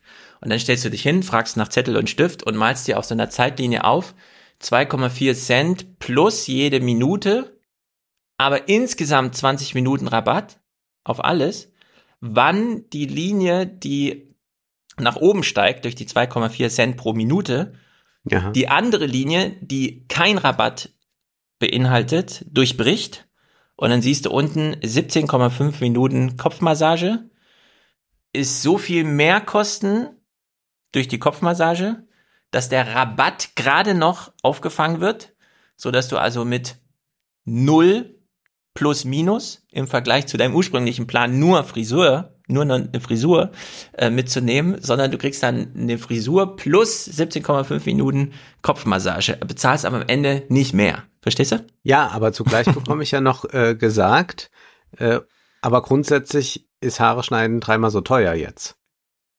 Denn das, Das ist ja auch noch die dann, Sache. ja. Also das Ja. ist ja, die Gasumlage kommt ja obendrauf auf Ja, den, die Verteuerung. Und wenn ich jetzt höre, Es gut, hat sich das 12 ganze Milliarden- Niveau nochmal angehoben. Ja. Ja, 12 Milliarden ist viel Geld, ja. Aber jetzt könnte man ja schauen, wer braucht wirklich Geld, damit er über die Runden kommt und die Verstaatlichung, die müssen wir dann ein bisschen später vermutlich angehen, ja. Dann hat man Juniper und hat ein paar andere und da muss man sehr genau gucken, ob die nicht einfach Teil irgendeiner Tochtergesellschaft sind und dann rechnen Mhm. die da ihre Gewinne raus und da rechnen sie sie rein und dann haben die Mhm. auch nochmal Anspruch auf Gasumlage. Das ist ja interessant, dass das äh, Habeck nicht reingeschrieben hat in die Sache, dass man äh, schon auch nahe der Insolvenz sein muss, um überhaupt diese Unterstützung zu haben, sondern jeder, also wir sichern eigentlich Profite damit ab, aber lange Rede, kurzer Sinn. Worauf ich hinaus will, ist, hätten wir nicht diesen Finanzminister und hätten wir nicht aber auch diese Krämerseelen äh, Mhm. sonst in den Ministerien, dann würde man ja einfach sagen, gut, wie viel wird's wohl kosten? 25 Milliarden oder so. Hier, die bekommen 5 Milliarden, die bekommen 7 Milliarden und so weiter. Und damit ist das Ding äh, gegessen und wir brauchen jetzt gar nicht irgendwie anzufangen mit pro Kilowattstunde 2,4 Cent und so, weil damit ja eine Rechnung, au- es wird ja so getan, als würde jetzt dieses Geld, das sammelt man in so einem Bottich und da, und da holt Hm. man es dann wieder raus und dann gibt man es denen. Also es gibt ja einfach einen, einen Staatshaushalt und aus dem werden gewisse Dinge finanziert. Ja. Äh, Jetzt können die das darüber mit dieser Gasumlage noch so und so berechnen und dann geht die Mehrwertsteuer runter. Was, was soll denn dieser ganze Blödsinn? Man hätte einfach durch äh, Zahlungen an diese Unternehmen äh, das abstützen müssen und gleich auch schon alle Schritte einleiten für eine Verstaatlichung, weil niemand braucht da ein Privatunternehmen für diesen Mhm. Unsinn. Das kostet nur zusätzlich Geld. Ja. Und damit wäre die Sache gegessen gewesen. Und was glaubt man dann auch, wenn man als Politiker dann so vorstellt, und jetzt ist das so und so und so. Also diese Rechnung äh, versteht man ja auch nur, wenn man studiert hat. Äh, wer, wer, also die Leute haben den Eindruck, es wird alles teurer fertig. Und Ja, genau. dieser Eindruck ist ja auch richtig so. Ja. Und da hilft das denen nicht. Und die sagen, ja, aber wissen Sie, da die sieben Prozent jetzt nur Mhm. noch. Und dann. Genau. So, und jetzt diskutieren wir genau das, was du aufgeworfen hast, mal durch. Denn du hast ja auf, also du hast ja zum einen die Alternative, man hat einfach ein Budget. Ja. Oder man macht eine ganz minutiöse interne Leistungsabrechnung. Das kennt man von der Deutschen Bahn, statt da einfach zu sagen, okay, das ist ein Unternehmen, Fernverkehr, Nahverkehr, Gleise. Nein, das sind natürlich drei Unternehmen unter einem Dach. Und wann immer eine S-Bahn in einen S-Bahnhof einfährt, wird da abgerechnet. Es kostet dann 7,50 Euro. Und dann wird alles aufsummiert, ein Strich drunter gezogen, statt einfach zu sagen, naja, werden halt Züge durch, ja. Gucken wir einfach am Ende, dass es hinhaut. So. Und das machen die ja hier auch, denn es steht ja wirklich, statt diese interne Leistungsabrechnung, jedes einz jeder einzelne Haushalt muss jetzt gucken, ob 430 Euro mehr kosten durch Gasumlage mit 438 Euro Ersparnis durch Mehrwertsteuersenkung auf Energie insgesamt, ob das hinhaut. So. Alternative ist, man macht einfach einen großen Topf und sagt, das Geld soll ja am Ende bei Uniper als Versorger landen, also geben wir es ihm einfach. Die Diskussion stand ja tatsächlich im Raum. War das klug, eine, eine Gasumlage zu beschließen, ohne sich vorher genau zu überlegen, wie man die Leute eigentlich entlastet? Weil so wie es jetzt ist, hätte man das Geld doch eigentlich besser gleich den Unternehmen geben können, oder? Unsere Landesregierung hat bereits im März den Gasdeckel gefordert, den Gaspreisdeckel vorgeschlagen. Es gibt ja ein solches Modell. Ja, also Manuela Schwesig, wieder neunmal klug, wollte natürlich budgetmäßig einfach Gaspreis deckeln. Das heißt, die Firmen und Haushalte werden gar nicht weiter belästigt, sondern es fließt direkt an die Versorger, an den Lieferanten der Energie. Ja. Nun haben wir den Gaspreisdeckel, der das alles äh, aufsplittet in jedes also jede kleine Familie in Deutschland trägt ein bisschen bei und am Ende summiert sich's auf und da kann man schon denken, äh, das klingt mir eher, nach Budget. Das hätte man auch einfach mal in ein Budget einfach rüberreichen können. Also, Also, der ein Gas Großteil der Milliarden. Der Gaspreisdeckel, also das war ja auch ein Konzept, das äh, äh, Dulien und Weber vorgeschlagen hatten. Das äh, zielt ja darauf ab, dass der Staat da einspringt, äh, wo der äh, also da, um, um den Bürger zu entlasten und dass der, der Preis nicht äh, ins Unermessliche steigen kann. Und diese Preisdeckelung, äh, die hat es ja immer wieder gegeben in äh, der Geschichte. Nur mir ist neu, dass äh, die SPD, also jetzt hat sie sich dafür stark gemacht, ja. jetzt seit äh, ein paar Tagen, aber so zu tun, als sei, sei das im März das Ding äh, schlechthin gewesen, das habe ich nicht mitbekommen. Ja, deswegen hören wir ja auch nur Ausschnitte von Manuela Schwesig und ist nicht in Gänze, denn was sollen wir uns mit der Besserwisser-Geschichte einzelner SPD-Politikerinnen befassen? Faktisch sieht das alles danach aus, als hätten wir es hier mit so einer krassen ökonomischen Schieflage zu tun, dass man lieber sagt, wie bei der Lufthansa, ey, 9 Milliarden ist der Bedarf, kommt hier, nehmt einfach die 9 Milliarden, ja. wir klären das mit euch. Nicht jeder einzelne Flugkunde wird jetzt belästigt durch eine Preiserhöhung. Und 9 Milliarden bei der Lufthansa, hier bei Unipa sind es andere Dimensionen. Also ein Großteil der milliardenschweren Gasumlage entfällt tatsächlich nur auf drei Unternehmen. Zwei Drittel der insgesamt 34 Milliarden Euro, die für die Gasumlage bis 2024 anfallen, fließen auf das Konto von Uniper, das eben voll auf russisches Gas gesetzt hatte und auch wegen seiner umfangreichen Beteiligung an Nord Stream 2 in finanzielle Schieflage geraten ist. Und 25 Prozent gehen an das Nachfolgeunternehmen von Gazprom Germania Sefe und die NBW-Tochter VNG. Weitere Unternehmen haben sich vorsorglich listen lassen, darunter auch der Energiekonzern RWE, der vergangene Woche eigentlich angekündigt hatte, keine Gelder in Anspruch nehmen zu wollen. So, 20 Milliarden ungefähr allein für Uniper von 34 mhm. Milliarden. Und dann noch andere Unternehmen. Diese Diskussion kann man aussparen. Das hatten wir vorhin schon. Ja, wenn Unternehmen angeboten wird, hier gibt's einen Topf, klar bedienen die sich dann. Warum sollten die es auch nicht machen? Dafür sind sie ja Unternehmen. Jens Spahn Sie, hören wir jetzt zum einen, der plädiert für dieses direkte Unterstützen. Klar ist, Unipa als Gashändler muss gestützt werden, äh, um auch Versorgungssicherheit für Gaskunden zu geben. Die Frage ist nur wie. Und es gibt bessere Wege, etwa direkt über den Bundeshaushalt äh, gezielt ein Unternehmen zu stützen, das finanziell Probleme hat und nicht gleich alle, selbst die mit Gewinnen, auch zu stützen. So, und jetzt gibt's aber Antworten darauf von Ökonomen, die so ein bisschen die Realität in den Blick nehmen. Und damit ist vor allem gemeint die menschliche Natur. Denn ähm, der Preis ist hoch. Und zwar nicht, weil er hoch ist, weil jemand viel verdienen möchte, sondern weil absehbar aufgrund von politischer Entscheidung wir auf russische Quellen bei der Energie verzichten wollen. Und wir haben aber keinen Ersatz dafür. Wir müssen also weniger verwenden weniger Energie.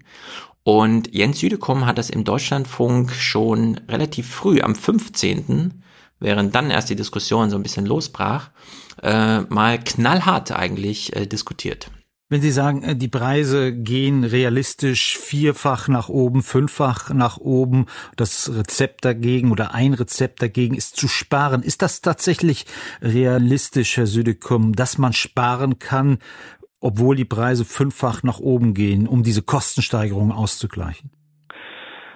Selbst bei realistischen Sparerfolgen wird man weiterhin auf deutlich höheren Gesamtkosten sitzen bleiben. Also man kann nicht genug sparen, äh, so dass die Gasrechnung sich gar nicht bewegt. Das ist im Einzelfall vielleicht möglich, aber sicherlich nicht in der Breite. Ja, wir werden aufgefordert zu sparen, aber der Preis wird so krass steigen, dass selbst wenn man die Hälfte einspart, man trotzdem noch das Doppelte bezahlt, weil der Faktor einfach fünf dazwischen liegt. Ja. Also es wird äh, wirklich dramatisch nächstes Jahr, dieses Jahr und nächstes Jahr. Und Jens Südekum plädiert nun dafür, dass diese Preissignale direkt an die Kunden gemeldet werden. Also nicht über die Politik macht irgendwas mit einem Deckel und zahlt das dann so hintenrum, sondern nee, es muss einmal so richtig durch alle Portemonnaies laufen. Also die Gasumlage erfüllt ja eben den Zweck, die Ersatzbeschaffungskosten der Gasimporteure zu 90 Prozent abzudecken, also insbesondere Juniper und VNG. Und natürlich hätte man die Löcher dort auch stopfen können mit Steuergeld. Dann wäre aber dieses Preissignal bei den Gaspreisen gerade mal eben ausgefallen. Also ich glaube, es ist keine gute Idee in der Lage, wo sich eben auf den Großmärkten die Gaspreise verzehnfacht haben, die Menschen, die Endverbraucher in so eine Art künstlichen Sicherheit zu wiegen und äh, seitens der Politik die Botschaft auszusenden, macht euch keine Sorgen, wir sorgen dafür, dass die Gaspreise sich nicht ändern. Das ist hochgefährlich aus meiner Sicht, weil gerade dann die Einsparanreize nicht da sind und wir eben in die Gefahr laufen, dass wir eben tatsächlich am Ende bei der Industrie Produktionsstopps kriegen, Arbeitslosigkeit, was ja dann auch wieder auf die Haushalte zurückfällt. Also ich denke, es ist deutlich klüger zu versuchen, dass auch die Privathaushalte insgesamt ungefähr so 15 bis 20 Prozent einsparen gegenüber den Vorjahreswerten. Ja, 15 bis ja, aber, 20 aber 15 bis 20 Prozent mhm. ist doch einfach nichts. Also das kann man machen und äh, das wird sich auch äh, dadurch zeigen, aber ich verstehe auch nie, was mit Sparen gemeint ist. Also ich ja. wüsste zum Beispiel in meinem Leben nicht, wie ich Gas, und das ist ja dann bei mir Heizung genau. und warmes Wasser, was soll ich da sparen? Also soll ich mich jetzt runterkonditionieren auf, ich kann mit 19 Grad auskommen? Äh, für mich ist das keine dauerhafte Perspektive. Das gebe ich ganz ehrlich zu. Äh, genau. Ich werde nicht, meine dauerhafte Perspektive wird nicht 19 Grad, bei 19 Grad Leben sein. Und alle Leute, die das fordern, verdienen so viel Geld, dass die, wenn es zu kalt wird, ins Fünf-Sterne-Hotel gehen. Mhm. Und genau. ich bin Und, da auch wirklich, ja. ich bin da, also ich will es auch nochmal sagen, also bei allen Verzichtsaufrufen, ähm, ich gehe eher gemeinsam mit Kubicki unter die heiße Dusche, bevor ich mich solchen Verzichtsaufrufen anschließe.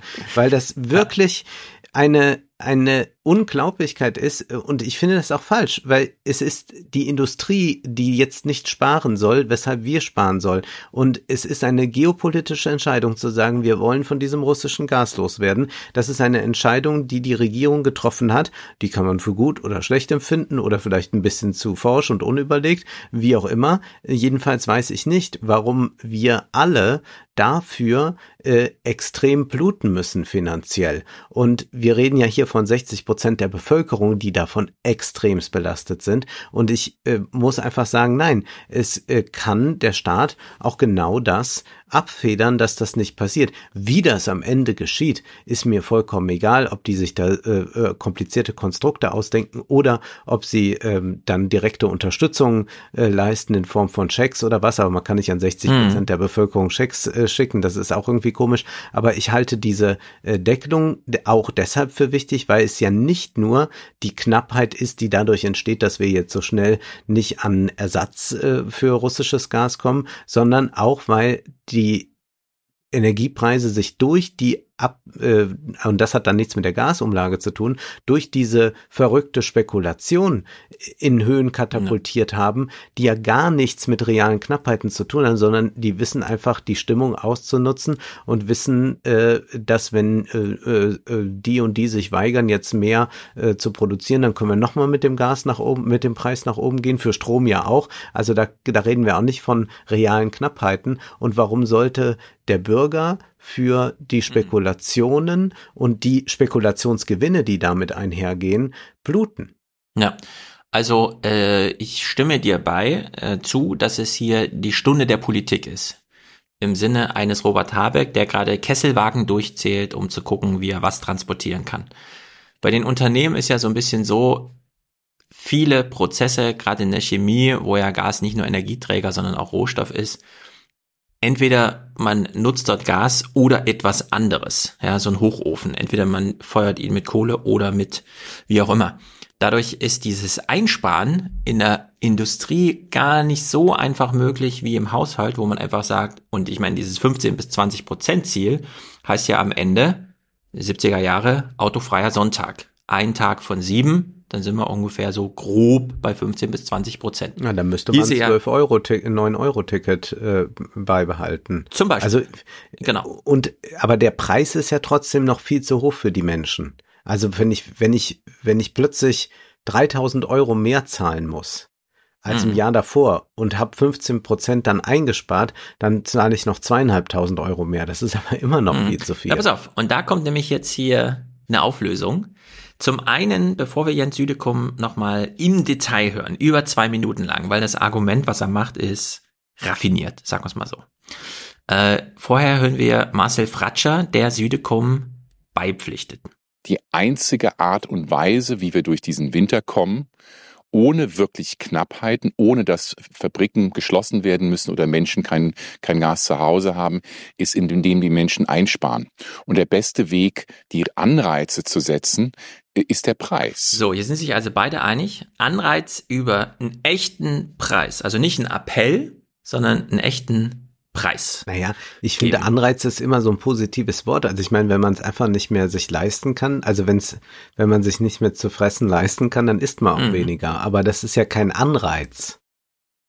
Also ein Anreiz ja. ist, wenn ich sagen kann, ich kann jetzt irgendwas sparen. Wenn du mir sagst, äh, da kostet die Krawatte 100 Euro und hier kostet 70 Euro, dann ist ein Anreiz, mich nochmal wegzubewegen und sie für 70 zu kaufen. Aber es wo ich einfach halb. es mit existenzieller Not zu tun habe und die ist ja da und wir reden, ich rede ja nicht hier von von nur äh, Hartz-IV-Empfängern, äh, sondern ich rede ja hier von einfach äh, Familien, äh, die normal verdienen und die jetzt eine Mieterhöhung bekommen und die jetzt noch teure Energiekosten mhm. haben.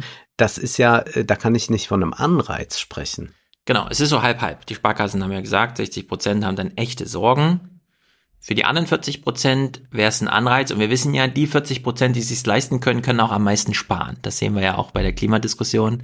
Äh, 10 Prozent der Bevölkerung verursachen 90 Prozent äh, des CO2s und so weiter durch die Flugreisen alleine.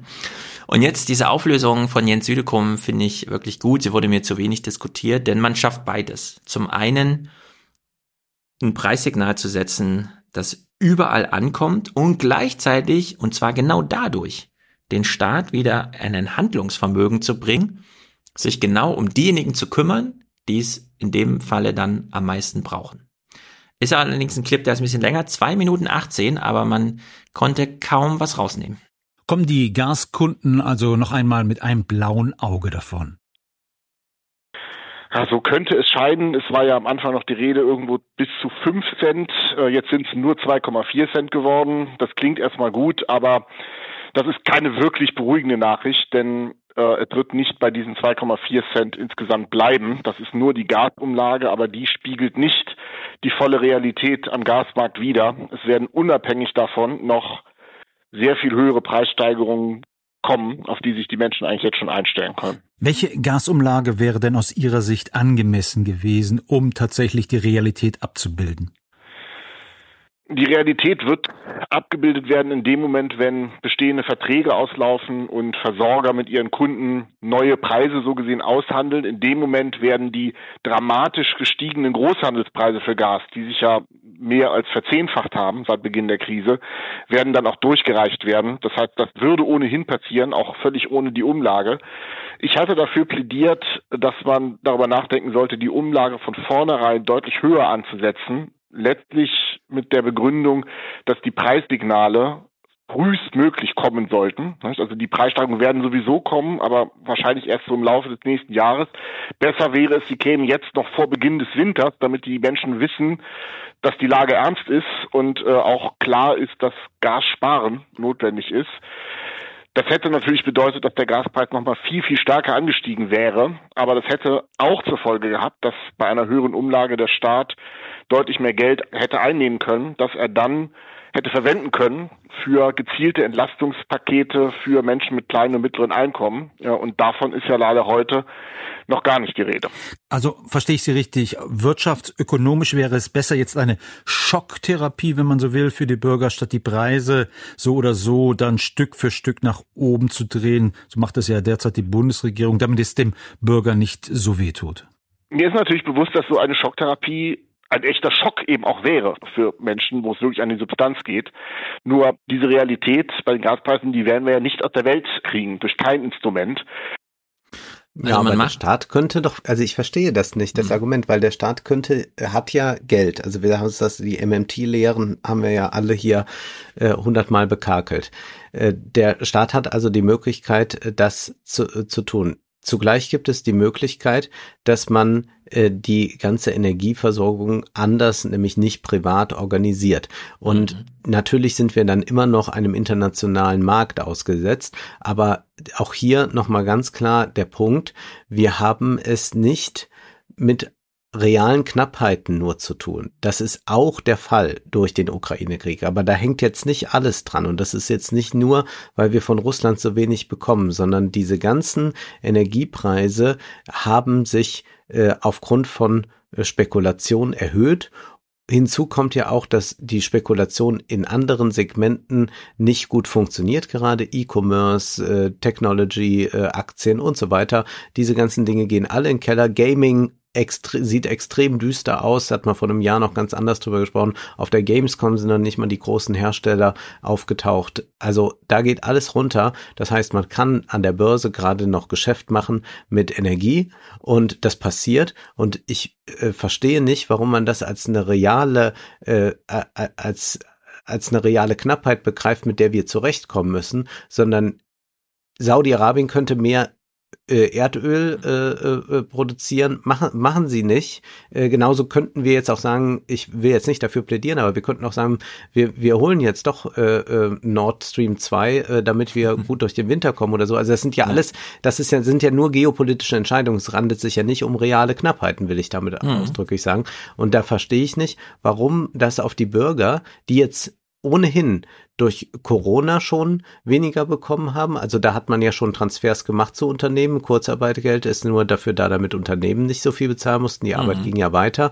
Ähm, wir haben Mietpreissteigerungen, wir haben Zinssteigerungen, die dazu führen, dass Leute ihre äh, Hauskredite nicht mehr bekommen oder sie sich nicht leisten können. Und jetzt sagt man, naja, aber die Energie auch. Und da, da also das, ich finde das äh, falsch, dass man äh, das äh, so tut, als wäre das unsere Aufgabe. Das ist ja dann so wie wie Agnes Strack-Zimmermann, die dann sagt, äh, ich habe dieses dieses Zitat noch, da, da ich bin ja fast ausgeflippt. Da sagte sie in der äh, in einem mhm. Interview: Wir alle haben nur ein Leben und das will jeder von uns so schön und angenehm wie möglich gestalten. Aber es geht nicht nur um uns, sondern ich bin jetzt auch mal pathetisch. Es geht auch um das zukünftige Leben unserer Kinder und Enkelkinder, die auch das Recht haben, so wie wir ja jahrzehntelang in einem freiheitlichen und friedlichen ja. Deutschland zu leben. Und es war jetzt nicht äh, ein Plädoyer für Klimawandel oder so ein Kram, äh, Klimaschutz, sondern sie meinte, wir müssen Opferbereitschaft zeigen, also durch diesen harten Winter gehen, äh, weil sie sich das so vorstellt. Und da muss ich sagen, nö, äh, warum eigentlich? Hm.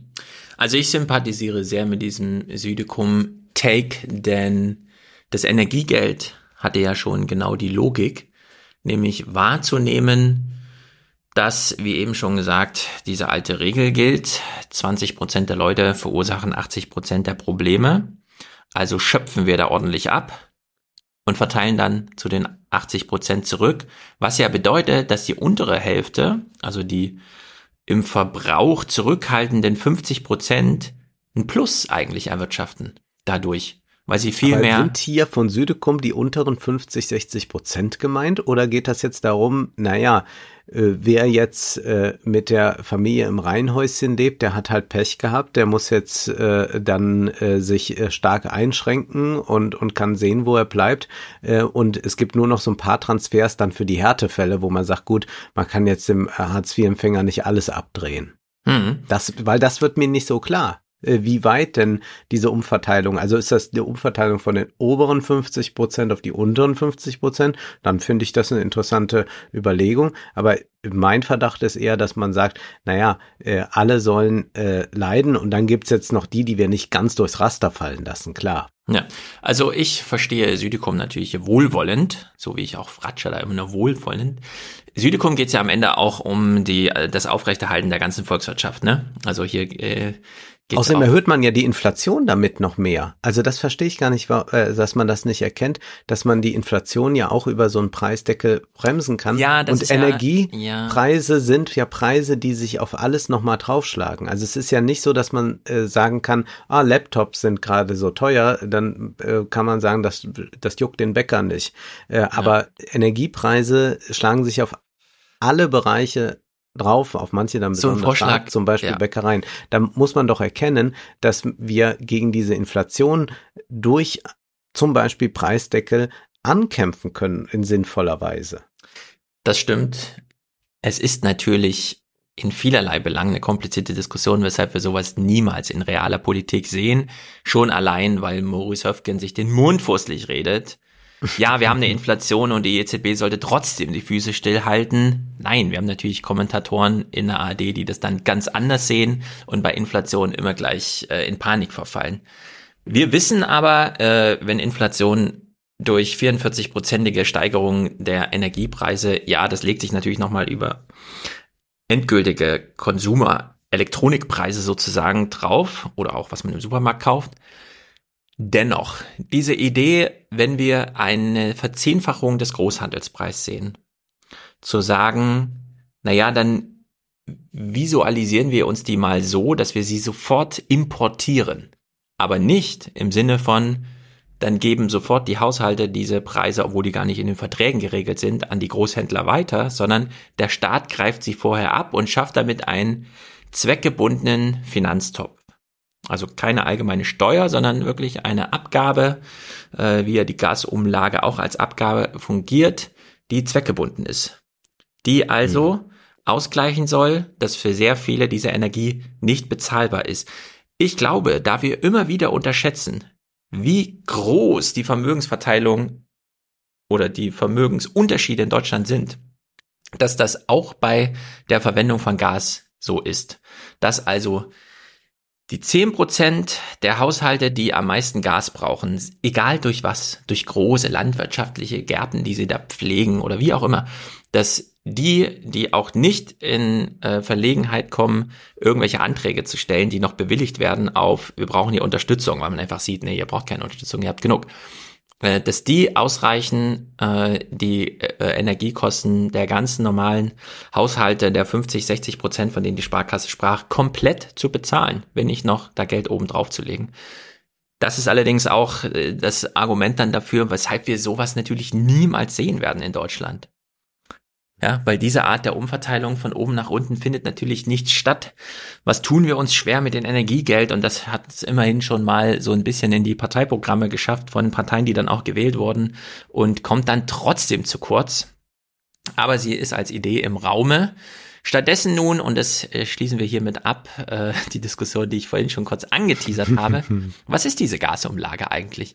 Wir hören mal zum einen deine Lieblingsnachrichtensprecherin Susanne Daubner, ja. die uns hier kurz, äh, irgendwas ist in Berlin, es geht drunter und drüber. Die Bundesregierung steht wegen der geplanten Gasumlage erneut in der Kritik. Inzwischen ist klar, dass davon auch Unternehmen profitieren wollen, die gar nicht in wirtschaftlicher Bedrängnis sind, sondern hohe Gewinne machen.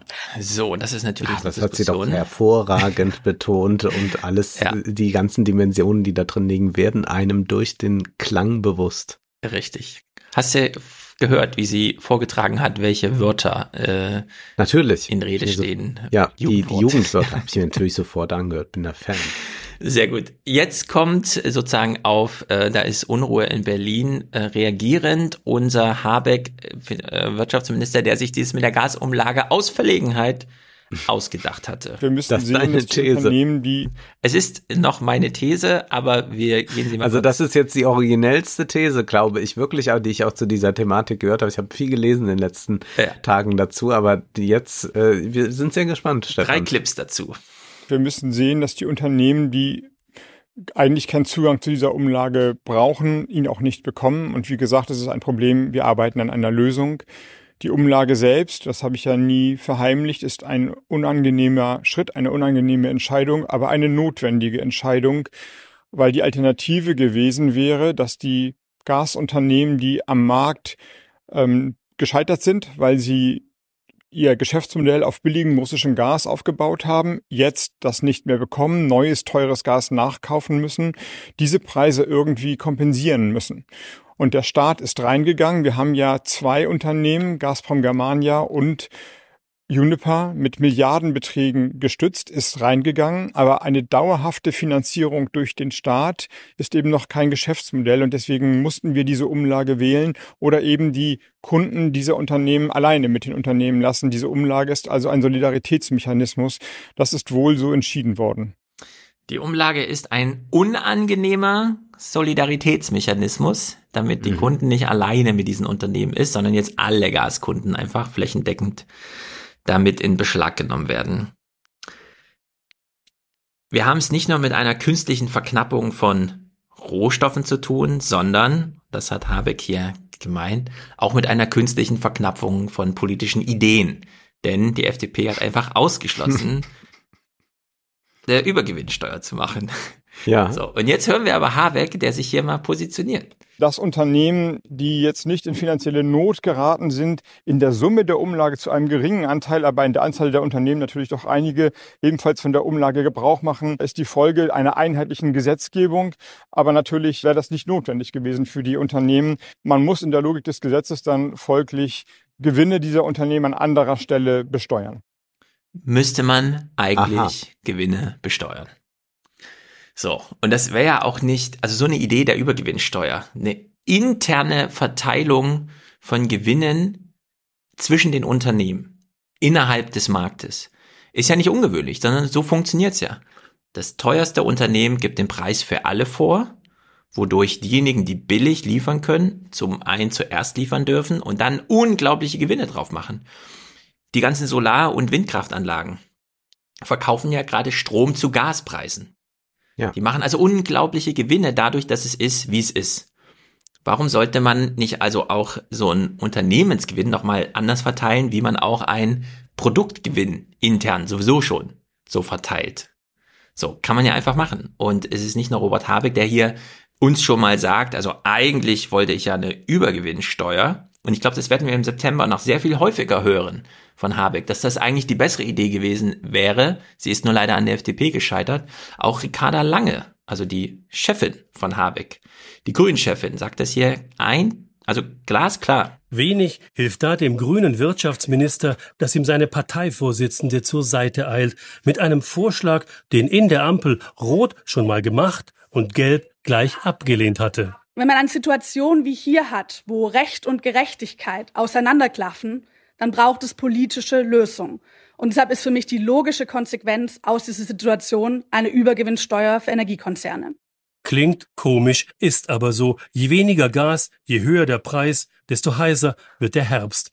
Gilt für Robert Habeck allemal. Also wir haben jetzt eine komische Kommentierung dazu. Ja. Also kann man dann nicht was Vernünftiges dann dazu sagen? Nein, das ist steckt. Was soll denn das? Ja, das ist leider immer alles Quatsch. Ich glaube, wir haben jetzt Wahlkämpfe vor uns, Niedersachsen und so weiter und wir werden von den Grünen das noch hören. Wir mussten leider dieses Gasumlage-Ding wählen, weil die FDP alles andere blöd fand. Aber eigentlich ist eine Übergewinnsteuer genau richtig. Und schon der Begriff Übergewinn, das, ja, das triggert doch alle Wähler in Deutschland. Na klar müssen Übergewinne besteuert werden. Ja, oder du machst es dann wie der Lieblingsgeneral der Linksliberalen, Zack Zimmermann, äh, die dann sagt, nee, es gibt gar keine Übergewinne. Ne? Ja, genau. Die Diese sagt, Definitionsblödsinn. Nee, das, das, das, das, wird, es gibt ja gar keine Übergewinne. So. Ja, ich meine, dieses. Da fragt man sich auch, welche, welche Interessen vertritt dann so eine Agnes Strack-Zimmermann da noch? Also klar, zum einen vertritt sie Rüstungsinteressen, aber das hat ja jetzt noch nichts damit zu tun. Mhm. Äh, wem, wem ist jetzt damit geholfen? Also, wer, sie ist ja nicht, äh, irgendwie noch eine wichtige Akteurin an der Börse, dass man dann sagen kann und deswegen muss sie das sagen. Also es ist, äh, äh, das ist dann wieder pure Ideologie in meinen Augen. Also das, das ist ja nicht mehr ähm, dass man sagen kann, hier wird irgendwie die Deutschland AG oder so unterstützt, sondern mhm. das ist ja, äh, das würde äh, tatsächlich so viel in Gang setzen. Und da wäre ja auch wieder interessant, jetzt haben wir eine EU, die Deutschland die ganze Zeit darauf hinweist, Übrigens, ihr könntet auch das machen, ihr könntet auch das machen. Wir ja. haben hier ein, ein, Programm für euch. Äh, wir haben ja mal was vorbereitet, ja.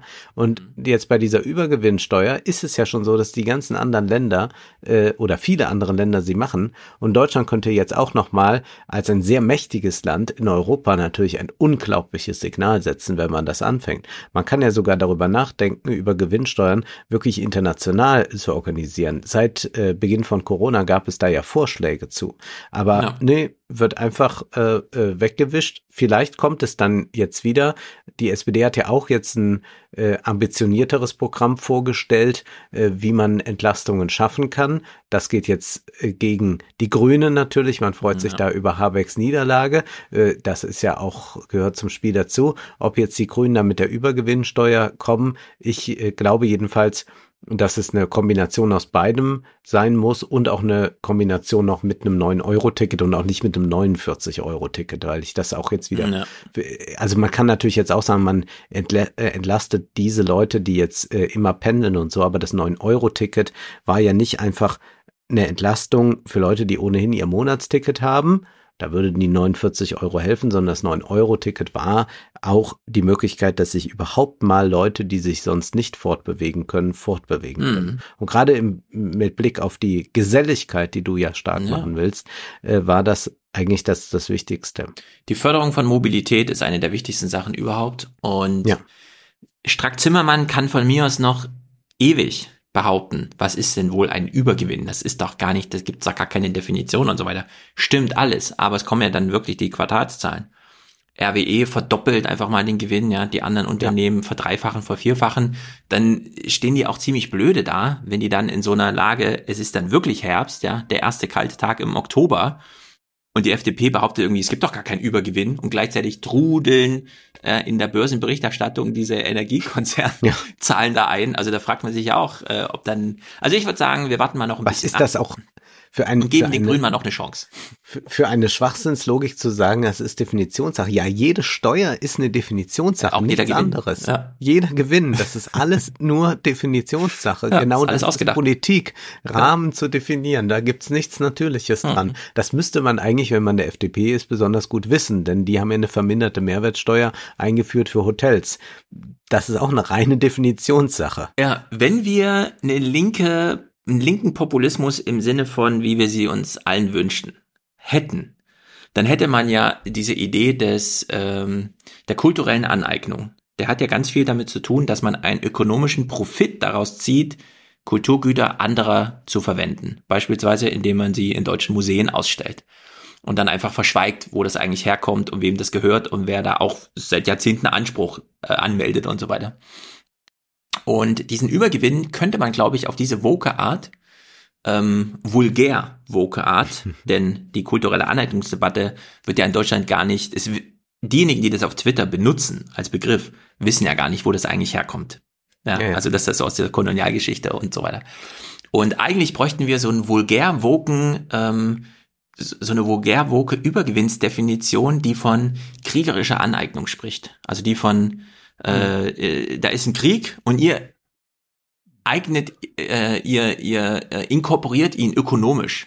Ihr nutzt ja. ihn aus. Da braucht man so einen Begriff für, der das darstellt. Und dann hätte man die Diskussion, glaube ich, zügig gedreht. Denn ja, natürlich sind das solche Übergewinne. Und da kann die FDP noch so viel behaupten, nee, es sind einfach nur Gewinne. Ja, aber die kommen ja aus einem ganz spezifischen Grund. Und ja. das kann man in ein Wort oder in zwei Worte fassen. Und in der Hinsicht bin ich da gar nicht, also ich glaube nicht, dass, die, dass das zum Jahresende für die FDP gut ausgeht, diese Art der Diskussion. Übergewinnsteuer, so einen Scheiß machen wir nicht. Und ich glaube auch nicht, dass Habeck dann als Verlierer dasteht, sondern Habeck wird dann sagen, wir haben das ja kollegial entschieden, ich durfte mich da nicht durchsetzen, sondern ich bin einen Kompromiss eingegangen, die FDP FDP wollte das so und so und dann zack fällt das äh, ganze Gebäude so ein bisschen in die andere Richtung, während man jetzt so ein klappriges Gebäude sieht, das in die eine Richtung kippt.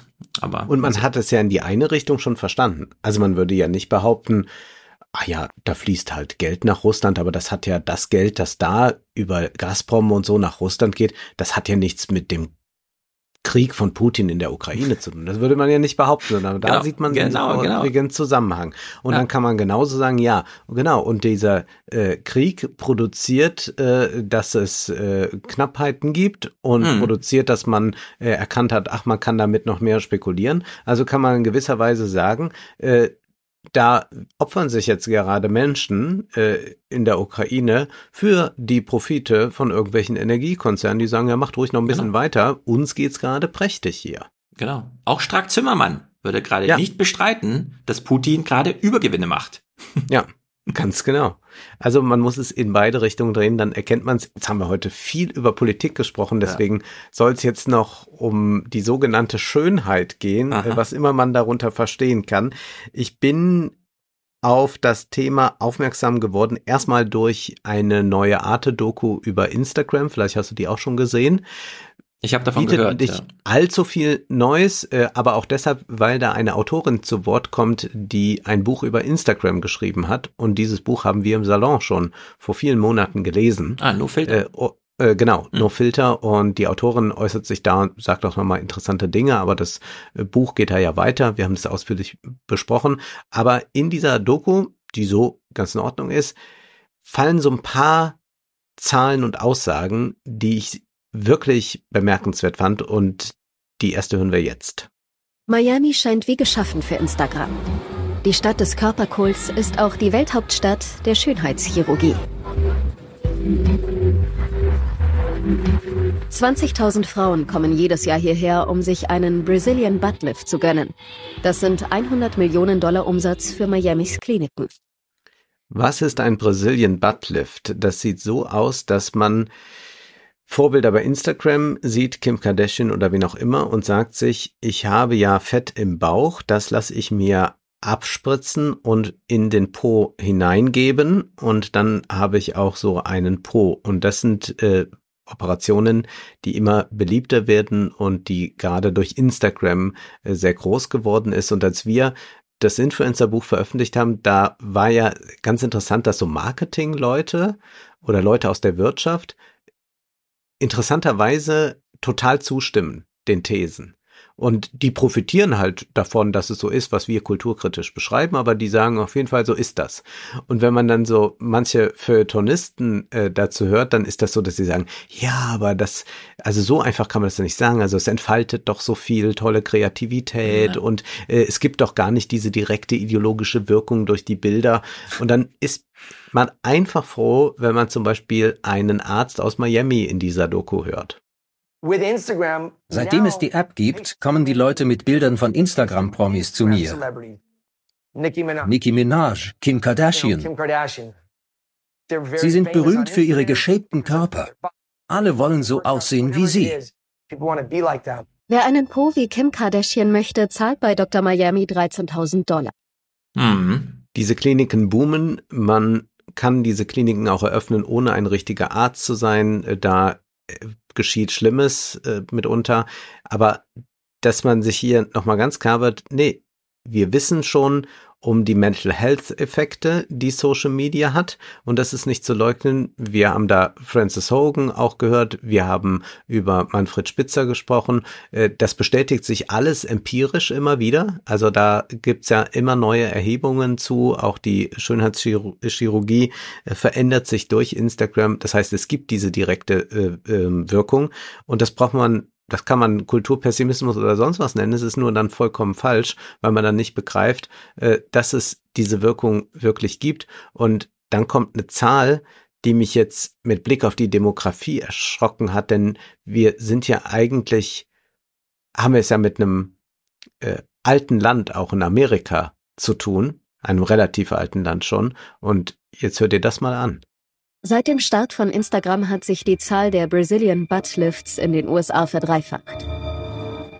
Inzwischen unterziehen sich mehr 18- bis 34-Jährige einer Schönheits-OP als ältere Menschen.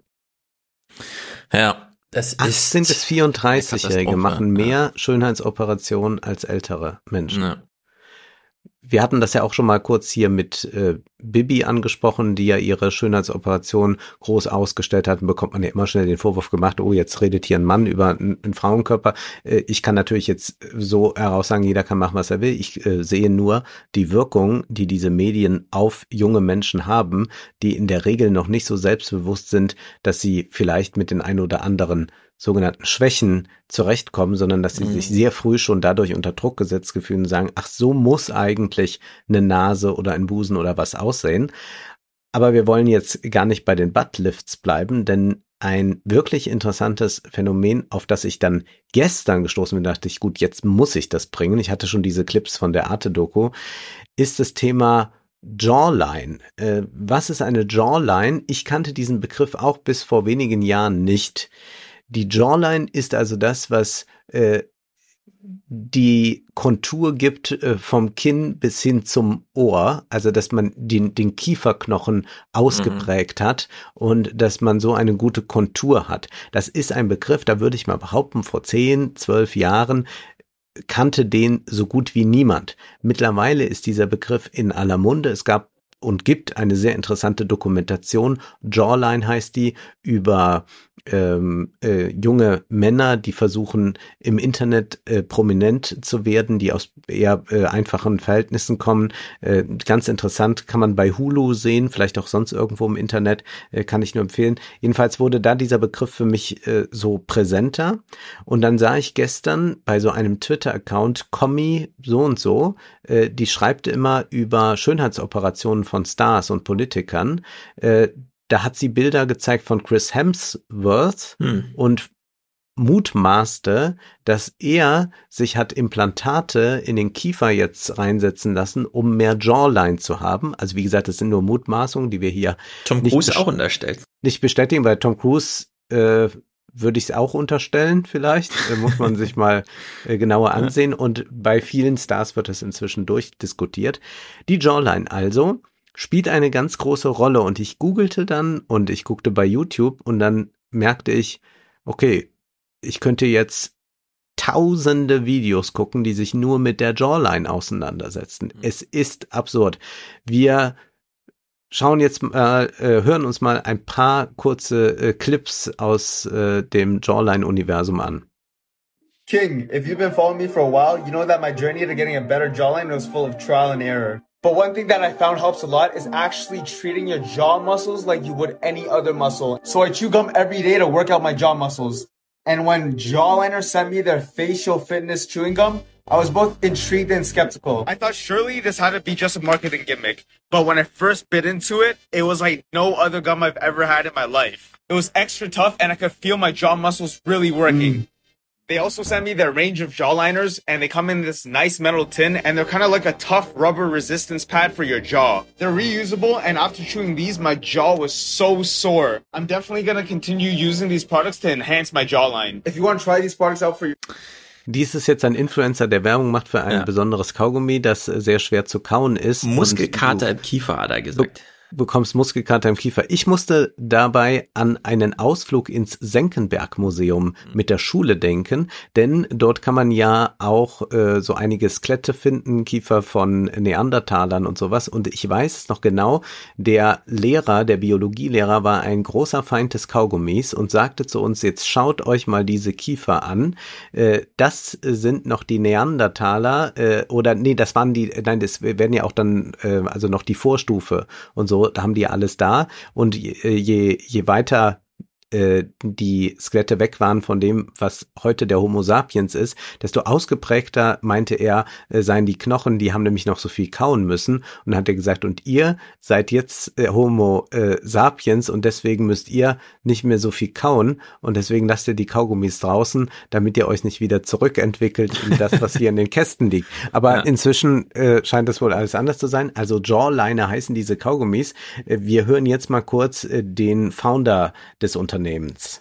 Hey guys, it's Tony, the founder of Jawliner. And what we want everybody to know is that an attractive and chiseled jawline is not all about genetics. It's also up to you. For five years now, we have been developing different products for jaw and face training with medical support.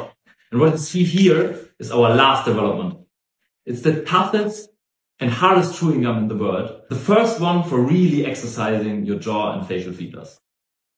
Es gibt auch für Menschen mit längeren Haaren vor allem, weil man das dann da irgendwie verstecken kann, solche Plastikbänder, also äh, Tesafilm in dem Sinne, äh, dass man sich so hinters Ohr kleben kann und damit zieht man dann offenbar die Haut nach oben und glaubt damit eine Jawline zu haben. Das haben einige Frauen dann bei äh, YouTube ausprobiert. Mhm. Dann gibt es äh, solche äh, kleinen ich weiß nicht, was das, wie so, so ja, ja, so kleine Geräte, die man sich in die Zähne äh, drücken kann, ins Gebiss drücken kann und dann macht man immer den Mund auf und zu und äh, soll das damit trainieren können. Also es gibt die verrücktesten Geschichten. Und meine These ist, äh, weil wir jetzt eben noch über Instagram äh, sprachen, die Jawline ist nicht so sehr Produkt von Instagram, sondern ich glaube in ganz hohem Maße ein TikTok-Trend. Äh, hm. Also es sind auch fast alles, was wir jetzt hier hören, sind Shorts bei YouTube und das sind einfach nur gespiegelte TikTok-Videos, ähm, mhm. weil diese Kameraperspektive, die äh, TikTok äh, so äh, gemacht hat, also dass man die Kamera so ein bisschen nach oben hält und davor so tanzt und dann und äh, nicht nach nee, nicht nach oben hält, sondern man guckt ziemlich genau so rein und bewegt so den Kopf von rechts nach links, äh, macht dieses Lip-Sync-Geschichte äh, mhm. und will diesen unglaublich äh, jugendlichen äh, Ausdruck haben und will diese Kontur haben. Das ist etwas, was äh, diese, dieses Jawline-Ideal hervorgebracht hat. Und ich glaube, dass wirklich hier das Medium TikTok auf diese Weise jetzt die Gesichter formt. Also es ist mhm. eine, eine, eine ganz, ganz äh, furchtbare Angelegenheit, vor allem dann, wenn man sieht, äh, was für Tutorials da angeboten werden. Ähm, wir hören jetzt mal gerade so einen Clip und wundern uns erstmal. Take the red pill. You stay in Wonderland. And I show you how deep the rabbit hole goes. So, da wir ja in einem Podcast sind und nicht sehen können, muss ich beschreiben, was man da eigentlich sehen kann. Gehört haben wir das, das ist Matrix, äh, die rote Pille und so weiter. Äh, wir kennen diese Insel-Männerbewegungen äh, im Internet und natürlich hängt das sehr äh, mit diesem Diskurs auch zusammen. Also es ist einmal dieser Tick TikTok-Fuckboy-Look, den man haben will, aber es hat auch mit diesem, und, und Fuckboy ist etwas, das habe ich, glaube ich, in der Zeit gelesen, dass das so das, der Typus ist, der da verlangt wird. Und es hat aber auch mit so einem Männlichkeitsideal zu tun, äh, wie man eigentlich als Mann auszusehen hat. Und diese Red Pill, die er da geschluckt hat, um jetzt ähm, tatsächlich äh, die, die Wirklichkeit zu erkennen, ist eine Methode, die man in diesem Video sieht. Und zwar wird in diesem Video gezeigt, äh, wie sich ein äh, junger Mann im Gesicht verändert hat, weil er eine Methode angewendet hat. Und diese Methode heißt Mewing. Hast du davon jemals gehört, Stefan? Nein, oh Gott, wofür ist das uns hin? Geht zurück auf einen äh, Zahnarzt, der auch noch lebt, der ist über 90 und sein Sohn ist auch im Internet präsent. Der heißt John Mew, dieser Zahnarzt, und der hat mhm. äh, die These gehabt, man muss nur entsprechend die Zunge gegen den äh, äh, Oberkiefer drücken, gegen den, gegen den Gaumen drücken und das immer und immer wieder.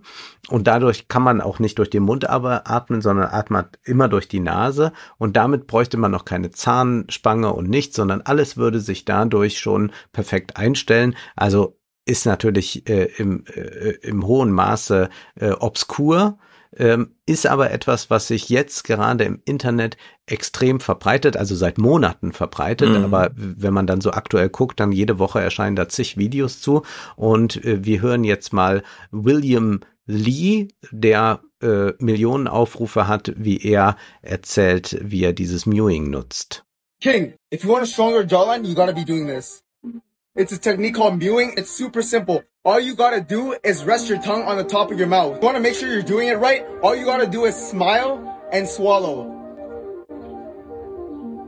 Now your tongue is in a proper position to develop that jawline. Keep it there throughout the day and when you sleep, and you'll have a nicer jawline in no time. You got this, King. Ja. Also, ich kenne von Fällen, in denen äh, Kindern, die ja häufigst zum Kieferorthopäden gehen, aus mhm. medizinischen. Ja, da ist auch viel Kosmetik und so weiter, das weiß ich auch, die Diskussion. Aber bei manchen Kindern ist wachsen die, ja genau, finde ich auch.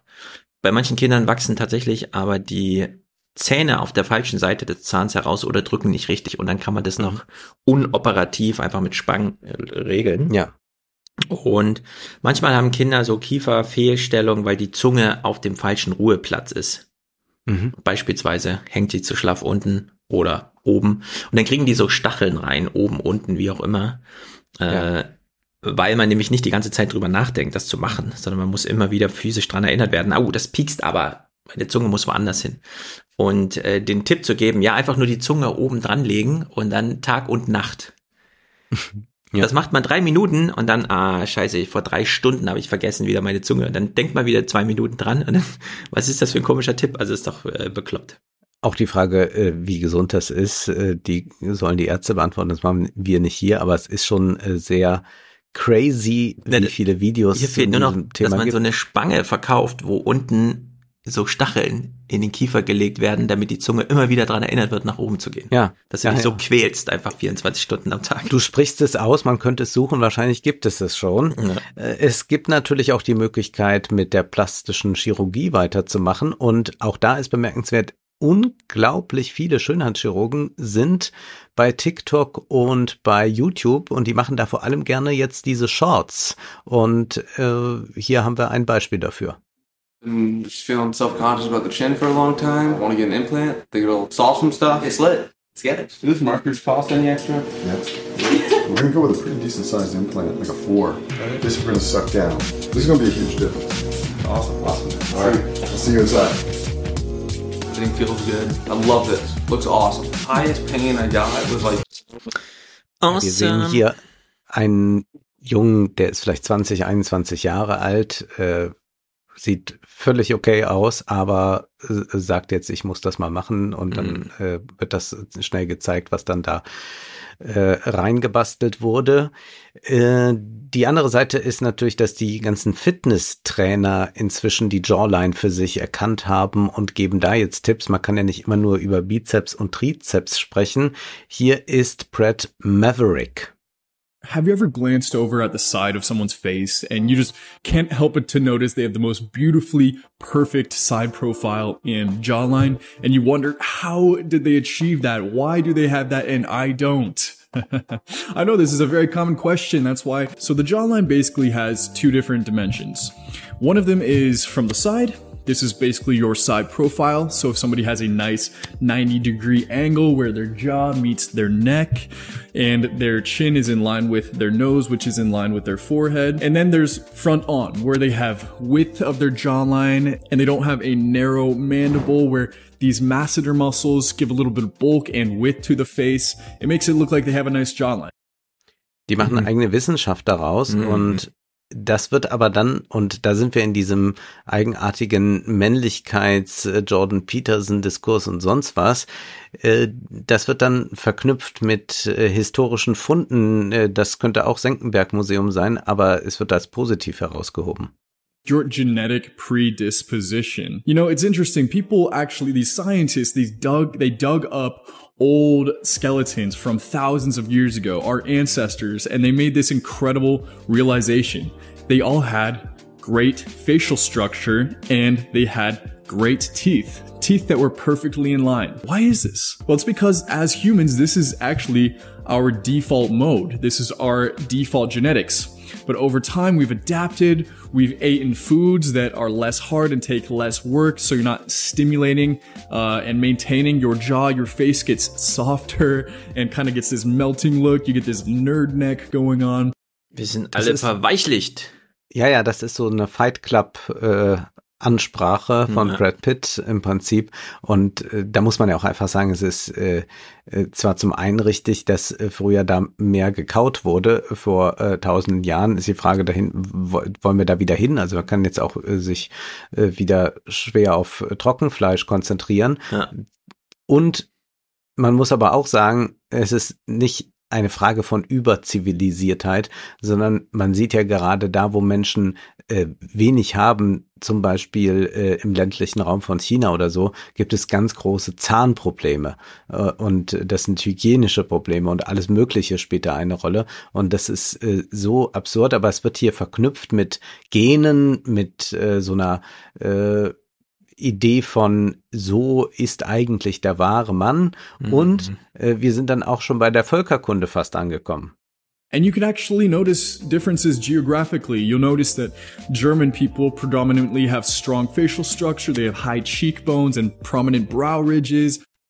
Mhm. Ja, also das ist und es ist einfach die Reichweite unglaublich, äh, wie da ähm, sich so ganze Communities zusammentun, die sich dann äh, nur darüber unterhalten, wie man die Jawline bekommen kann und wie man dann äh, so eine so, so ein Alpha-Mann wird oder sonst was. Also es ist äh, weit über das geht das hinaus. Also es hat eine sehr hohe politische Implikation. Es geht jetzt nicht nur darum, dass man sagt, ja, das sieht irgendwie ganz gut aus und wahrscheinlich würden viele jetzt intuitiv sagen, äh, dass eine gewisse Kontur im Gesicht ist, äh, im Gesicht ähm, attraktiv sein kann.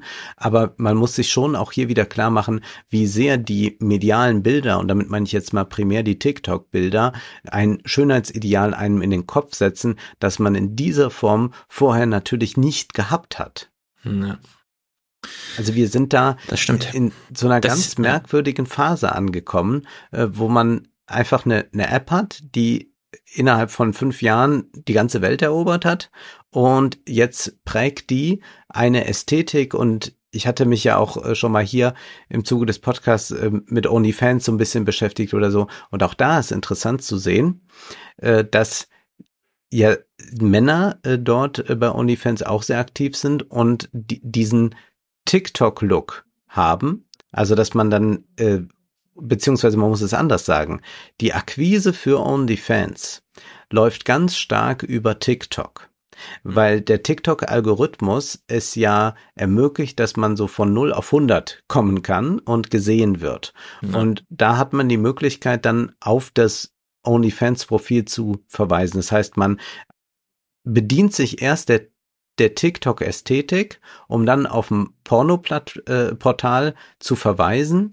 Und um dieser TikTok-Ästhetik aber zu entsprechen, muss man vorher schon das Gesicht anpassen. Und es gibt ja wahnsinnig viele junge Männer, die in diesem OnlyFans-Creator-Bereich sind, die auch schon alle Schönheitsoperationen haben, plus natürlich die Frauen, die im schon äh, äh, mit 19 äh, die Schönheitsoperationen äh, gemacht haben, die es braucht, um eine OnlyFans-Karriere zu machen und um zugleich auf den Kanal zu verweisen, wenn man auf TikTok tanzt. Also es ist eine absurde Situation und da der, der Einfluss, den das hat, also ich muss jetzt auch noch mal dran denken, wir hatten doch vor ein paar Monaten diese Debatte noch mal über Germany's Next Top Model und ich kam mir so, das war wie so eine Zeitreise für mich, als ich das so mitbekam, dass ich, wie, die reden jetzt echt noch mal über das Frauenbild in Germany's Next Top Model, mhm. das hat doch äh, vor, vor zehn Jahren ist da dort alles zu gesagt wurde, also wurde noch mal auch so, äh, wie, wie schlimm das ist oder wie gut das ist, dass die das jetzt verändern. Und dann denkt man, ja, das ist eine Sendung, die kommt wie oft im Jahr, zwölfmal im Jahr und die dauert dann jeweils anderthalb Stunden. Und jetzt überleg mal, der junge Mensch nutzt TikTok jeden Tag mindestens eine Stunde ja. und ist all diesen Bildern ausgesetzt. Also ja. ich will jetzt nicht sagen, Germany's Next Topmodel ist harmlos, aber ich würde mal die Verhältnismäßigkeit nochmal überprüfen. Sowieso. Wir übersehen immer diese generativen Mechanismen, ja. dieser Diskussion. Das nervt ja auch schon seit ewig Zeiten, dass man da einfach nicht durchdringt, wenn man sagt, nee, auch der politische Journalismus spiegelt nicht einfach, was in Berlin passiert, sondern er generiert es so. Ja. Wir diskutieren das auch gleich nochmal an einem anderen Beispiel. Ja. Aber generative Mechanismen werden einfach übersehen. Es gibt noch andere Methoden, wie man die Jawline sich äh, ein bisschen konturieren kann. Wir hören hier einen YouTuber. Hallo Freunde, ich habe von euch eine Frage bekommen. Wie sollen wir unsere Bart schneiden, damit unsere Jawline besser aussieht, damit unser Gesicht definiert aussieht? Genau hier. Ab hier nach unten darfst du schneiden, wenn du das möchtest. Ich persönlich bevorzuge diese Methode eigentlich viel lieber. Also ich mache es mal auf 0,8 und dann fange ich an, den Bereich hier zu rasieren. Dann merkt man, dass es hier ist und hier ist dunkler und der Rest ist ein bisschen heller. Der nächste mhm. Bereich, den ihr wieder achten muss, ist von hier nach unten. Den Bereich müsst ihr wieder mit 1,4. Ja, ein Spiel mhm. mit Schatten und Licht mhm. und so könnte es dann vielleicht auch gehen. Oder doch lieber Filler. Auch hier wird ein Schönheitschirurg oder ein Arzt äh, und ein Patient gezeigt. Naja, wir hören mal, worum es geht. Es ist nämlich gar nicht eine Schönheitsoperation, so sagt man das nämlich gar nicht mehr. So, Luke, those key points of masculinization the cheekbone, the jawline, and the chin. And that creates the definition to the face. So, we're going to emphasize those key points, therefore, help with masculinization. Der Begriff ist jetzt zweimal gefallen, also es geht nicht um eine Schönheitsoperation, sondern Maskulinisierung soll da stattfinden. Ja. Über Filler, also über Spritzen mit Hyaluron, äh, die man sich dann an die entsprechenden Stellen spritzt. Und wir hören uns mal das Ergebnis an. Oh, oh yeah, it's really nice. Yeah. Should we give you the mirror? Yeah. You do the honors? You do the honors. Oh, it's no, your no, masterpiece. You do the honors. You ready? Yeah. One, two, three. Oh wow. The jawline's great. Yeah. Yeah, that's great. What stands out to you to the most? It's more like getting my cheeks back. Yeah. Like I really like the definition there. He's made you look less tired, if I can say that. You can say that. So it looks really nice in the cheekbones. And your chin looks insane. Yeah, it does. You have a chin. I have a chin. You have like a very masculine jawline. It's really nice and angled. Mhm. Ja, ich finde es, wenn man es jetzt nochmal so verbindet, Völkerkunde, Genetik, äh, Archäologie, ja. äh, Maskulinisierung, äh, wir, wir kauen äh, wieder irgendwelche schweren Brocken, damit wir da was haben, äh, haben dann eine, eine neue Männlichkeit oder mal stellen das noch mit dem Bart her. Äh, wir sind wirklich an so einem interessanten Punkt angelangt, wo man äh, zurück in die Höhle geht, aber über den Umweg der Schönheitschirurgie, TikTok mhm. und so weiter. Also es ist, äh, es ist ganz köstlich zu sehen und äh, noch als abschließenden Kommentar musste ich natürlich noch mal zur Literatur greifen, denn ich hatte als ich so viel jetzt davon gesehen habe, gedacht, warum ist das in irgendeiner Weise, dass man sagen kann, ja klar, äh, äh das, äh, äh, kann ein interessantes Gesicht, also jemand mit einer Jawline kann ein interessantes Gesicht haben und man denkt natürlich auch an, an Schauspieler, jetzt weiß ich nicht, Timothée Chalamet wird ja immer sehr gelobt für seine Jawline, die sicherlich nicht gemacht ist, äh, die, die einfach so ist, wie sie ist. Aber was ich so interessant fand, wenn man sich diese TikToker, die dann ihre Jawline präsentieren und ihre Ergebnisse äh, zeigen, was ich so interessant fand, ist, dass äh, sowohl bei den Frauen wie bei den Männern nicht mehr die erotische Dimension da ist, sondern es geht nur noch auf die, dieses, ich produziere mir hier die Perfektion, seht her, wie ich dazu gekommen bin.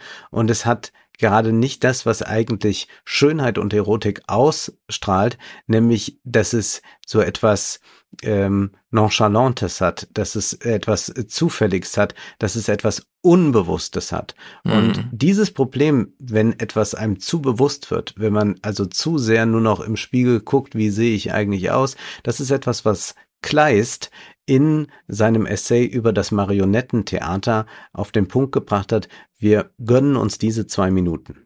Ich badete mich vor etwa drei Jahren mit einem jungen Mann, über dessen Bildung damals eine wunderbare Anmut verbreitet war. Er mochte ungefähr in seinem sechzehnten Jahre stehen, und nur ganz von fern ließen sich, von der Gunst der Frauen herbeigerufen, die ersten Spuren von Eitelkeit erblicken. Es traf sich, dass wir gerade kurz zuvor in Paris den Jüngling gesehen hatten, der sich einen Splitter aus dem Fuße zieht. Der Abguss der Statue ist bekannt und befindet sich in den meisten deutschen Sammlungen. Ein Blick, den er in dem Augenblick, da er den Fuß auf den Schemel setzte, um ihn abzutrocknen, in einen großen Spiegel warf, erinnerte ihn daran. Er lächelte und sagte mir, welch eine Entdeckung er gemacht habe. In der Tat hatte ich in eben diesem Augenblick dieselbe gemacht, doch sei es um die Sicherheit der Grazie, die ihm beiwohnte, zu prüfen, sei es um seine Eitelkeit ein wenig heilsam zu begegnen, ich lachte und erwiderte, er sähe wohl Geister. Er errötete und hob den Fuß zum zweiten Mal, um es mir zu zeigen. Doch der Versuch, wie sich leicht hätte voraussehen lassen, missglückte. Er hob verwirrt den Fuß zum dritten und vierten, er hob ihn wohl noch zehnmal, umsonst. Er war außerstand, dieselbe Bewegung wieder hervorzurufen. Was sag ich, die Bewegungen, die er machte, hatten ein so komisches Element, dass ich Mühe hatte, das Gelächter zurückzuhalten. Von diesem Tage, gleichsam von diesem Augenblick an, ging eine unbegreifliche Veränderung mit dem jungen Menschen vor. Er fing an, tagelang vor dem Spiegel zu stehen, und immer ein Reiz nach dem anderen verließ ihn. Eine unsichtbare und unbegreifliche Gewalt schien sich wie ein eisernes Netz um das freie Spiel seiner Gebärden zu legen, und als ein Jahr verflossen war, war keine Spur mehr von der Lieblichkeit in ihm zu entdecken, die die Augen der Menschen sonst, die ihn umringten, ergötzt hatte. Der wurde infiziert. Ja, der wurde infiziert, noch ohne TikTok, aber bei TikTok können wir es sehen, und das zu sehr forcierte ist unerotisch und es schlägt um in unfreiwillige Komik und das war auch etwas, was ich bei meiner kleinen Recherche am meisten erlebt habe, dass ich einfach gelacht ja. habe und dachte, du lieber Gott. Ja, ja, es sind alles idiotische Zeiten, in denen wir leben, aber wir machen ein kleines Kapitel auf, um genau das, was du jetzt für die Ästhetik des Privatlebens, der Erotik, der Liebschaften und so weiter, darum geht's ja am Ende hier. In der Politik ist es ja so, und wir hatten ja einen kleinen Vorfall jetzt im August, dass mhm. Abbas hier war, der, ja. wie nennt man ihn? Regierungschef ist irgendwie falsch. Naja, Palästinenser-Chef ist Palästinenser auch komisch. glaube ich immer irgendwie genannt. Ja, ich glaube schon. Wie auch ja. immer. Er ist in Berlin. Olaf Scholz wusste gar nicht, dass er einen Termin mit ihm hat wahrscheinlich, sondern flog auch gerade erst aus Kanada zurück oder wo auch immer er war und stand dann, es war quasi nur die Pressekonferenz anberaumt. Ich glaube, die haben nicht mal vorher miteinander gesprochen oder so. Und da hat ja Abbas von den 50 Holocausts der Israelis gegen die Palästinenser gesprochen, was ja danach, um das hier nur kurz darzustellen, zu Kontroversen führte. Nicht so sehr darum, darf man das sagen? Natürlich nicht, sondern die Gestaltung der Situation geriet so ein bisschen in die Kritik, Ja. weil nämlich Olaf Scholz nicht ad hoc darauf reagierte. Das hören wir uns mal hier an. Die Verantwortung übernimmt der Regierungssprecher. Er habe die Pressekonferenz zu früh beendet. Sie haben gesehen, dass der Bundeskanzler mich beim Abgang von der Bühne schon kurz ähm, angeraunzt hat, dass ich das etwas schnell gemacht habe und er gerne noch etwas entgegnet hätte. Scholz meldet sich per Twitter, er sei zutiefst empört über die unsäglichen Aussagen von Abbas, übersetzt auch auf Englisch und Hebräisch. Der Opposition reicht das nicht. Man hätte wirklich direkt reagieren müssen. Alles, was jetzt im Nachhinein kommt, ist einfach zu spät. Ja, der Opposition reicht es nicht. Wen wir da gehört haben, ist egal. Wahrscheinlich jemand von der CDU. Alles, was danach kommt, ist zu spät. Und das wurde dann nochmal in aller Ausführlichkeit im Korrespondentengespräch diskutiert. Ja, und die Aufarbeitung ist noch nicht zu Ende. Schauen wir nach Berlin und nach Tel Aviv. Beginnen wir bei Shakuntala Banerjee in Berlin. Die Wellen schlugen hoch. Was hat Scholz mit seinem nachträglichen Krisenmanagement jetzt heute ausrichten können? Also er hat heute zumindest so entschlossen ähm, reagiert, dass er Schaden begrenzen kann. Es ist ihm äh, schon gelungen, den Eindruck zurückzuholen, dass man in Deutschland, in Berlin neben dem Bund Bundeskanzler stehen kann und den Holocaust gänzlich unwidersprochen relativieren kann. Aber er tut es eben nur nachträglich. Und die klare Haltung, die er heute zeigt, die äh, macht nochmal sehr deutlich, wie sehr er sich da selber gestern vielleicht auch im Weg gestanden hat. Denn es steht ja die Frage im Raum, warum hat er sich gestern nicht über das Protokoll hinweggesetzt? Als Bundeskanzler kann er im Kanzleramt natürlich auch das Ende einer Pressekonferenz aufschieben. Damit brüskiert er vielleicht seinen Pressesprecher, aber er hätte gestern den Eklat zumindest verhindern können. Ich habe mich, ich, ich frage mich immer noch, wo genau ist das Problem? Naja, er hätte, also der, das Problem ist, glaube ich, wenn er da steht und da relativiert einer in einem solchen Hm. Maße den Holocaust, dass er dann nicht sagen kann, so und damit jetzt ist einfach die Pressekonferenz, sondern dass er da in dem Moment sagen muss, so sehen wir das nicht. Er hat ihn ja auch einmal äh, korrigiert. Äh, Bei Apartheid, äh, am Anfang. Bei, bei Apartheid schon und, und dann und dann hat er das da nicht gemacht. Ich sehe aber dann wiederum, wenn ich jetzt diese ganze Rezeption mir nochmal vor Augen führe, die wir darum hatten, es ist halt jetzt ein unendliches Gerede darum. Ja. Äh, die Sache ist, das war falsch. Er äh, telefoniert dann auch, glaube ich, äh, mit Israel mal kurz darüber und dann twittert er das nochmal und so weiter. Und jetzt kann man da, äh, glaube ich, so eine große, also ich glaube, man, man möchte jetzt der große Symbiot Semiotiker werden. Und das äh, führt aber zu nichts, weil es, glaube ich, einfach so ein, äh, ein ein richtiger Patzer, also nicht, dass ich das jetzt kleinreden will, aber ein Mhm. richtiger Patzer im wortwörtlichen Sinne ist. Und dann war es natürlich auch vielleicht nicht so, und jetzt fange ich aber auch schon an, genauso wie dann dieser Logik. Also Mhm. Du merkst, wir konnten jetzt so eine Ja, Stunde ja. darüber machen. Und das ist so, wir produzieren jetzt das Ereignis. Wir machen, wir machen das jetzt so sehr viel größer als es ist, aber es war selbstverständlich dann auch ein bisschen komisch, äh, dass der Hebestreit dann mal so den Kopf hinhalten musste und sagen muss, ja, äh, dass ich bin schuld, ich habe die Pressekonferenz zu früh äh, beendet. Natürlich kann der Bundeskanzler jederzeit äh, noch was sagen. Also Ja. warum denn nicht? Also, ich fand die Diskussion so komisch, weil sich alle einig waren, dass Olaf Scholz natürlich nicht auch nur im entferntesten in Gefahr steht, irgendeiner Holocaust-Relativierung irgendwo Genau. irgendeinen Platz zu geben. Und Ah, weiß jetzt, trotzdem, worauf du hinaus willst. ja. trotzdem, obwohl Ja. das alle so wissen und auch nochmal extra Ja. dazu sagen, machen sie noch den Punkt, da liegt aber eine zeitliche Differenz. Und ich frage mich, ja und? Weil wir jetzt Medienzeitalter sind und alles innerhalb eines 18 Sekunden TikTok-Takes stattfinden muss, weil nämlich also nicht genau klar ist, was der Algorithmus als nächsten Clip spielt und am Ende kann die Antwort, die ja erfolgte, nicht daran gekoppelt werden, weil die Algos das alles auseinanderrückeln. Das, das preisen wir jetzt alles ein in unsere politische Diskussion. Oder unterstellen wir wirklich irgendwem jetzt zum Opfer Abbas gefallen zu sein, der dann denkt, ach, das kann man plötzlich im Bundeskanzleramt sagen, na, dann denke ich jetzt auch so. Nein, das ist doch alles nicht so.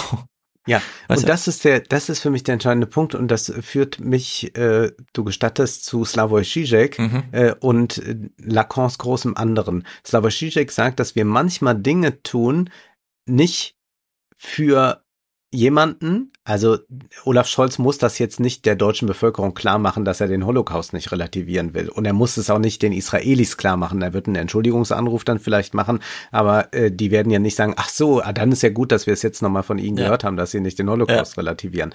So, und Slavoj Žižek bringt das Beispiel mit äh, Kindern, die irgendwann in dem Alter sind, dass sie wissen, dass es den Weihnachtsmann nicht gibt, aber sie ihre Eltern nicht enttäuschen wollen, dass es den Weihnachtsmann nicht gibt. Und die genau. Eltern wollen ja. nicht, dass das Kind weiß, dass es den Weihnachtsmann nicht gibt. Aber ja. all, also alle wissen es, aber wir ja. machen, wir sagen es genau. trotzdem nicht.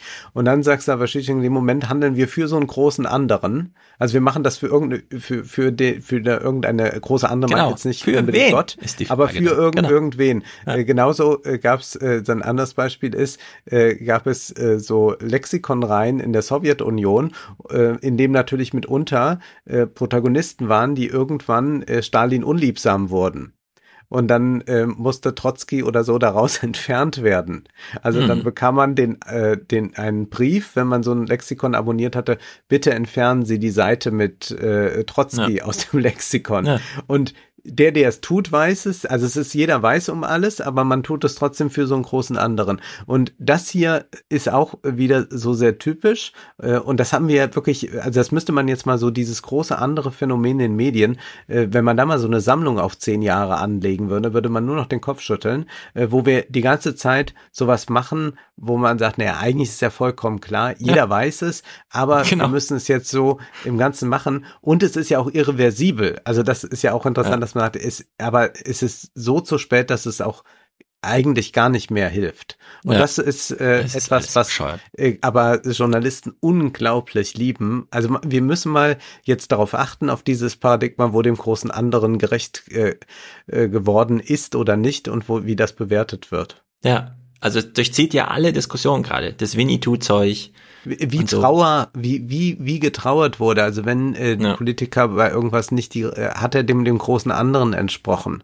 Äh, hat, ist das, ist die, war die, kam die Trauer schnell genug? Also wurde mhm. die, das Statement schnell genug rausgegeben? Ja, äh, genau. Was hat man dabei dann gerade getragen äh, und so? Also ja. das ist immer so eine große andere Politik, weil natürlich äh, man da nicht unterstellt, äh, dass, dass es eigentlich anders ist. Ja, also G-Check nehmen wir da mal in Beschlag für diesen großen anderen, denn Heute kam ja auch die Meldung, dass Christian Ströbele gestorben ist, schon am Dienstag. Ja. Und unter dieser Maßgabe werden wir natürlich äh, lesen können, wie sich CDU-Politiker von ihm verabschieden öffentlich. Und zwar auch nur vor dem großen anderen uns nochmal so Nachrufprosa vorspielen, wie man das doch ganz toll fand, wie er immer gegen eingeschossen hat und so. Ja, ja, wahrscheinlich. Also in ja. der Hinsicht ist der große andere, vielleicht, den sollten wir jetzt echt mal in diesen medialen Zeiten äh, mehr in Betracht ziehen, weil das war zu albern hier mit Abbas. Gut, haben wir alle Themen abgehandelt oder willst du uns noch irgendwas über Tierarten erzählen? Oh Gott, jetzt hast du es angesprochen. Okay, jetzt, also du willst mich jetzt das, willst mich jetzt noch mal in Rage erleben. So Warum in den letzten nicht? Minuten. Warum die letzten nicht? Minuten, okay. Drei Clips, das schaffen wir. Also wir haben eine Sommerpause, äh, die ich äh, ja sowieso hasse. Also ich bin ja kein Freund des Sommers und auch kein Freund von, von diesen ganzen Sommerpausen. Aber das führt dann dazu, dass man im Kulturfernsehen sagt, gut, wir haben Dreisat nicht und sonst was, also machen wir mal irgendwas anderes. Wir könnten doch so eine Doku-Reihe machen über das Thema Tiere in der Kunst. Einmal über Katzen, über Hunde, über Pferde und so weiter. Eigentlich ein sehr schönes Thema aus mehreren Gründen. Einmal äh, die Kunst und äh, das Tier äh, sind natürlich wichtig. Die Fragen der Repräsentation. Was repräsentiert ein Tier auf einem Bild? Zum Beispiel auf einem Herrscherporträt. Da kann man also mit Erwin Panowski und Abi Warburg und so nochmal dran gehen. Es gibt Experten, die sich dazu äußern können. Dann gibt es diesen großen Diskurs. Ähm, wir sind zu Anthropozent, äh, anthropozentrisch oder äh, der Speziesismus? Äh, kann die ähm, Kunst, die Tiere zeigt, uns einen anderen Blick, wenn das Tier uns vom Bild anblickt, auf uns vermitteln? Das wären alles Fragen, die man auffächern könnte. Und wir sind jetzt hier wieder in der Reihe. Ich äh, knalle eine weitere Tür mhm. hin zu den Medien mir zu. ja. ähm, und dann gucke ich in diese Sendung rein. Erste Folge Katzen. Wer äh, ist der Host dieser Sendung? Dieser komische äh, Funkkomedian Aurel Merz. Und dann denkt man, hm, hat er irgendwas mit Kunst zu tun? Ist der mir da in dem Kontext schon mal aufgefallen? Nee. Und das hört sich dann so an. Katzen. Ich liebe Katzen. Ich liebe jedes Bild von Katze. Ich würde mir jedes Bild von einer Katze aufhängen, auf der die Katze glücklich aussieht, auch wenn die jetzt nicht so glücklich aussieht. Die dafür umso mehr. Diese psychedelische Katze sieht so glücklich aus. Sofort würde ich mir das aufhängen. Ich bin total besessen von Katzen. Ich bin mit drei Katzen aufgewachsen. Ich in jedem Urlaub, wo ich eine Katze sehe, muss ich die Katzen alle hochnehmen. Hier, das bin ich im Kreda-Urlaub. Ne, da habe ich diese Katze hier kennengelernt. Habe ich sofort natürlich aufgenommen, gefüttert und so weiter. Zu Hause früher bei meinen drei Katzen bin ich öfter mal zu Hause geblieben als Teenager Teenager, anstatt mit meinen Freunden auszugehen oder so, weil ich einfach lieber mit Katzen rumgehangen bin als mit Menschen. Und deshalb sind Katzen in der Kunst das beste Thema, das ich mir vorstellen kann.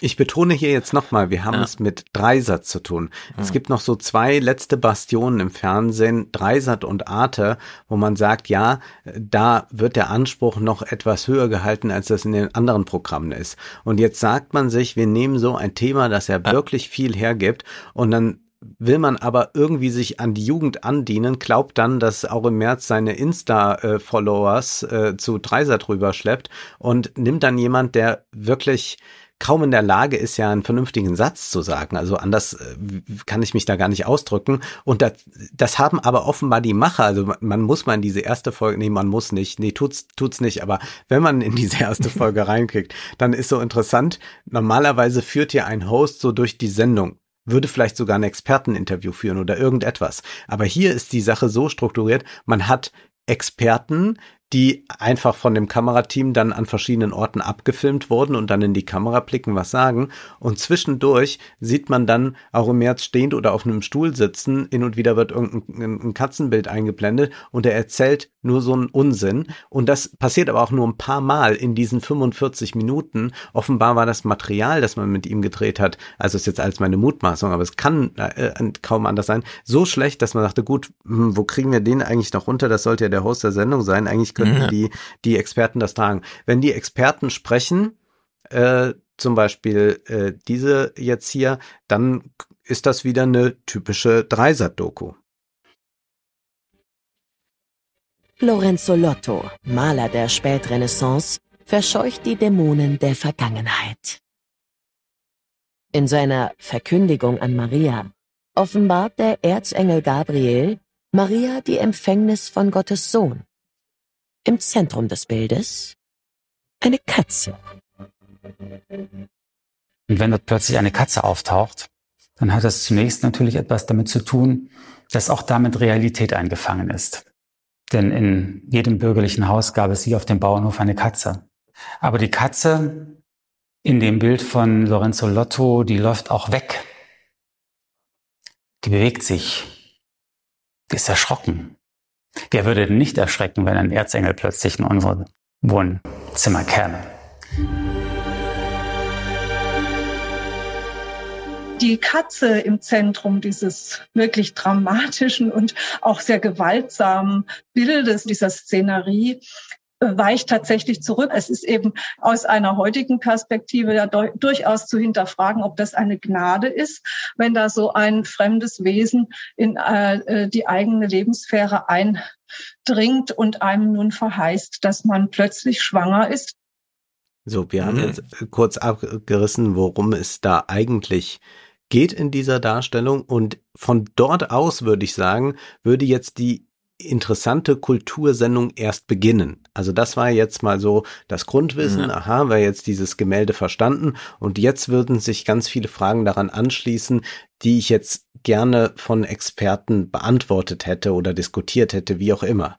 Aber das war es jetzt schon an hochkulturellem Input. Es geht jetzt nahtlos dazu über, dass Aurel Merz das jetzt schon Gesagte nochmal wie folgt kommentiert. Das ist sowas von nachvollziehbar. Ich kenne auch den Blick ziemlich gut. Genauso schaut sie nämlich, wenn der Pizzabote klingelt und sie so fragt, okay, wow, was macht diese Person in meinem Territorium? Und jetzt stellt euch mal vor, der Pizzabote sagt euch noch, dass ihr ein Kind von Gott erwartet. Natürlich flüchten die beiden zusammen. Und die sind auch ein komplettes Team und das kann ich auch so gut nachvollziehen. Ach du großer Gott. Stefan, also, wer da nicht kulturpessimistisch wird, Ja. äh, ich finde, ist alles so abscheulich. Schlimm, schlimm, schlimm. Äh, Wir machen Hochkultur dann im Salon, würde ich sagen. Und zwar äh, können wir ein bisschen noch anteasern. Also wir lesen gemeinsam das Buch von Gideon Rachman. Und dann hat Werner Herzog, der große Regisseur Werner Herzog, hat seine Autobiografie geschrieben. Über die müssen wir sprechen. Die ist jetzt erschienen. Und ich bin äh, sehr gespannt darauf, äh, was äh, da drin steht. Jeder für sich und Gott gegen alle heißt sie. Oh, sehr gut. Und ich möchte äh, das Thema Identitätspolitik tatsächlich einmal aufgreifen, auch wenn ich mich ja sonst äh, da mittlerweile raushalte, einfach auch, weil ich davon gelangweilt bin. Ich glaube aber, man kann etwas Interessantes dazu sagen, wenn man Omri Böhm ist. Der hat jetzt ein Buch geschrieben mit dem Titel, oder es ist ein Buch, das aber vor allem es, äh, das also ein, ein Essay enthält, ein, ein lang Essay, radikaler Universalismus jenseits von Identität. Das ist für mich sehr vielversprechend und glaube, äh, in so einer Weise kann man auch eine fundierte, kluge Kritik an der Identitätspolitik üben, ohne dass man jetzt äh, da mit diesen komischen äh, Leuten gemeine Sachen machen muss. Ich äh, erwarte mir sehr viel davon und werde dann berichten. Und da ich noch nicht weiß, wie umfänglich das wird, will ich mir die anderen drei Texte noch offen halten, äh, wie viel Zeit dann noch bleibt. Aber das ist jedenfalls geplant. Und wir sehen uns ja dann auch äh, im Übrigen äh, ganz real wieder. Du bist dann aus dem Mhm. Urlaub zurück und dann komme ich nach Frankfurt und dann gehen wir Schnitzel essen. Hast du schon was auf der Liste? Ich habe was auf der Liste, aber ich sag noch nichts, denn ich werde auf der Rückfahrt Ja. von Utrecht nach Frankfurt genug Zeit haben, alles mal zu sichten.